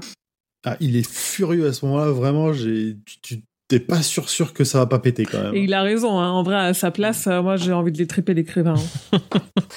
Vraiment, quoi. Même si c'est King. Oui, mais c'est, c'est pas le vrai King. c'est pas le King de notre univers. c'est dur, hein, de se dire, euh, putain, euh, tu sacrifies euh, Eddie et un jeune pour, euh, pour un écrivain, alors certes, qui va avoir une grande importance et qui doit terminer, mais euh, pff, Alors il y a ça, puis en plus, la rencontre qu'ils avaient eue avant avec lui, il, est, il me semble qu'il soit était bourré, soit il il faisait pas très bonne Ouais. impression, quoi. Clairement. Ah oui, non, euh, mais clairement, il se, il se dépeint pas sous son meilleur jour, donc t'as pas forcément envie. Tu te dis, en fait, quelqu'un d'autre va l'écrire, cette putain de tour sombre, euh, et pas toi, quoi. Tu vois, c'est vraiment. euh, il est complètement à côté de la plaque. Et oui, parce que je crois que quand il le rencontre la première fois, il note que, il, bah, dis donc, il se ressent encore ouais. une bière. euh, ouais, ouais. puis je crois qu'il est en retard pour aller chercher, ses- aller chercher ses gosses. euh, Ah oui. Je Ouais. s'en fous un peu. ouais, ouais, t'as pas du tout envie que Jack meure pour lui. Non. Pas du tout, quoi. Eh ben moi j'ai eu beaucoup de peine euh, pour euh, pour Stephen King. Voilà. À ce moment-là, Eh ben oui, parce que Le vrai ou celui du bouquin? Bah les deux, les deux en fait, parce que je pense en vrai il a dû beaucoup souffrir d'écrire tout ça. Euh, donc euh, Roland hypnotise King pour lui dire de continuer cette histoire et de ne plus s'arrêter tant que la chanson ne sera pas finie. Il demande aussi à King s'il est Gan, mais King dit que non. Roland dit à King que quand il se réveillera, il aura oublié les autres personnes présentes, il ne se souviendra que du chauffard. Ensuite, Roland va voir le chauffard, lui dit à peu près la même chose, personne n'était là à part lui et King, euh, et il doit aller prévenir une ambulance. ah, faut Le- juste dire que Veskagan, c'est le champ de la tortue. Hmm. Ah oui. Ouais, alors j'avoue, ça fait partie des trucs que j'ai pas... euh, Bah, pour moi, c'est un signe aussi que King il est toujours à deux doigts d'être de, de reprendre le chemin de la tour sombre, donc il a ses Ouais. mots, ses impressions qui reviennent, euh, mais que Veskagan en est, en est une partie. Euh, et c'est aussi appelé parfois le chant de Susanna. Ok. Hmm. Comme donc euh, le tome 6. C'est ça. Le temps de faire tout ça, donc de voir King, de le convaincre, machin, d'aller voir euh, Brian, euh, machin. Donc le temps de faire tout ça, lorsque Roland revient auprès de Jake, bah, il trouve ce dernier déjà mort. Madame Tassenbaum lui dit que Jake lui a dit de dire à son père qu'il l'aime, et ça, ça achève Roland. Il a dit d'autres choses, mais il faut faire vite avant que les secours ne se pointent. Madame Tassenbaum reviendra chercher Roland une fois que King aura été amené à l'hôpital et que les gendarmes seront partis. Irène donc s'en va, et Roland s'enfonce dans la forêt pour enterrer Jake. Ah, Mais alors, C'est tellement dur. mais alors qu'il a trouvé un joli endroit, il entend le chauffeur, le chauffard, pardon, revenir. Il vient tenir compagnie à King en attendant les secours. Il papote, euh, il spoil des bouquins de King. La vie est tranquille pour eux. Euh, D'ailleurs, j'ai une euh, suggestion, Émilie. Euh, dans tes bouquins à lire euh, dans l'ordre de la tour sombre, c'est de mettre Kujo avant cette euh, ce film-là, parce qu'il le spoil.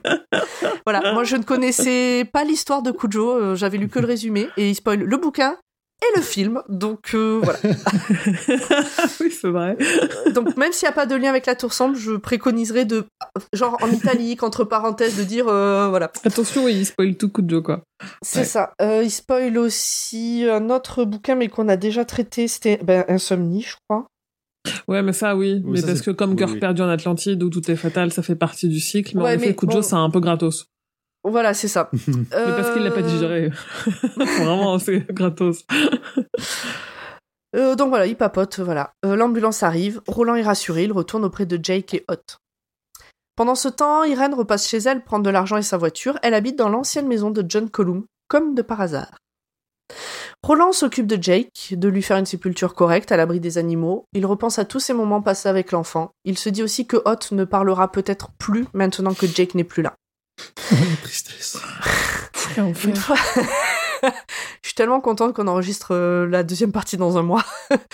une fois Jake enterré, Roland fait une prière. Puis il doit se faire violence pour partir et le laisser là. Sur le moment, Hot ne bouge pas. Roland se dit qu'il a peut-être choisi de mourir avec Jake, mais quelques minutes plus tard, le bafouilleux sort de la forêt et rejoint le pistolero.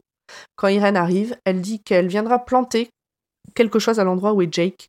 Roland lui demande de mettre une rose, et moi c'est sur cette phrase que j'ai dû pleurer pendant 25 minutes, je pense. C'est ce que j'allais dire. En fait, moi, le, le moment Et Eddie, j'ai pas pleuré parce que j'étais vraiment dans le dans, dans la lecture en fait je, Mhm. je buvais les pages et du coup ça je pense que le choc émotionnel m'est complètement passé à côté le moment où Jack se fait renverser j'ai pas pleuré là où vraiment les vannes se sont ouvertes c'est vraiment le tout ce que tout ce que tu viens de raconter là le, le désespoir euh, de Roland et le désespoir d'Ot quoi et les deux tu dis bah euh, Susanna on sait pas trop où elle est ils sont tous les deux ils viennent de perdre euh, deux membres du quartet qui leur sont chers en plus, on sait que la connexion Hot-Jake, elle est hyper forte parce qu'ils ont quand même Mm. échangé leur corps euh, il y a genre 20 pages avant.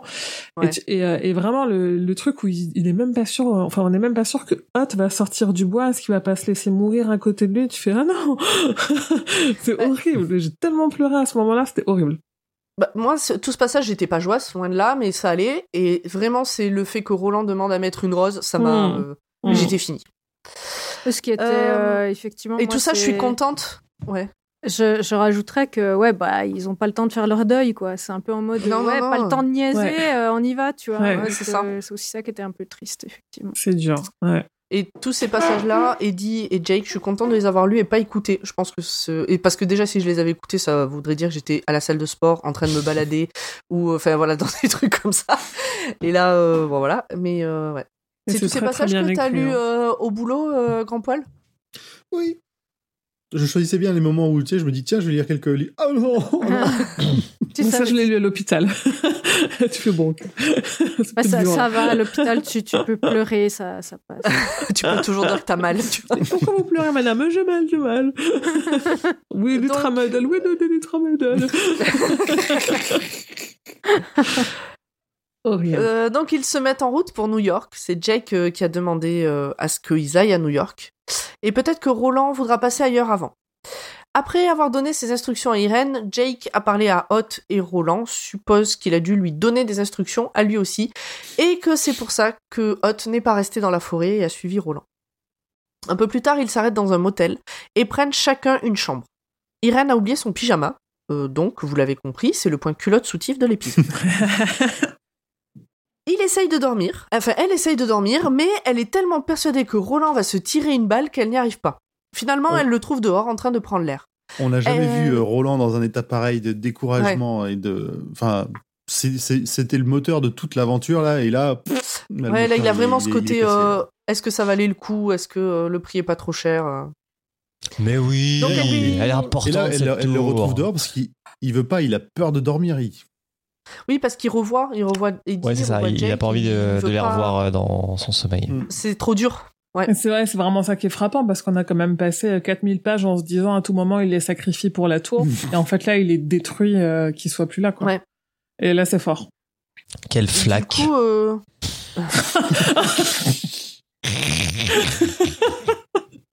c'est un homme, mais il a des fêlures. Oh. Revenons-en à, à Irène et sa culotte, s'il vous plaît. Oui. Ouais, euh, bah, elle a chaud sa culotte. Donc, euh, ouais, ouais, euh, Irène, elle, elle trouve donc euh, Roland dehors et elle lui propose de dormir ensemble. Il accepte et donc maintenant on a un point culotte sans soutif et puis appareillage lourd. appareillage lourd de Roland, évidemment. En fait, euh, la tour sombre était dans le calbut de Roland depuis le début. C'est bon, tu l'as placé. Fin de l'épisode. Je propose qu'on s'arrête là, qu'on arrête euh, tout d'ailleurs, la lecture. Tout ce euh, passage-là, il fait très mais roman érotique de gare. C'est tellement drôle, quoi. C'est vrai que c'est un côté. J'avoue que euh, ça fait du bien un petit peu, ça allégé un tout petit peu, mais il y a eu un moment où je me suis dit, mais la vie d'Irène, euh, le fait que elle a perdu un enfant, euh, que je crois elle a eu un cancer du sein, enfin, il y a tout un truc comme Ah ça. oui. Mm. on mais on s'en fout d'Irène, pourquoi il nous raconte ça quoi Moi, je trouve que ça marche bien.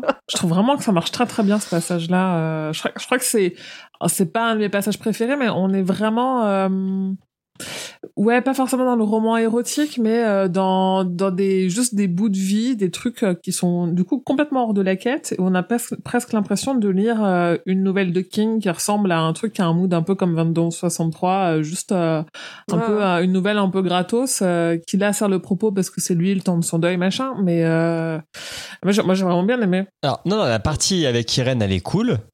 Euh, mais juste le passage là des 10 pages où en gros ils vont ken, etc. T'es là en Où mode. il a l'appareillage lourd. Là, il me fait sentir. Vraiment, mon homme ne m'a jamais fait l'amour comme lui. tu vois, si tu veux, bon. Bah, euh, c'est un pistolero, évidemment que personne ne fait l'amour comme un pistolero. J'avais retenu une phrase, mais je, je m'en souviens plus. Mais, mais pour moi, c'est non, en fait. Voilà. Ouais. Moi, c'est aussi. Ça euh, faisait longtemps qu'on n'avait pas eu de cul euh, dans une histoire, dans, enfin dans la tour sombre, quoi. Non, quand même du mais c'est- beaucoup de cul dans King. Là, ça faisait longtemps. Enfin, moi, je pense que j'aimais bien Irène, et là, du coup, je l'aimais plus du tout. Ça devait être quelque chose comme ça aussi. Oh. Oh. Non, mais non. Alors, euh, lors de la pause nocturne du lendemain, alors parce que là, il ken pas euh, le premier soir, c'est le lendemain, euh, il ken. Et puis, Irène ensuite rêve d'une tour sombre au milieu d'un champ de roses et du rouge qui la regarde. Elle entend Ah, aussi C'est la des couleur voix. de son caleçon. Finalement, le lendemain, elle n'est pas mécontente de se dire que c'est le dernier jour de sa vie avec Roland, même si elle aurait aimé Ken un coup de plus. Ah, quelle tristesse. Chapitre 3. Retour à New York. Roland montre patte blanche. Je vous le dis, hein, je suis Au à deux doigts jour. au montage de mettre Francky Vincent, tu veux mon zizi sur ce passage-là. hein. Non Non, fais pas ça Parce que c'est un peu le mood d'Irène. Hein, donc, euh, Bah, à la limite, euh, mais la musique qui va bien, mais bon, c'est bizarre. Non, Au troisième c'est jour, euh, c'est l'amour du Ah, désespoir, tu vois. c'est ça, un sexy saxo. Au troisième jour de ce voyage, Ah, Susanna je a vous, déjà je vous le- arrête, Oui. j'ai retrouvé. Euh, Donc c'est Irène qui parle. Je viens de passer les trois jours les plus fascinants de ma vie. C'est moi qui vous dis grand merci, Sai. Merci de m'avoir choisi. Et de m'avoir baisé, pensa-t-elle, tout en le gardant pour elle. voilà. Je- je- voilà, je... Non. Le côté- Non mais c'est le côté Emma Green qui ressort quoi. Donc euh, voilà. c'est- c'est pas possible. on est d'accord, Urde, c'est non. C'est non. Je- mais j'avoue que ce passage, je sais pas, j'étais partagée entre bon, C'était ça me nécessaire. fait marrer, C'était nécessaire. parce- C'était donc c'est un peu, c'est un peu plus léger. Le passage du Et et le côté, mais qu'est-ce que ça vient foutre dans cette histoire? En tout cas, il a plus mal à la hanche parce que je l'ai pas dit. C'est vrai que j'ai complètement Ah oublié, oui, mais c'est important. à partir du moment où et personne l'a dit du coup, à partir du moment où King euh, est complètement dégommé par la bagnole, euh, Roland n'a plus du tout mal Oui, c'est vrai. et ça correspond oui. aux blessures de King. Mm. Et il a plus du tout du tout mal, vraiment. Du coup, c'était pas des rhumatismes secs, c'était euh, Un lien. King. Mm. Alors au troisième jour de ce voyage, Susanna a déjà pris le train pour Fédic avec l'intuition que un de ses, euh, de ses deux amis a péri. Dans cette partie, il est dit que la tour sombre reste debout au bout de Cancanoré. Alors à ce moment-là, je sais pas si c'est vraiment une localisation, mais il me semble que c'est la première fois que quelque chose qui y ressemble est mentionné. On n'a jamais parlé de Cancanoré jusque-là, Ça me dit rien. en fait. Et en fait, c'est la vallée où se trouve euh, la tour. C'est le, ouais, c'est le nom de la, de la vallée du champ de rose. Irène et Roland sont à New York, devant le gratte-ciel de la Ted Corporation qu'on a déjà vu dans le tome précédent. Pour Roland, il est évident qu'il s'agit de la représentation de la vraie tour sombre, mais dans ce monde-ci. Là, ça m'a, moi, j'avais il y avait un, vraiment un mood un peu euh, crocodile Dundee quand il se retrouve euh, avec ses vêtements de l'entre-deux-mondes, euh, complètement désespéré, à mon avis, avec une tête pas possible, dans un New York que nous on connaît parce qu'on est quand même euh, là, on est dans une période assez contemporaine pour nous. euh, j'ai vraiment eu l'impression de lire euh, du crocodile Dundee. Hum, j'ai C'est pas la très ref, mais, de- Enfin, j'ai la ref mais... Elle vient, Bah elle vient ouais. de loin, celle-là. mais- Bah ouais. Mais oui, j'ai grandi avec crocodile Dundee. C'était très bien, un truc de bonhomme. Donc, Irène est... hum, Excusez-moi, j'ai un cheveu dans la bouche. Euh, du coup, c'est bien, je- comme ça, je regarde la date de crocodile Dundee. On est en 93, non 80, 80, 92, 87. 80. 87, j'avais un an pour crocodile Dundee. En fait, tu l'as vu après parce que ça passait tout le temps. Oui, oui, oui, oui, ça passait tout le temps. Ça va la jeunesse? Irène est attirée par le square à côté de la tour, celui avec la fontaine en forme de tortue. Elle entend comme une chorale et se sent bien et apaisée à cet endroit-là.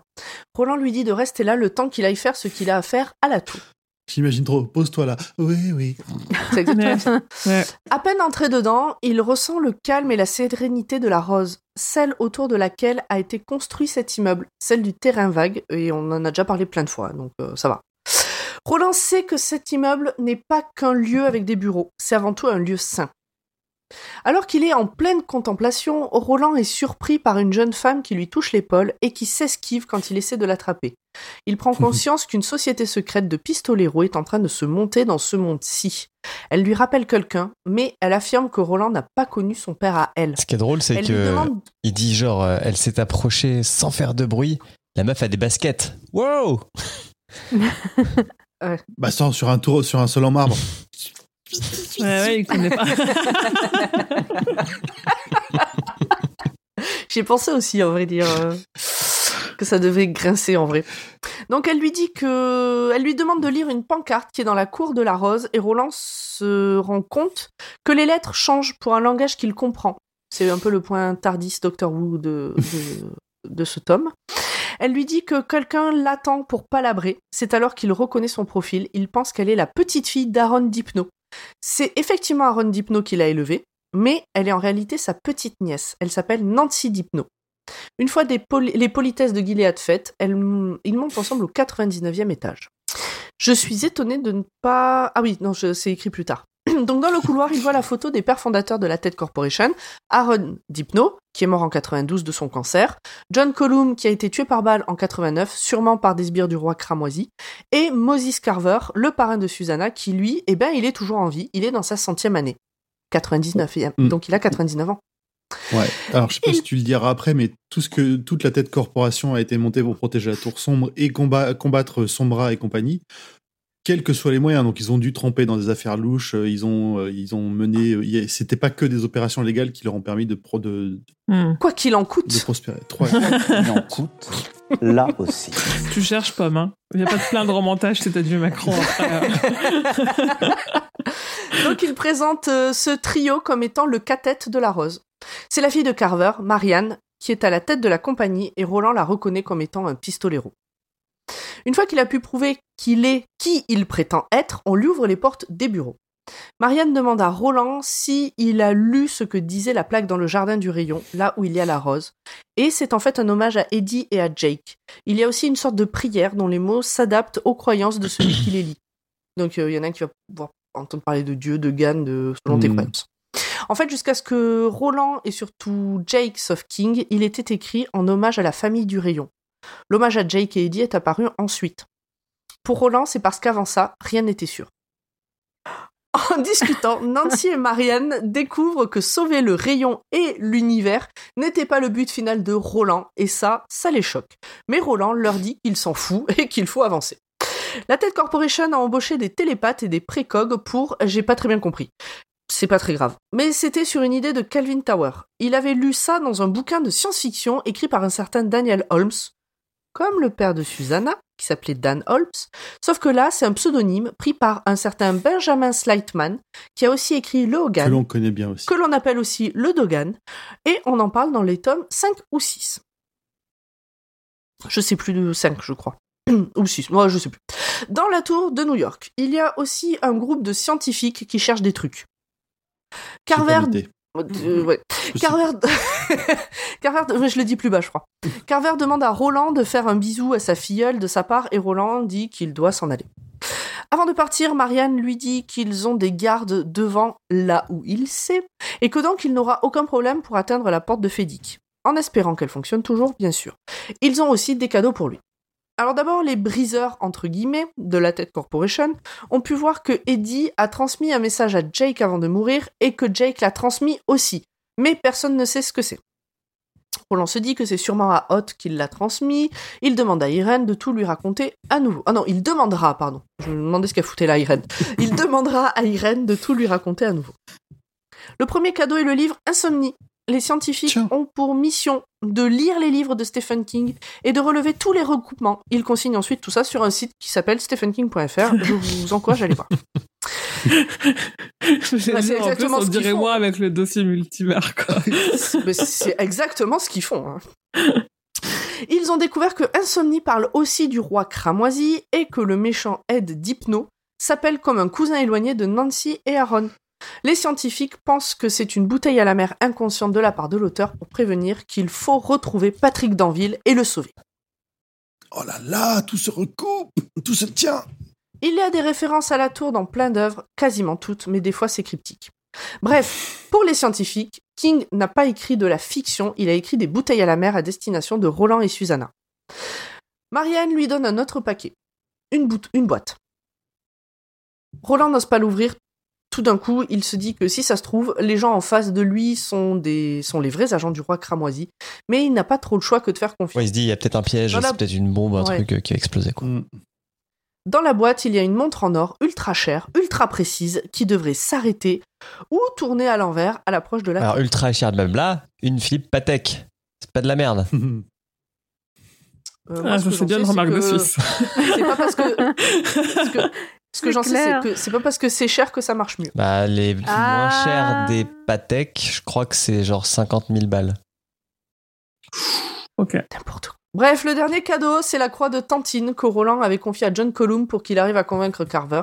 Maintenant que Roland l'a récupérée, il pourra la poser au pied de la tour comme il l'avait promis à Tantine dans le tome 3. Euh, J'en suis où? Une fois parti, Roland retrouve euh, Irène et Hot et lit dans les pensées de Hot pour savoir ce que lui a dit Jake. Surveille dans de l'eau. Je l'ai bien écrit cette fois ou c'est toujours pas Oui. ça? Non, c'est ça. ça. Ouais, c'est ça. surveille dans de l'eau. Et c'est donc ça le message que Jake a dit à Hot. Et donc c'est le message que euh, Eddie avait dit à Jake. Irène amène Roland et Hot jusqu'au cochon qui fume. C'est toujours pas le cochon qui fume. Ils Mais se ça disent marche, adieu. hein. en vrai, ça marche bien. Oui, Ça on marche, sait de quoi on parle. Ils se disent adieu, Roland lui offre Insomnie. Il a l'impression que ce livre est un piège et il ne veut pas en savoir plus. Une fois dans le resto, trois semaines après que le père Callahan ait été tué, en fait, euh, moi ça me donnait l'impression que c'était des années après, mais c'est juste trois semaines après, il a plein de souvenirs qui remontent. Il suit le chemin euh, qu'ils avaient suivi la première fois, Hot le précédent. Hot, euh, cette phrase ne veut rien dire, pardon. Une fois dans le resto, trois semaines après que le père Callahan ait été tué, en fait, il, euh, donc Roland, a plein de souvenirs qui remontent. Il suit le chemin qu'ils avaient suivi la première fois. Hot le précède, parce que Hot euh, se souvient aussi de Jake et, euh, eh ben, du chemin qu'ils avaient parcouru. Ils arrivent à la porte de Fédic et la passent. Chapitre 4, Fédic. Deux visions. Alors que Roland arrive à Fédic, Susanna est là à attendre. Quand elle ne voit pas Jake, elle comprend qu'elle ne le reverra plus jamais. Elle est là depuis quelques pas depuis quelques semaines, depuis quelques temps, depuis quelques jours. Elle est arrivée par le train avec Ted, Dinky et deux autres briseurs. Shimi, lui, est mort de la gangrène pendant le trajet. Roland lui explique comment Jake a été tué et où il est enterré et que Irène ira planter une rose sur la sépulture. Susanna envisage de planter là le pistolero qui, juste parce que, par le fait qu'ils se soient rencontrés un jour, lui a apporté tant de malheur. Mais elle décide de le suivre jusqu'au bout et lui fait comprendre en lui roulant une galoche. Ted, Dinky et les deux autres ont continué. J'ai eu peur à ce moment-là qu'il y ait une romance entre les deux, mais heureusement, c'est pas le cas. Par contre, du coup, je Vraiment, me, je- je me je- souvenais pas que Chimie était mort dans le train, donc euh, je retire ce que j'ai dit Bah, avant. Tu vois, il l'évoque euh, rapidement. Ouais, en fait, c'était Ouais, euh, je m'en souvenais même pas en fait. le, Je- pauvre chimie. En fait, ça, c'est vraiment la fin de cette partie et je savais plus si c'était juste avant ou juste après. Ouais, je m'en souvenais Oui, même pas. Tu vois. ouais. Allez, on a presque fini. Euh, donc Ted, Dinky et les deux autres ont continué leur voyage de leur côté pour aller à Calabrin Sturgis. Donc euh, eux, ils sont allés euh, chercher se repentir auprès des parents des gamins. Avant ça, ils ont cherché avec Susanna la porte qui permettait de passer de l'autre côté de Discordia et l'ont marquée à la craie. Mais derrière beaucoup de portes qu'ils ont croisées, il y a le Vaadash et les bêtes qui y vivent. Et s'ils se sont trompés, ben c'en est fini de Susanna, Roland et Hot. S'ils ouvrent la mauvaise porte, euh. Roland demande à Susanna si elle sait ce que veut dire Dandelo. Ça lui dit très vaguement quelque chose, mais elle sait pas en dire plus. On abandonne un peu nos amis à leur triste sort pour se concentrer sur King. On est en 2002. Il vient de sortir d'une sorte de rêve éveillé. Les mots qu'il vient d'écrire sont ceux que l'on vient juste de lire. Il est un peu confus que Jake soit mort parce que c'était pas prévu. Il se dit que les lectrices vont gueuler. Il y a des chances que ce fût le cas. Il sait qu'un auteur n'a pas toujours le contrôle de son histoire, mais là, il trouve que ça fait quand même beaucoup. Il se demande parfois si Roland et Jake étaient là ou pas au moment de son accident. Il sait que c'est impossible, ce sont des personnages de fiction, et pourtant ça lui paraît tellement réel, surtout la mort du gamin. Il se rassoit à sa table pour attendre de voir si l'inspiration pour la suite vient, et il se met alors à somnoler. Fin de cette première partie. Pouf Et ben, Ouais, c'était un gros morceau. Hein. Tu vois, Mm. le, le- le- la boucle King méta est bouclée là. Presque. Oui, Ouais, alors, une fois euh, de plus, on sait toujours pas trop euh, quelle est la part euh, du vrai King et la part euh, qui met en fiction là. euh, de- Le côté où euh, c'est pas lui qui l'écrit, il s'attendait pas à ce que Jake meure, euh, ça oui, parce qu'il en a parlé plusieurs fois. Mais après, euh, tu dis, euh, tu sais pas trop euh, ce qui est ce King là et notre King nous quoi. Ouais, puis le, le fait que, que les héros qui le détestent, enfin, il y a une relation un peu étrange, euh, qu'il euh, Mhm. c'est ouf en vrai euh, avec son histoire. Enfin, moi, je, je pense que c'est parce que moi aussi j'écris des histoires et tout, ça m'a vraiment beaucoup parlé. Et effectivement, il y a des histoires, tu ne maîtrises pas du tout ce qui se passe en fait. C'est Mhm. Les choses, elles te viennent comme ça, tu. Voilà. Tu, tu peux pas. euh, T'as pas toujours le contrôle en fait. C'est quand elle est terminée que. Mais c'est là ou dans un autre livre que j'ai lu qui disait que c'est quand t'as terminé que l'emprise elle est, elle est finie. Euh, enfin voilà, bref. Moi j'ai trouvé ça vraiment intéressant alors que comme dit au début, j'étais pas du tout hypée par le fait qu'on aura de la. euh, que King serait de là-dedans. Je m'attendais à un, Ouais. un truc à la Marissou et vraiment je me suis dit. Et en fait non, c'était cool. Est-ce que vous avez des choses à rajouter? Non. Alors, euh, on, on avait dit qu'on faisait euh, que ce résumé pour cet épisode, mais Urde, tu as été inspiré. Oui, alors. Donc, tu, euh, nous, tu nous proposes une théorie. Voilà, alors euh, je, Une je histoire. vais faire euh, vite, mais Tu, tu, tu, tu, tu. Non, t'inquiète pas. Non, non. Attends. Tu fais, tu fais ça comme tu l'aurais fait en temps normal. mais oui, Et mais surtout- elle est pas longue. Attends, avant que tu commences, euh, générique.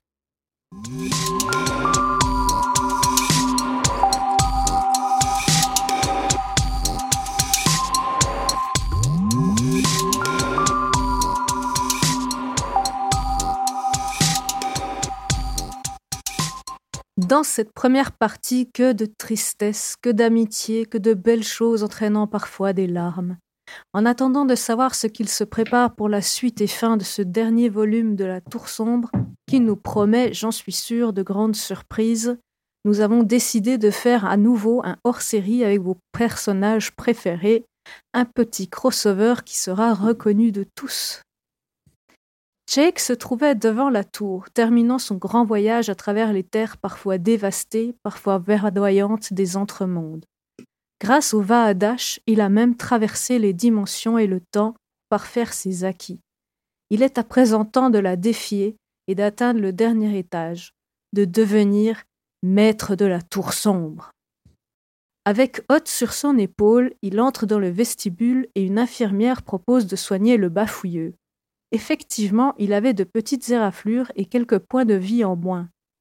Oui, s'il vous plaît, infirmière Mia. Très bien, veuillez me donner vos spirites boules, je vous prie. Ah non, Hoth refuse d'aller dans sa boule. Pouvez-vous le soigner sans Bien sûr, à tout de suite.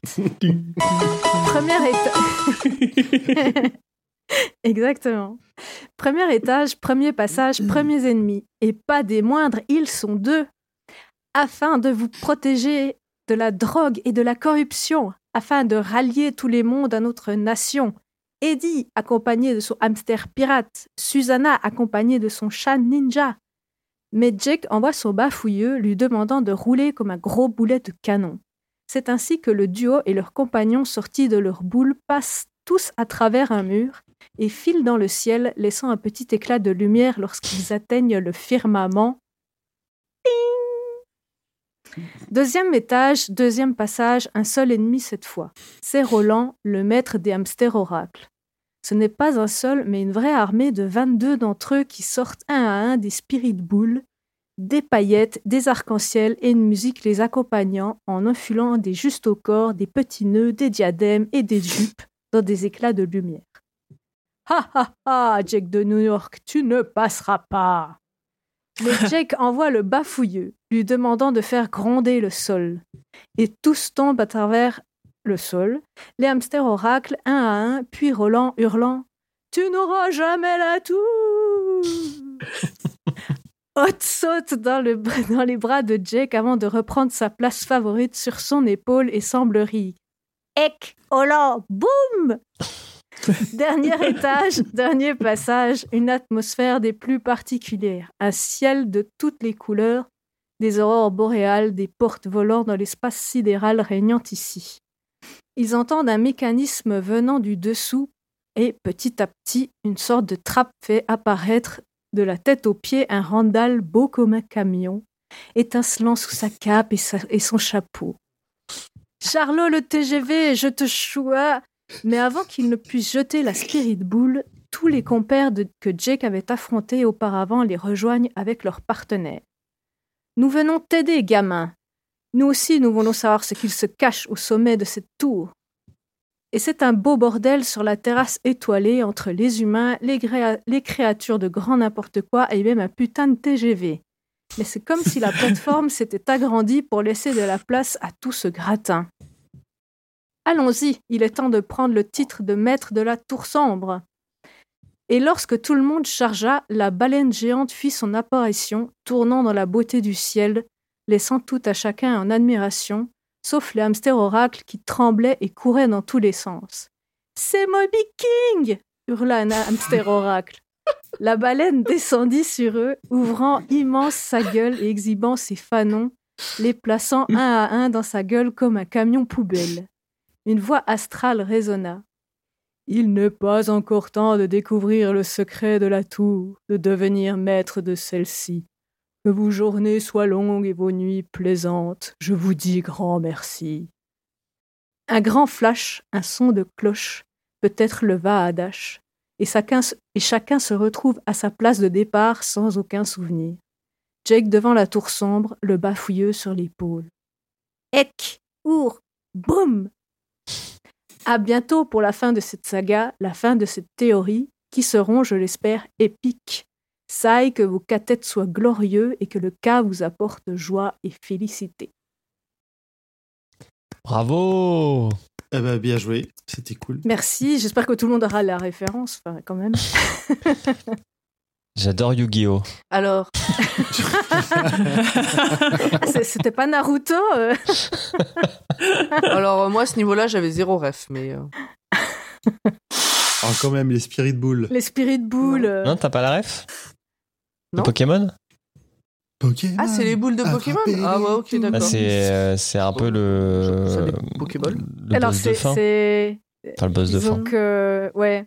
Alors, euh, le- les boules, juste euh, pour, la, la- le petit truc, c'est que j'avais une, une amie qui jouait avec ses enfants à Pokémon Go et bah, qui connaissait pas les termes et qui a dit Mais j'ai plus de boules et ça m'était resté parce que ça m'avait fait beaucoup rire. D'où euh, le terme de spirit boule. Voilà. Et je voulais faire quelque chose d'un peu joyeux parce que, voilà. Bah oui. Et, euh, Puis une Ouais, référence à la Team. Rocket. Oui. Ça faisait bien. tout à fait, oui. Je vous propose qu'on se laisse là pour euh, cette Oh là fois. oui. Clôturons, clôturons, allons nous coucher. Il est Clôturons, minuit et demi, clôturons. Il est temps d'aller faire. Oui. Ça fait Euh, 3h17. Roi Steven, euh, Oui. Podcut, le label, euh, le Patreon, euh, les réseaux sociaux, le des Discord. sous à l'art, euh, tout ce que vous voulez. des bisous, viens de discuter, et puis euh, au mois prochain. Oui. Au mois Allez, prochain. Au mois Ciao, prochain. Bye bye. Merci. Salut. À bientôt.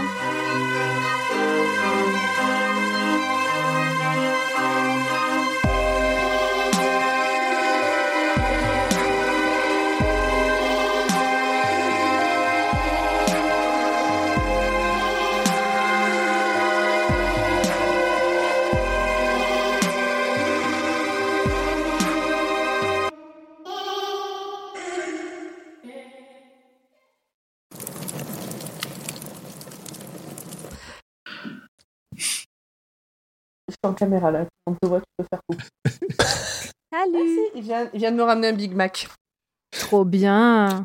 J'ai pas Sans- du tout le temps sans- de le manger avant qu'il soit froid, mais c'est gentil. Sandwich, salé, bière. hmm, J'avoue. Big Mac, t'es mal mais barré. hein. Franchement, c'est gentil. Mais C'est je... gentil, mais pour là, la bouche ouais. pâteuse, c'est pas bon. Il y en a encore là, pour je vais 3 pas heures de résumé, ouais. je vais pas le manger euh, face à vous. Euh, mais c'est super gentil. Pomme Laufin. Bon. Euh, J'en suis où? Dans le Euh, monde clé. Ils finissent par trouver une énorme porte en bois reliée à toute une machinerie. Ils ouvrent et ils, euh, ils en... Enfin, il l'ouvre et il passe de l'autre côté. Euh, Non, pardon. Désolé, euh, Julien du futur. En discutant, Nancy et Marianne découvrent que sauver le rayon et l'univers n'était pas le but final de Laurent et ça- de Roland. Putain, De Laurent. Continue, continue, continue. C'était en discutant. Depuis le début, c'était elle la tour. Une fois parti, Roland, je suis asséché, je vous avoue. Euh, J'ai plus d'eau. Prends le temps de Une boire, hein, tu peux aller chercher de l'eau si tu veux. Euh, t'as- T'as vu l'heure, il est minuit 15. hein. Bah ouais, mais justement, elle est plus à Euh, 5 minutes près. C'est ce que j'allais dire, ouais. Si vous avez des choses à dire, allez-y. J'aime beaucoup la tour sombre. Un sommeil. Oui, aussi.